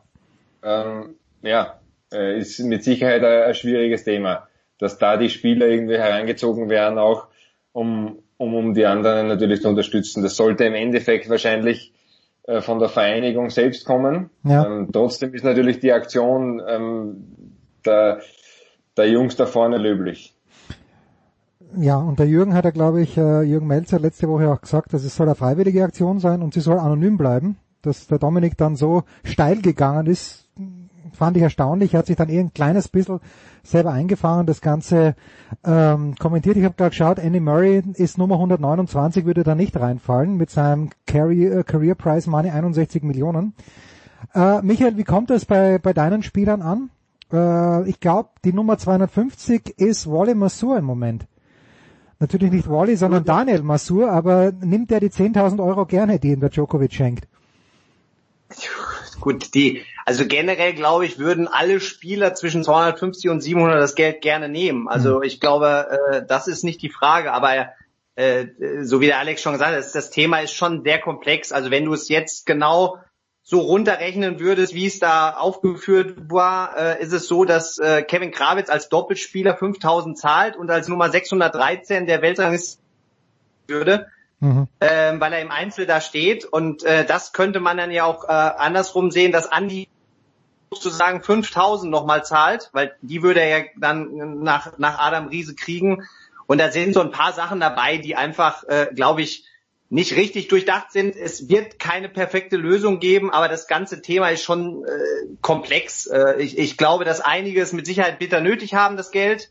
Ob das dann von Spielerseite bezahlt werden muss oder von den großen äh, Turnieren, Organisationen oder wer auch immer. Oder aber, äh, wie es ja auch jetzt eigentlich schon ähm, läuft, die, die, die gesamte Preisgeldverteilung nochmal äh, ins Auge gefasst werden muss. Ich glaube, da, ähm, ja, da wird, wird die Zeit jetzt das, äh, das, das regeln. Und ähm, ich glaube, dann am Ende werden alle mit Sicherheit auch mit der Lösung zufrieden sein. Ja, gut. Das ist, glaube ich, auch das, das große übel an dem Ganzen, die Preisgeldverteilung generell. Dass da halt ein bisschen mehr nach unten abfallen könnte. Wenn man diese Problematik vielleicht auch nicht, aber wie der, wie der Kohler halt gesagt hat, da gibt so viele Einzelfälle jetzt, wenn du dir wahrscheinlich das Ranking anschaust, 250 bis 700, da sind wahrscheinlich ein paar dabei, die haben 10 Millionen äh, Karrierepreisgeld, die halt zufällig dort stehen aufgrund von Verletzungen oder was auch immer. Wenn einer 650 steht und 33 Jahre alt ist, er fällt er jetzt in eine Förderung ein ja. oder spielt er halt einfach aus seiner Leidenschaft heraus, aber ja, das sind halt ja, dann eben, wie gesagt, diese Einzelfälle, ich glaube, ganz zu finden. Ähm, Wie geht's dir, Alex? Jetzt ist ein ganz harter Bruch, aber der, der Jürgen hat auch äh, gesagt, äh, bei Laola war es, glaube ich, er hätte mit dir gespielt. Am letzten Dienstag war es, hätte sich danach gefühlt wie ein... 80% hat er mal gegeben auf der Vorhand, habe ich alles schon gehört. Also hast du schon gehört, aber auf der Rückhandsleist, der sitzt nach wie vor. Das, das, das habe ich auch gehört. Äh, nur er war sich ein bisschen unsicher beim Aufschlag. Wie, wie, wie geht's mit dem Aufschlag? Hast du schon probiert überhaupt Aufschlagen? Traust dich das schon? Ich habe probiert, ich schlage im Normalfall Damals mit Mühe in der ersten Einheit habe ich nicht aufgeschlagen, Ja. weil mir dann der Schläger gerissen ist. Ich hatte keinen mehr, weil Bespanner durften ja auch nicht arbeiten. Ähm, deshalb, deshalb konnte ich da nicht aufschlagen. Ansonsten schlage ich eigentlich immer auf, aber und der Ellbogen noch nicht hundertprozentig laufen. Aber jetzt, letzten Montag, ein deutlicher Schritt voran. Ja. Äh, wieder war sicher so unter Anführungsstrichen hart serviert, ähm, wie schon lange nicht mehr und hat auch halbwegs ordentlich reagiert. Also ich bin mittlerweile wieder zuversichtlicher, wie ich das schon zu einigen Zeitpunkten in den letzten Monaten war. Ähm, kannst du dir einen Schläger im Zweifel selber bespannen oder brauchst du fachliche Hilfe, wenn es sein muss, von deiner Frau? Ich brauche fachliche Hilfe. Also Ich weiß nicht von wem, aber ich brauche fachliche Hilfe. Michael, wie ist das bei euch in der Tennisbase in Oberhaching? Äh, da ist, ist da irgendein Bespanner da oder muss der Kohlschreiber extra Schichten schieben am Nachmittag, was er sicher gerne macht? Ähm, nee, es, es war aktuell kein Bespanner da, weil ähm, dadurch, dass das Internat ja auch zu ist, ist der zuständige Herr, der äh, sozusagen auch fürs Internat zuständig ist und äh, da die Jungs die die Schläger macht, äh, nicht anwesend. Aber äh, ich glaube, dass dass jeder irgendwo in einer in einer äh, Bekanntschaft jemanden hat, der dann doch auch Schläger bespannen kann und insofern ähm, sind bei uns keine Ausfälle passiert aufgrund von Schlägermangel. Also da, äh, da hat alles so noch funktioniert. Ah, Michael, am Wochenende geht's los. Dustin Brown, Yannick Hanfmann, äh, der Hertha ist, den habe ich glaube ich auch gesehen bei dieser Exhibition oder was immer das werden wird. Der Tennis Channel überträgt live. Also bei aller Liebe für die Ja, das genannten. ist übrigens Wahnsinn. Ja. Tennis Channel Live. Da bin ich sehr gespannt, wie, wie viele Leute sich das in den USA angucken. Ich werde meinen Gastgeber, Tennis Channel Live oder was? ja, ja, kommt live und ich werde meinen Gastgeber, ich weiß, der hat den Tennis Channel, bei dem ich immer wohne während der US Open, werde ich fragen, ob er sich dieses Highlight, Dustin Brown gegen Yannick Hanfmann, bitte inklusive Einspielen angeschaut hat. Ähm, aber grundsätzlich die Idee, und das hat jetzt ja nichts mit dieser Serie zu tun, ähm, die es auch in Österreich geben wird. Alex, ich frage dich eh gleich, ob du, ob du auch am Start sein wirst, Michael, aber grundsätzlich die Idee, ist die in Ordnung für dich? Dass jetzt der DTB und äh, ja, ich glaube, Federführung schon von Dirk Hordorf äh, hier Spielmöglichkeiten und auch Verdienstmöglichkeiten findet und sucht und gefunden hat. Äh, absolut. Also äh, jetzt muss man natürlich ein bisschen unterscheiden. Die, die Sache, die jetzt in, in Koblenz oder in Hörgrenzhausen stattfindet, hat nichts mit der Serie in Deutschland zu tun, Hm. sondern das ist von ähm, äh, privaten Betreibern der Tennisschule da in Hörgrenzhausen äh, äh, passiert. Insofern ist das was, was ähm, ähm, Eigenständiges. Äh, das ist eine Serie auch, die spielen, glaube ich, vier Wochen hintereinander. Ähm, immer mit diesen acht, mit acht Leuten und äh, jeder gegen jeden und die hatten äh, unter ganz äh, strikten Vorkehrungen noch. Mhm. Äh, generell ist da nichts gegen einzuwenden. Ich finde, äh, es ist für die Spieler erstmal eine, eine sehr gute Gelegenheit, äh, auf Matches zu kommen, sich ein paar Euro auch dazu zu verdienen und ähm, äh, gerade national äh, mit den Reiserestriktionen kannst du solche Veranstaltungen mit Sicherheit fahren, auch schon auch schon ab nächster Woche. Und ähm, ich glaube, Tennis ist eine Sportart, äh, die jetzt nicht keine Zweikämpfe hat, die äh, den Handshake halt äh, ja nicht, ähm, nicht stattfinden lässt. Aber ansonsten ist es ja wirklich von dem her mal wieder Live-Sport, den man sich vielleicht irgendwo und wenn es dann im Stream ist, auch angucken kann. In Österreich startet diese Serie, also nicht die hm, Hanfmann-Brown-Serie, sondern die Serie, Alex, ein bisschen früher. Ihr dürft, äh, also die Profis dürfen eh schon länger trainieren, die normalen und Anführungszeichen Tennisspieler dürfen ab 1. Mai. Hast du dich da selber auf dem Zettel, Alex, äh, dass du auch Einzel spielst, weil Doppel wird es ja keins geben. Der Jürgen hat schon die Hand gehoben und gesagt, ja, äh, beim zweiten Training hat er sich eh schon, eh schon wie ein 55-Jähriger gefühlt. Bis das losgeht, könnte er auf seinem biologischen Alter, was glaube ich 38 ist, herunten sein. Ja, mein biologisches Alter war anscheinend zu hoch, also ich wurde nicht mal eingeladen. Nein, nein, nein, nein, komm, komm, der, der, der Alex. das ist traurig und da, da, da muss ich auch eingrätschen, wenn der Alex einen anderen Pass hätte. Also eingeladen wäre er immer bei uns. Okay. Das ist schon, ist schon sehr traurig, aber wurde ich nicht berücksichtigt, wurde ich übergangen. Da hat man mir die Zeit, dass ich meinen Aufschlag noch finde, hat man mir gar nicht gegeben. Ähm, ja, aber ich glaube für die Jungs, die daran teilnehmen können, ist das äh, eine super Sache. Ja, okay, ähm, aber wie trainierst du jetzt? Also wenn du keine Wettspiele hast, trainierst du überhaupt doppelt oder geht's nur darum für dich jetzt zu schauen, dass nichts wehtut? Für mich ist es ähm, im Endeffekt therapeutisches Tennis. Also ich schaue einfach, wie weit ich gehen kann, versuche mhm. halt den, den Ellbogen zu belasten und an die Belastung wieder zu gewöhnen. Da geht's jetzt nicht um irgendwas, äh, um irgendwas genaueres oder Spielzüge oder besondere Schläge schon. Da geht's wirklich in erster Linie einfach um, um die Belastung für den Ellbogen. Okay. Ich bin ja schon so gierig nach Tennis, dass ich gerade bevor wir aufgenommen haben, auf Sky den ersten Satz Indian Wells 2001 Sampras gegen Agassi mir angeschaut habe. Am Nachmittag schaue ich mir einfach, weil ich schon gewusst habe, wie es ausgeht, Satz 4 und 5 Becker gegen Muster Monte Carlo 1995 an. Und da habe ich mir überlegt. Legende. Schon, gell? Schon. Ja, Legende. Äh, aber erstens einmal, wenn ich jetzt höre, dass darüber nachgedacht wird, dass die Tennis-Matches kürzer werden sollen, schaut euch bitte diese Matches an wie schnell Muster und Becker da bei diesem Finale, das dreieinhalb Stunden dauert, die brauchen 14 Sekunden maximal zwischen den einzelnen Punkten. Und äh, da, da gibt's auch ganz, ganz wenig Emotionen. Gut, im fünften Satz dann und gegen Ende vierten Satz Tiebreak, das war auch ja, gerechtfertigt. zwei ersten serviert hat beim Matchball. Bei 6-4. und der zweite war halber Meter draußen, muss man auch sagen.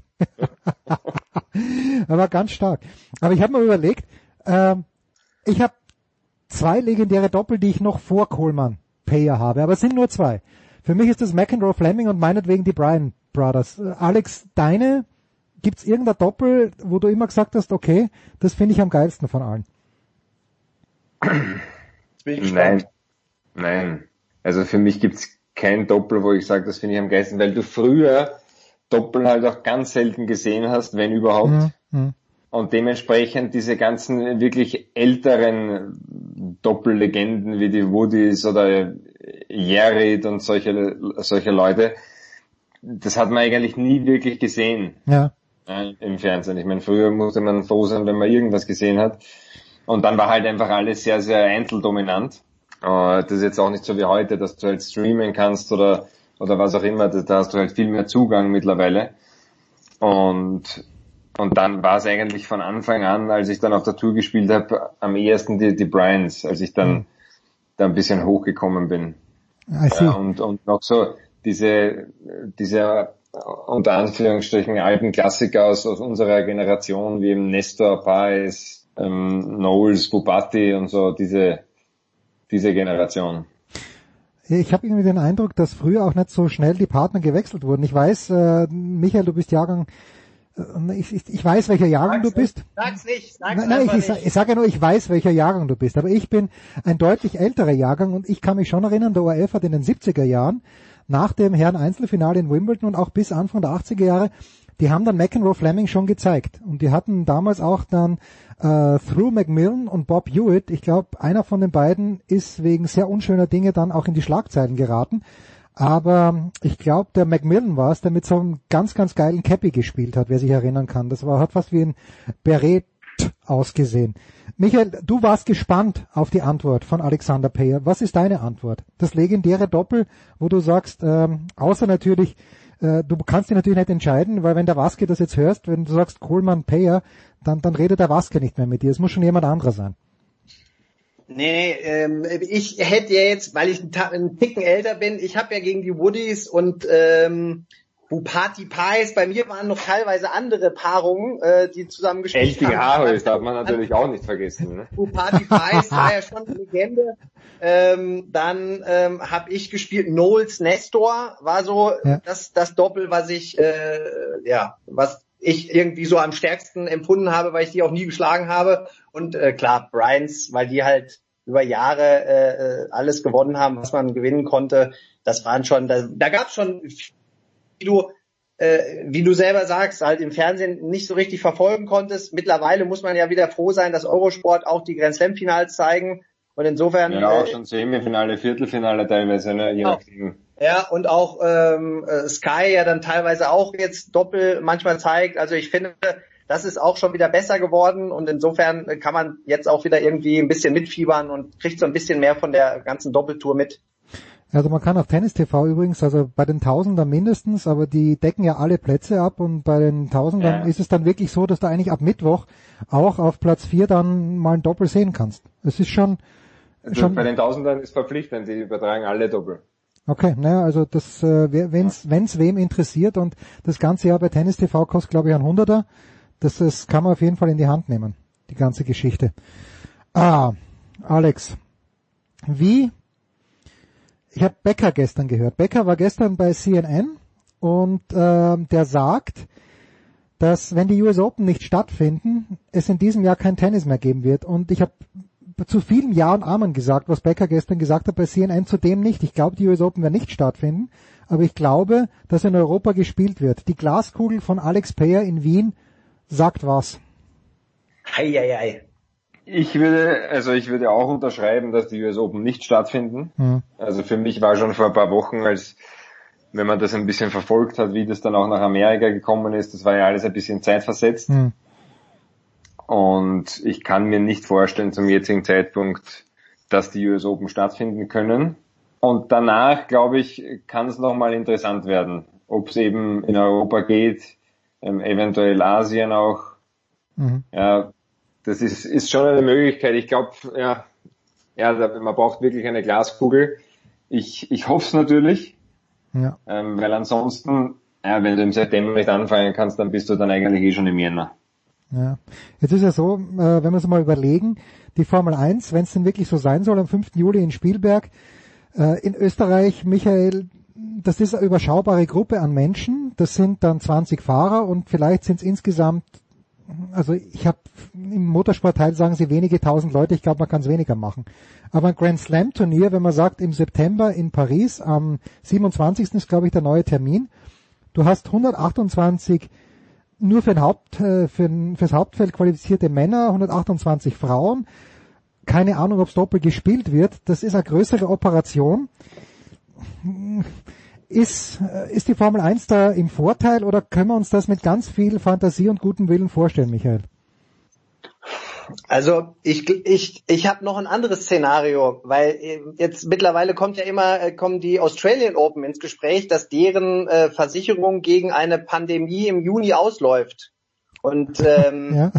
äh, und die Australier ja teilweise auch relativ strikt sein können. Und wenn die Reiserestriktionen ähm, irgendwie verordnen, dass da keiner reinkommt in das Land, dann äh, kann es auch gut sein, dass die Australian Open auf einmal mal wegfallen. Und dann käme das, was ich irgendwann mal so aus Jux gesagt habe, das einfachste für die Rangliste, In, in, äh, in wie Indien, man das alles mit der Rangliste macht, ist erst, wenn man in Indian Wells 2021 wieder anfängt, weil dann wäre ein Jahr komplett raus und dann hätte man eigentlich gar kein großes Problem, sondern würde die, die Punkte ein Jahr einfrieren und äh, würde dann da weiterspielen. Aber das hoffe ich nicht. Ich glaube, Paris hat eine Chance, zumal die Tour de France ja, glaube ich, auch in den September verschoben wurde. Und wenn zwei Großveranstaltungen äh, da in Frankreich irgendwo in, in diese Region geschoben werden, dann glaube ich, dass da die französische Regierung und die, die verantwortlich dafür sind, schon sich darüber Gedanken gemacht haben, dass das auch auf jeden Fall eine Chance hätte. Ähm, klar sind da extrem viele Leute, ähm, Zuschauer, an Zuschauer irgendwie kann man aktuell nicht denken, aber es sind ja auch noch ein paar Monate hin. ja, Zuschauer sind mir wurscht, Hauptsache Journalisten dürfen rein. Sag ich euch. Das ist mir das Allerwichtigste. Wir haben aber jetzt die Fußballliga abgebro abgebrochen. Ne? Ja, also die Fußballliga, die haben die Liga, A, die haben sie, haben sie gecancelt. Äh, was kriegst du für ein Gefühl, Alex, in Deutschland? Ich, ich kann mir über die, die Meinungslage noch nicht so richtig ein Bild machen, aber in Österreich scheint es ja auch so zu sein, dass die Fußballliga da- das Go bekommen wird, wenn diese Voraussetzungen stimmen. Äh, hast du irgendwie einen Grip dafür? Ist, ist, ist, äh, in deinem Umfeld sind die Leute eher dafür oder eher dagegen? Gut, Umfeld hat man ja momentan kein großes. Naja, komm, du, Man bi- muss du, zu Hause bleiben. du bist ja. doch, du bist doch durchgebucht den ganzen Tag da beim ORF und dann und Ja, bei, meine, bei meinen Kindern bin ich so, okay. Was sagen deine Kinder? Wollen deine Kinder Fußball Und sehen? die nutzen, äh, meine Kinder wollen Fußball, die wollen Fußball spielen in erster Linie. ähm, ich glaube, also ich finde schon wichtig, dass da auch wieder, ähm, dass da auch der Sport wieder irgendwo losgeht. Also klar wird es schwierig und du wirst am Anfang irgendwo Geisterspiele halt austragen müssen. Ja. aber ich glaube auch, dass für die, für die Leute einfach eine, wieder eine Abwechslung auf dem Bildschirm, also für mich als, als Sportverrückten irgendwo, äh, kommt das eben zu dieser ganzen schwierigen Situation noch dazu, dass ich, außer jetzt die, die Jordan-Doku, mit der es mir das versüßen, aber ansonsten, du hast halt keinen Live-Sport irgendwo und das, das fehlt mir schon. Ja. Und da glaube ich schon, dass das, dass das wichtig ist, dass da auch wieder, wieder ein Stück Normalität, wenn man das so nennen kann, ähm, irgendwie beginnt. Hast du äh, Episode 3 und 4 schon gesehen? Montagabend ist die weg. äh, weil ich jetzt im Na also ich wie ich es gesehen habe, unmittelbar nachher mir gedacht, toll, und habe meinem Sohn irgendwie erklären wollen, warum Michael Jordan der größte aller Zeiten ist. Jetzt eine Woche später, ich habe drei und vier noch nicht gesehen, aber ich bin mir noch nicht sicher, ob ich die so super finde und ich finde es irgendwie komisch, dass Michael Jordan mit der Zigarre und mit dem Whiskyglas da sitzt. Das macht nicht unsympathisch, aber komisch finde ich schon. Das ist übrigens Tequila, aber... Ah, ist Tequila, okay. Das, das, sowas, solche Sachen weiß ich Ja. nicht, ja. Ich, ich trinke ja nichts. Ähm, ja, aber er spielt, er, er hat ja jetzt da, er hat auch nicht mehr die Figur, die er damals hatte. Das ist wahr, wenn er so ja. da sitzt. Muss man auch sagen. Übrigens auch euer alter Kollege, Und äh, du, du möchtest ihm, ja- du möchtest ja niemandem erklären, dass er heutzutage der Beste ist. Nein, das auf keinen Fall. Aber damals, das war eine, eine Revelation. Äh, Michael, abschließend. Der BVB wird Meister in Geisterspielen. Fine with you. Also A, glaube ich das nicht. Ähm, weil ich meine, in Paris haben sie schon gezeigt, wie stark sie äh, Ja, ohne Publikum sind, ja. Das stimmt, ja. Ah. Ja, das war jetzt, das war jetzt, vielleicht ist das äh, vielleicht der Vorteil, weil sie das schon mal erlebt haben, aber das war jetzt eigentlich nicht so gut. Ja. Ähm, ja, du Fußball, äh, man merkt richtig, wie viel da in Deutschland dranhängt, äh, dass, dass das irgendwie wirklich zur Diskussion steht oder beziehungsweise auch teilweise gepusht wird.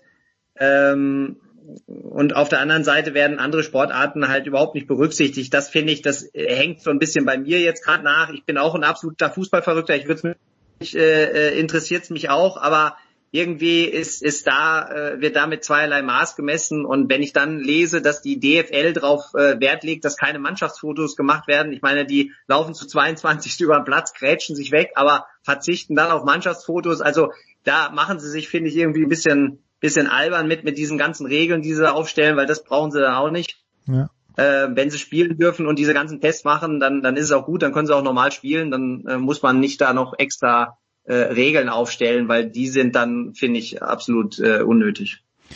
Jetzt wieder die allerletzte Frage an dich, Michael. Wir haben gerade vorhin über das Buch von Thomas Tuchel äh, gesprochen. Würdest du ein Buch über Thomas Tuchel lesen als, ähm, als BVB-Fan? Wie, wie, wie stehst du zu Thomas Tuchel? Ich bin Fan. Ich sag dir, wie es ist. Ich halte den für mithin den besten Trainer, den Deutschland hat, neben Klopp selbstverständlich. Aber würdest du so ein Buch lesen?